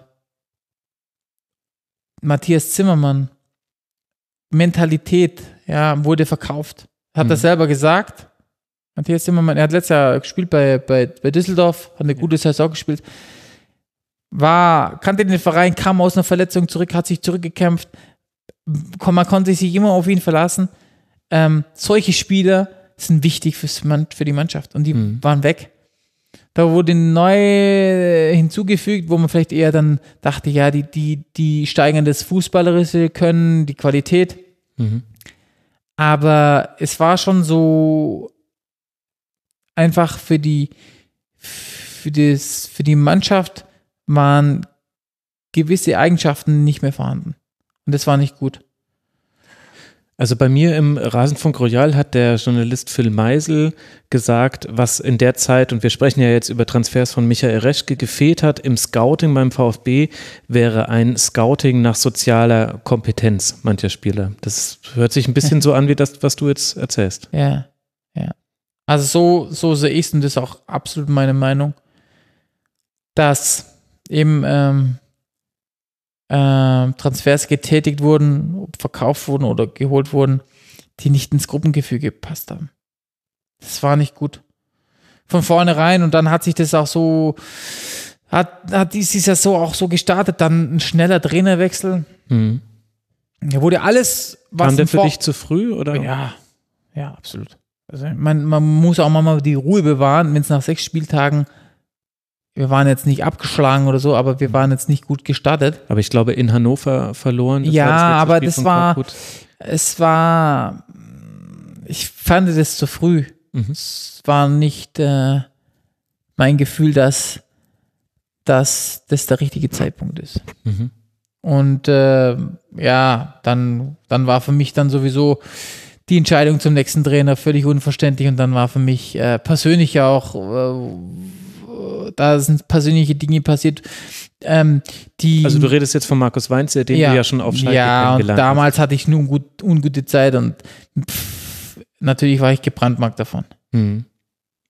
Aber was sind da dann äh, für Dinge passiert, wo du jetzt ja dann so deutliche Kritik auch übst? Also auf Schalke hattest du, hattest ja. du keine Spielpraxis, da kamen aber ja verschiedene ja, Sachen aber zusammen. Man, man wird ja mal, wenn man einen Spieler holt, dann wird dem natürlich was vorgegaukelt und wenn das äh, nach gewisser Zeit einfach wegfällt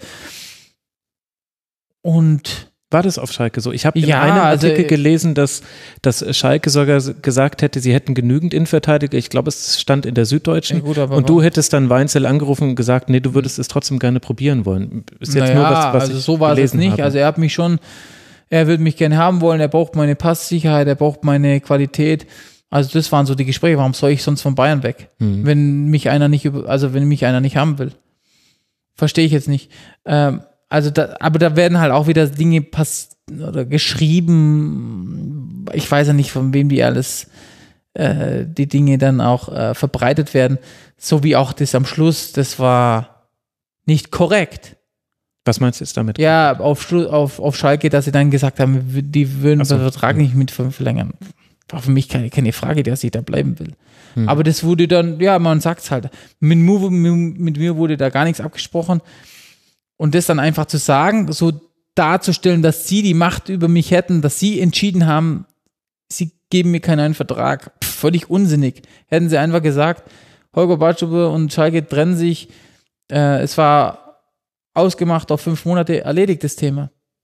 Aber so dann das so darzustellen, ähm, Warum, warum ist dir das so wichtig? Ist es nicht ja, weil normal? Das einfach Link ist. Das ist ja. einfach was, was ich überhaupt nicht mag ja, wenn man so falsch ist. Und aber du hättest ja die Möglichkeiten, das ja, klarzustellen über deine ja, Social Media Profile. Mein, ja. Natürlich, vielleicht zu Recht, ja. Ähm, aber es sind einfach Sachen, wo ich sage, solche Personen, mit solchen will ich nichts zu tun haben. Mhm. Die sollen mir ins Gesicht sagen, wenn sie mich nicht haben wollen. Wenn sie sagen, pass auf, dann ist es auch für mich, dann muss ich doch mit, mit klarkommen. Aber so irgendwas dann über die, über, übers, über die Medien zu verbreiten, damit irgendwas gesagt wird, damit sie irgendwie, sagen wir mal, äh, ja, die Oberhand drüber haben, finde ich nicht korrekt. Und, und das ist was, was ich absolut nicht mag im Privaten und auch nicht im Fußball. Hm. Im, En- Im Endeffekt bestrafen sie sich selber, weil diese zwei, also sprich Heidel und ähm, ähm, Weinzel, beide sind sie weg vom Schalke. Der Erfolg blieb komplett aus. Hm. Und mit so einer Mannschaft äh, sowas äh, nicht hinzubekommen, ist schwer. Weil die Mannschaft, ich meine, wir hatten Max Meyer, wir hatten Goretzka, wir haben Kolasinac, wir hatten äh, Huntela, bei dem es übrigens ähnlich ging wie mir, der jetzt wieder bei äh, Ajax seit Jahren spielt und da eine gewisse Rolle hat, aber er ist wichtig. Hundertprozentig ist dieser Spieler wichtig. Der wurde auch, obwohl er so viel für, vom, vom, für Schalke geleistet hatte über die Jahre, von diesem Trainer nicht beachtet. Oder nicht vertra kein Vertrauen geschenkt, weil er auch eine Meinung hatte. Es ist immer wieder dasselbe Prozedere, dass gewisse äh, Spieler, die Erfahrungen haben, die, die äh, unter großen Trainer trainiert haben, die eine Meinung haben, die vielleicht auch mal ähm, ja, Gegenstand, äh, Gegenstand sage ich, ähm, Gegenrede, Widerrede. Widerrede äußern, ähm, laut sind, die werden aussortiert. Hm. Oder werden einfach gemieden oder werden äh, ruhig gestellt. Warum? Die wollen nur den Erfolg.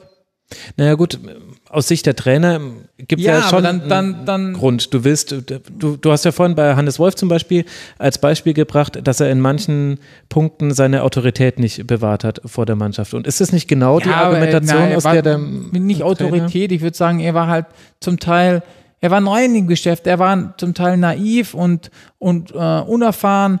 Ähm, und ähm, das hat man halt in gewissen Situationen im Alltag erlebt. Ja, aber mein, das war eben ein junger oder ist eben ein Jugendtrainer. Das ist auch logisch. Okay, klar, aber es ist ja auch klar, dass ein Trainer erstmal nicht äh, Widerrede hören möchte und es eben, also ich finde es schon nachvollziehbar, ohne dass ich jetzt Ja, aber warum, war, warum zeigt dann, sagen wir mal, der Trainer mal nicht einfach Stärke und sagt, pass auf, wir klären das mal unter vier Augen. Ähm, was ist deine Sicht der Dinge? Was ist meine Sicht der Dinge? Wir müssen einen Kompromiss finden oder du hast es zu akzeptieren. Ja, du hast es zu akzeptieren, was ich, was ich vorgebe, was ich, äh, ich bin derjenige, der der Entscheidungsträger ist. Ja, ich bin dafür verantwortlich über die ganze Truppe. Warum wird es warum wird es dann praktisch, warum wird dem aus dem Weg gegeben, indem er einfach den Spieler bestraft, obwohl der Spieler einfach Dinge vielleicht erkennt, Dinge sieht, die falsch laufen, beziehungsweise die, die, die nicht erfolgsführend sind. Das verstehe ich nicht. Der für, also ich kann es einfach von mir aus sagen, ich will ja immer nur das Beste für den Erfolg. Ja, ich will das, dass man sich einfach verbessert. Ja, das will ich mit meinen Mitspielern, das will ich mit, mit der Mannschaft, das will ich mit dem Verein. Aber wenn ich dann halt ähm,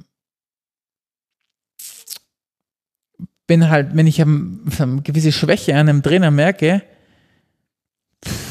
dann, dann ist, bin ich auch vielleicht mal, gebrandmarkt von den großen Trainern, die ich hatte, Hm. weil die einfach ja eine Autorität hatten, die hatten die hatten klare, An äh, klare Vorgaben, die hatten eine Philosophie, die hatten Stil, die hatten Menschlichkeit, die hatten aber, die hatten vor allem eines, die waren geradeaus.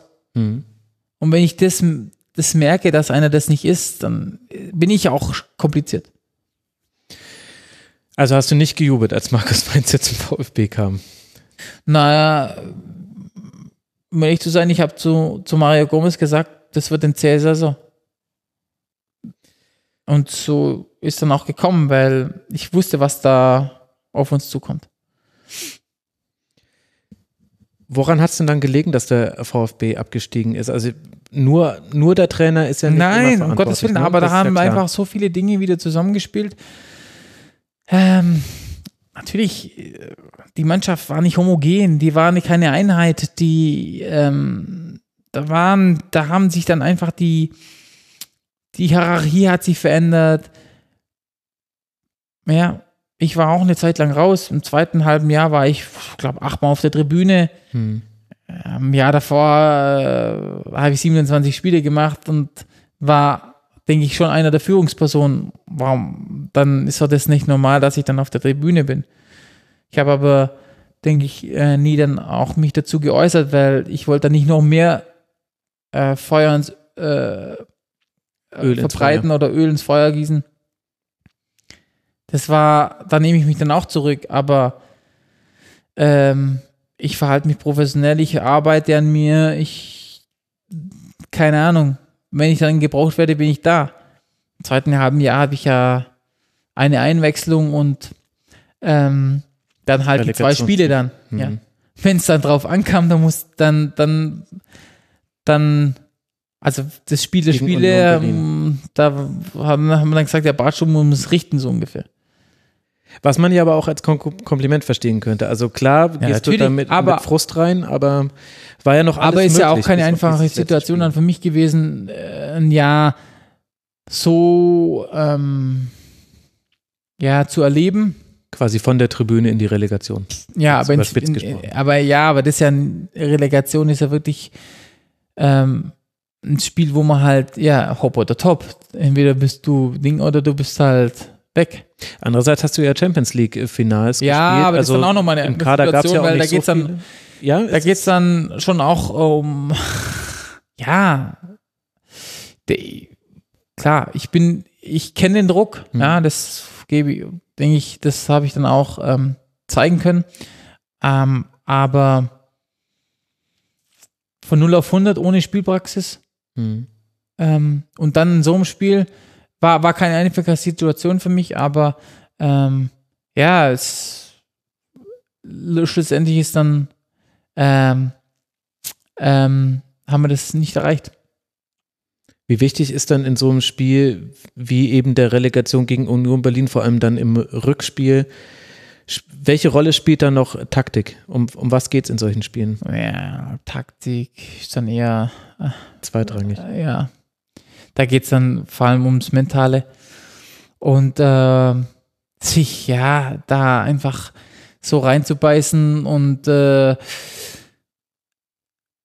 so äh, zu investieren, mehr, in, mehr zu investieren. Ähm, natürlich spielt Taktik immer eine kleine Rolle oder eine Rolle, aber da hat es definitiv eine kleinere gespielt, weil wir auch nicht äh, äh, eine Mannschaft waren, die taktisch gesehen her klug war. Okay. Also auch selber. Weil wir, ähm, ähm, glaube ich, ähm, ja, Eigenschaften oder Personalien in der Mannschaft hatten, die, ja, die, äh, mit denen du nicht viel taktisch vorgeben oder überfordern, die du nicht überfordern konntest, taktisch gesehen. Wo der Horizont einfach begrenzt war. Okay.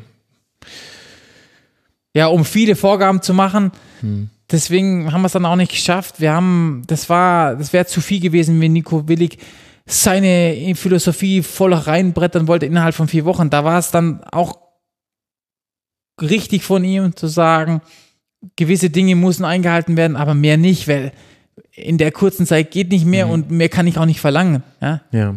das ist einfach so.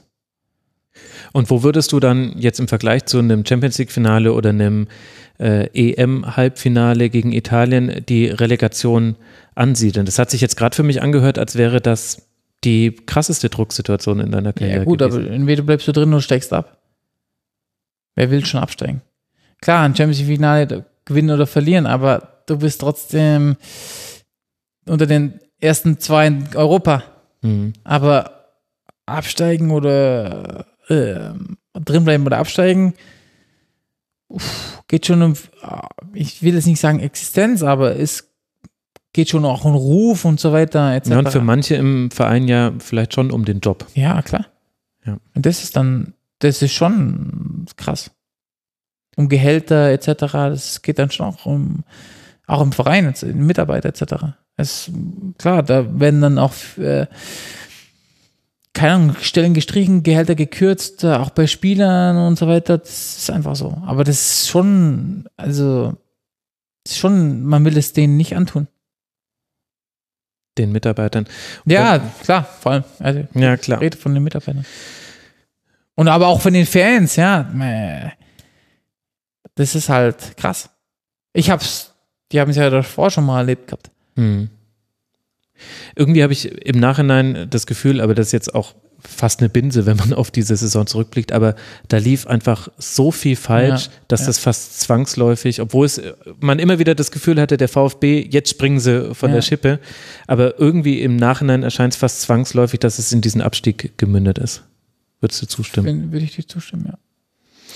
Dann lass uns über angenehmere Dinge Nee, aber sprechen. äh, ich hatte ja eine lange Zeit dann so eine Beobachterrolle, weil ich war draußen, ich musste das akzeptieren. Wobei du natürlich im Training immer noch deinen Ja, schon, aber ähm, ich konnte nicht aktiv in die Spiele eingreifen, weil ich meistens ja nicht mehr im Kader war. Ähm, und ich wusste unter dem Trainer, also geht, wir zwei, geht nicht, Punkt. Hm. Das wusste ich. Also so clever bin ich auch, um das dann zu wissen. Ähm, äh, den, die Erfahrung habe ich auf Schalke gemacht. Jetzt in Stuttgart, also ein drittes Mal brauche ich das definitiv nicht. Ja, das ist jetzt quasi das Signal an alle zukünftigen Entscheidungsträger deiner Mannschaften. Bitte nicht nochmal. Jetzt äh, zweite Liga unter äh, Tim Walter. Ganz anderer Trainer, logischerweise eine ganz andere Liga. Und ich habe das Gefühl, sportlich gesehen, dass du auch wieder eine neue Rolle spielst. Die Innenverteidiger unter Tim Walter, die sollen durchaus auch mal andribbeln. Die dürfen, wenn sie nicht, wenn sie nicht unter Druck gesetzt werden, bis an den 16er durchgehen. Wie hat sich, was hat sich jetzt verändert zu der Saison? Ja, erstmal ein kompletter Umbruch äh, von der, von der, äh, von den Personalien in der Mannschaft. Trainerteam natürlich komplett neu, aber also vor zwei Jahren oder wo ich gekommen bin, sind da sind jetzt noch drei oder vier Spieler da. Der Rest ist komplett ausgetauscht. Hört sich ja aber so an, als wäre das was Gutes, nach dem, was du vorhin gesagt ja, hast. absolut. Also ich, ich sage jetzt nur die, die Fakten. Äh, viele junge Spieler ähm, mit natürlich gewissen Eigenschaften im spielerischen und im, äh, im menschlichen, wo einfach natürlich dann auch ähm, man im, in, die zur Philosophie passen, ja, zu, Mhm. die sich äh, entwickeln sollen in das System rein, in, in die, die neue Art zu spielen. Ähm, das ist, ähm, glaube ich, ähm, das haben sie sich zur Aufgabe gesetzt beim VfB.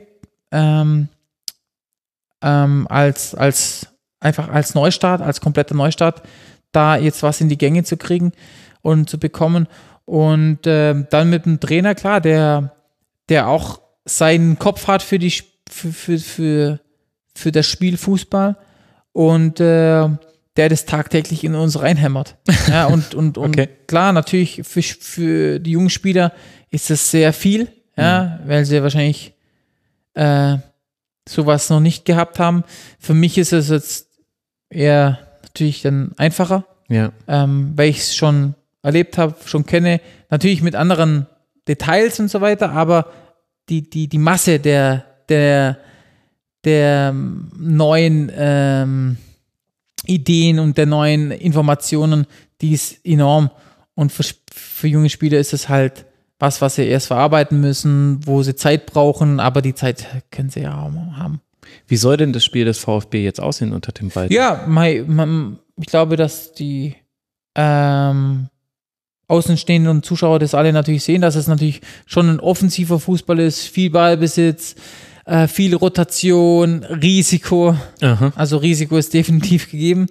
Ähm, schon gewagt, aber ähm, ähm, man geht halt aufs Ganze. Ja, und äh, Gefällt dir das als Innenverteidiger? ja, äh, als Äh, Innenverteidiger. Du hast schon auch viele 1 gegen 1 Situationen Natürlich, jetzt. natürlich, das ist für mich jetzt auch wieder neu. Deswegen muss ich, ähm, oder habe ich vor allen Dingen am Anfang von der Saison gesagt, ich brauche erstens mal äh, einen sehr guten Fitnessstand, Mhm.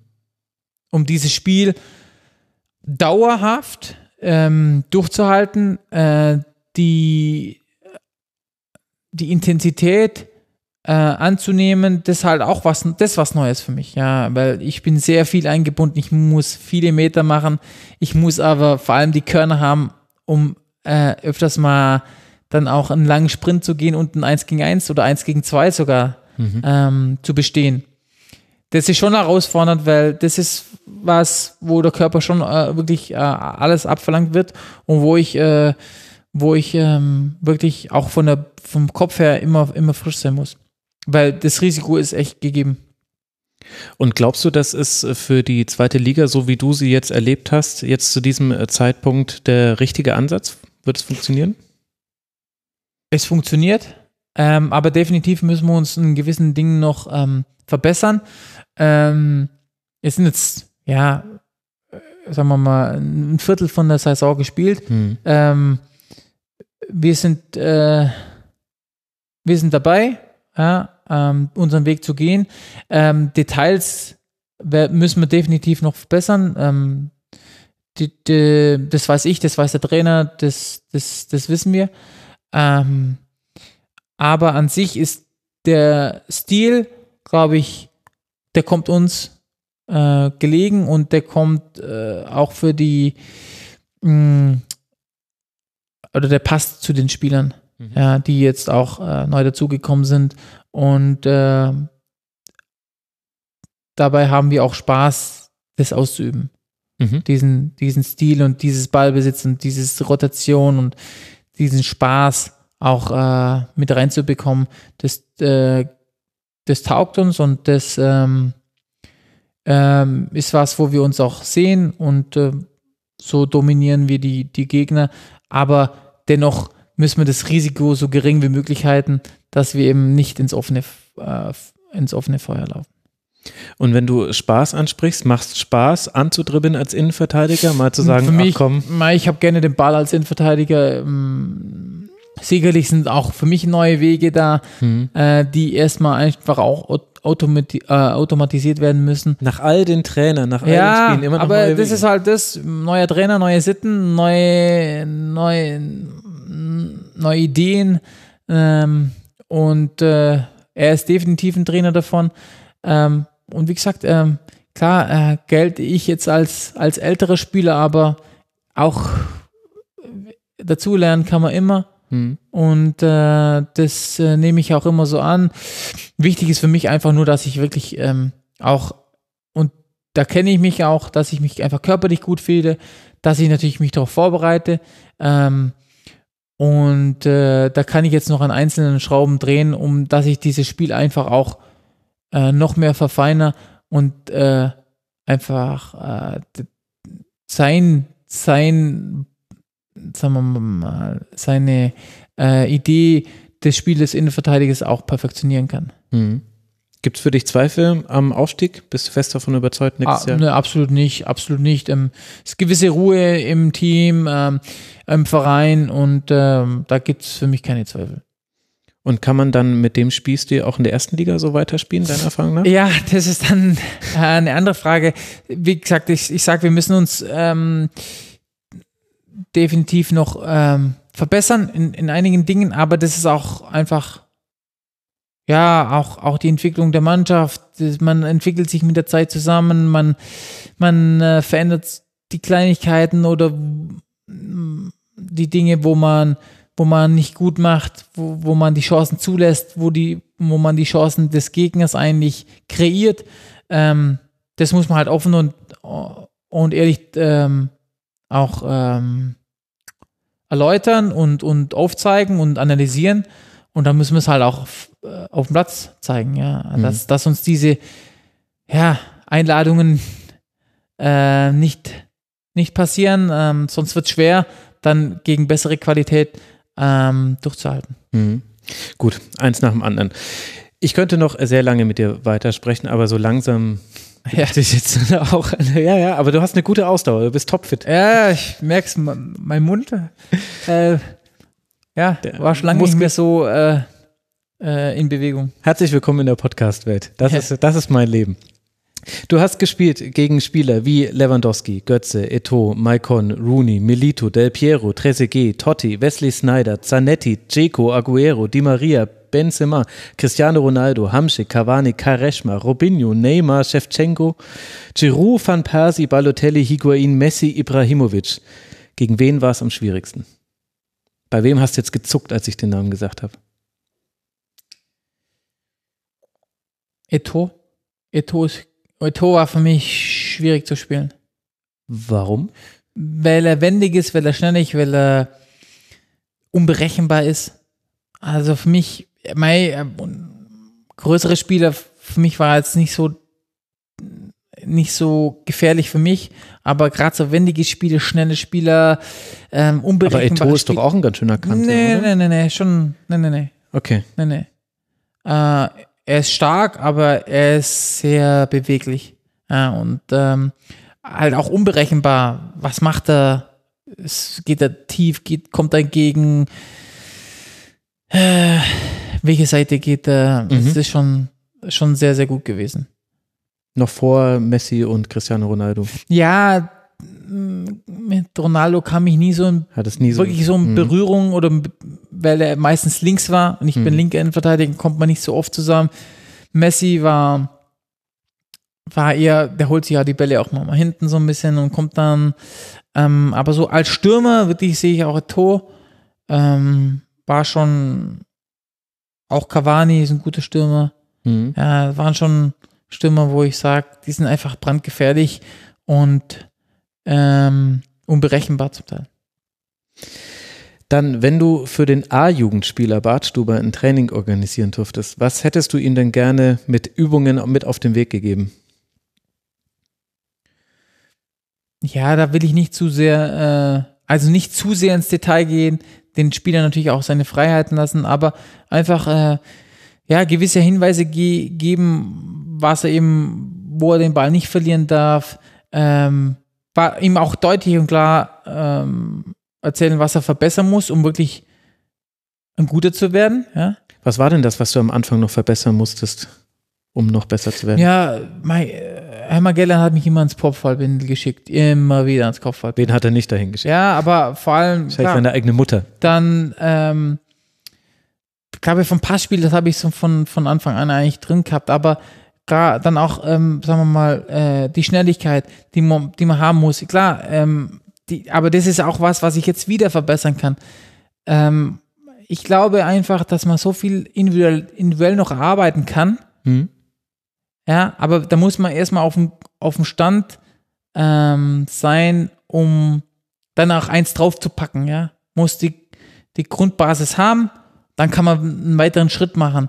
Ähm, das fühle ich jetzt momentan zum Beispiel, da habe ich das eigentlich drin und jetzt kann ich individueller werden. Ja, gerade weil ich merke, durch das neue, durch die, den Spielstil jetzt, muss ich öfters eins gegen eins. Ich muss die Körner aber auch in der 80. Minute haben, um noch einen Sprint anzuziehen. Hm.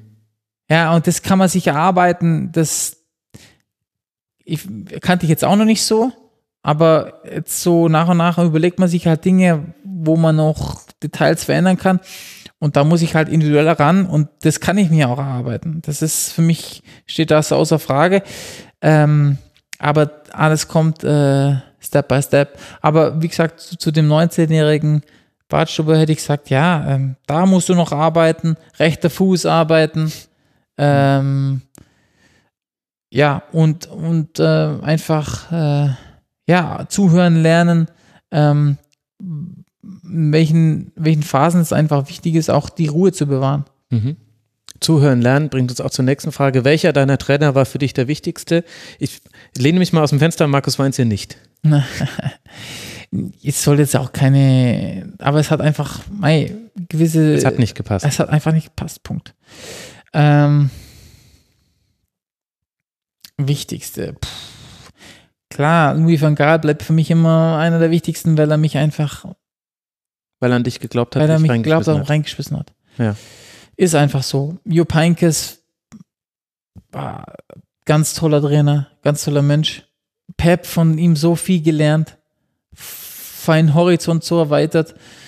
Das waren die drei, die für mich einfach über allem stehen. Und abschließende Frage, sehen wir dich nochmal auf internationaler Bühne? Ich sag mal so, äh, warum nicht? Ja, ich traue es mir auf jeden Fall zu. Ähm, aber all, ich meine, das hört sich jetzt vielleicht ein bisschen äh, ja, gewagt an ähm, und selbstbewusst an, aber so ist es. Im Fußball kann immer alles so schnell gehen. Ähm, keine Ahnung, vor, vor zwei Jahren wären wir fast noch in den UEFA Cup gekommen mit dem VfB. Jetzt ist eben gerade die Situation so. Ähm, ich habe immer an mich geglaubt, ich werde auch weiter an mich glauben. Ähm, manche äh, kommen nochmal äh, in ihrem äh, hohen Fußballalter. Naja, 30 ist er. Ja, deswegen, aber das wird ja heutzutage so betitelt, dass 30 Jahre schon alt ist. Ich fühle mich eigentlich gerade so gut und ähm, ich kenne meinen Körper, ich habe Erfahrung, ich, ich, ich weiß, was ich brauche, jetzt auch, ähm, wo ich mich noch verbessern kann. Das weißt du ja mit 20 nicht so genau hm. von dir aus. Aber ich weiß es und ich weiß, dass ich mir das erarbeiten kann. Von denen her habe ich noch glaube ich, ein paar Jahre vor mir und mal schauen, wo die, wo die Reise hingeht äh, und äh, wie hoch es noch reicht. Aber ich stecke mir da äh, kein Limit, sondern ich äh, will mich jeden Tag verbessern. Und äh, wenn ich dran glaube, dann äh, weiß ich auch aus Erfahrung, dann kann vieles passieren. Sehr gut. Holger, ich danke dir ganz, ganz herzlich, dass du dir so viel Zeit genommen hast. Das ist äh, wirklich außergewöhnlich. Ich hoffe, es hat dir Spaß gemacht. Du kannst ja zur Vorbereitung auf die erste Liga die Schlusskonferenz hören. Das ist unser Erstliga-Format. Und auf die internationalen Spiele kannst du dich mit den internationalen Kurzpässen vorbereiten. Der Rasenfunk ist, es gibt Super, so viel das mache ich. Ich, ich höre das gerne. Und wie gesagt, Fußball äh, ist ein sehr großer Teil in meinem Leben und ich werde mich immer damit beschäftigen. Äh, immer gerne zuhören. Äh, und aufsaugen und mitnehmen, was geht. Äh, und Kommst du denn mal als Trainer wieder ins das, Tribünengespräch? Äh, wollte ich das gerade sagen, vielleicht später irgendwie weitergeben. In welcher Form kann ich nicht sagen, aber ähm, ich will dem Fußball so lange wie möglich irgendwie treu bleiben und, und irgendwie in irgendeiner Form das weitergeben, was ich erfahren durfte. Ich durfte viele Facetten kennenlernen und ähm, das will ich ja, weitergeben, ähm, weil ich das auch selber erfahren durfte und das äh, hat mich zu dem gemacht, der ich heute bin. Und äh, von dem her sauge ich weiterhin alles auf und äh, der Fußball verändert sich, ich verändere mich. Mal schauen, wo wir in, äh, ein paar Jahren sind. In welcher Funktion, keine Ahnung. Stark. Ich wünsche dir sehr, dass du mal Bundestrainer wirst. Dann kann ich nämlich sagen, ich hatte mal einen Bundestrainer. ah, Danke dir, Holger, für deine Zeit. Danke auch und hat, hat sehr viel Spaß gemacht. Freut mich. Das war das Rasenfunk-Tribünengespräch. Wir gehen nun zurück in die angeschlossenen Funkhäuser.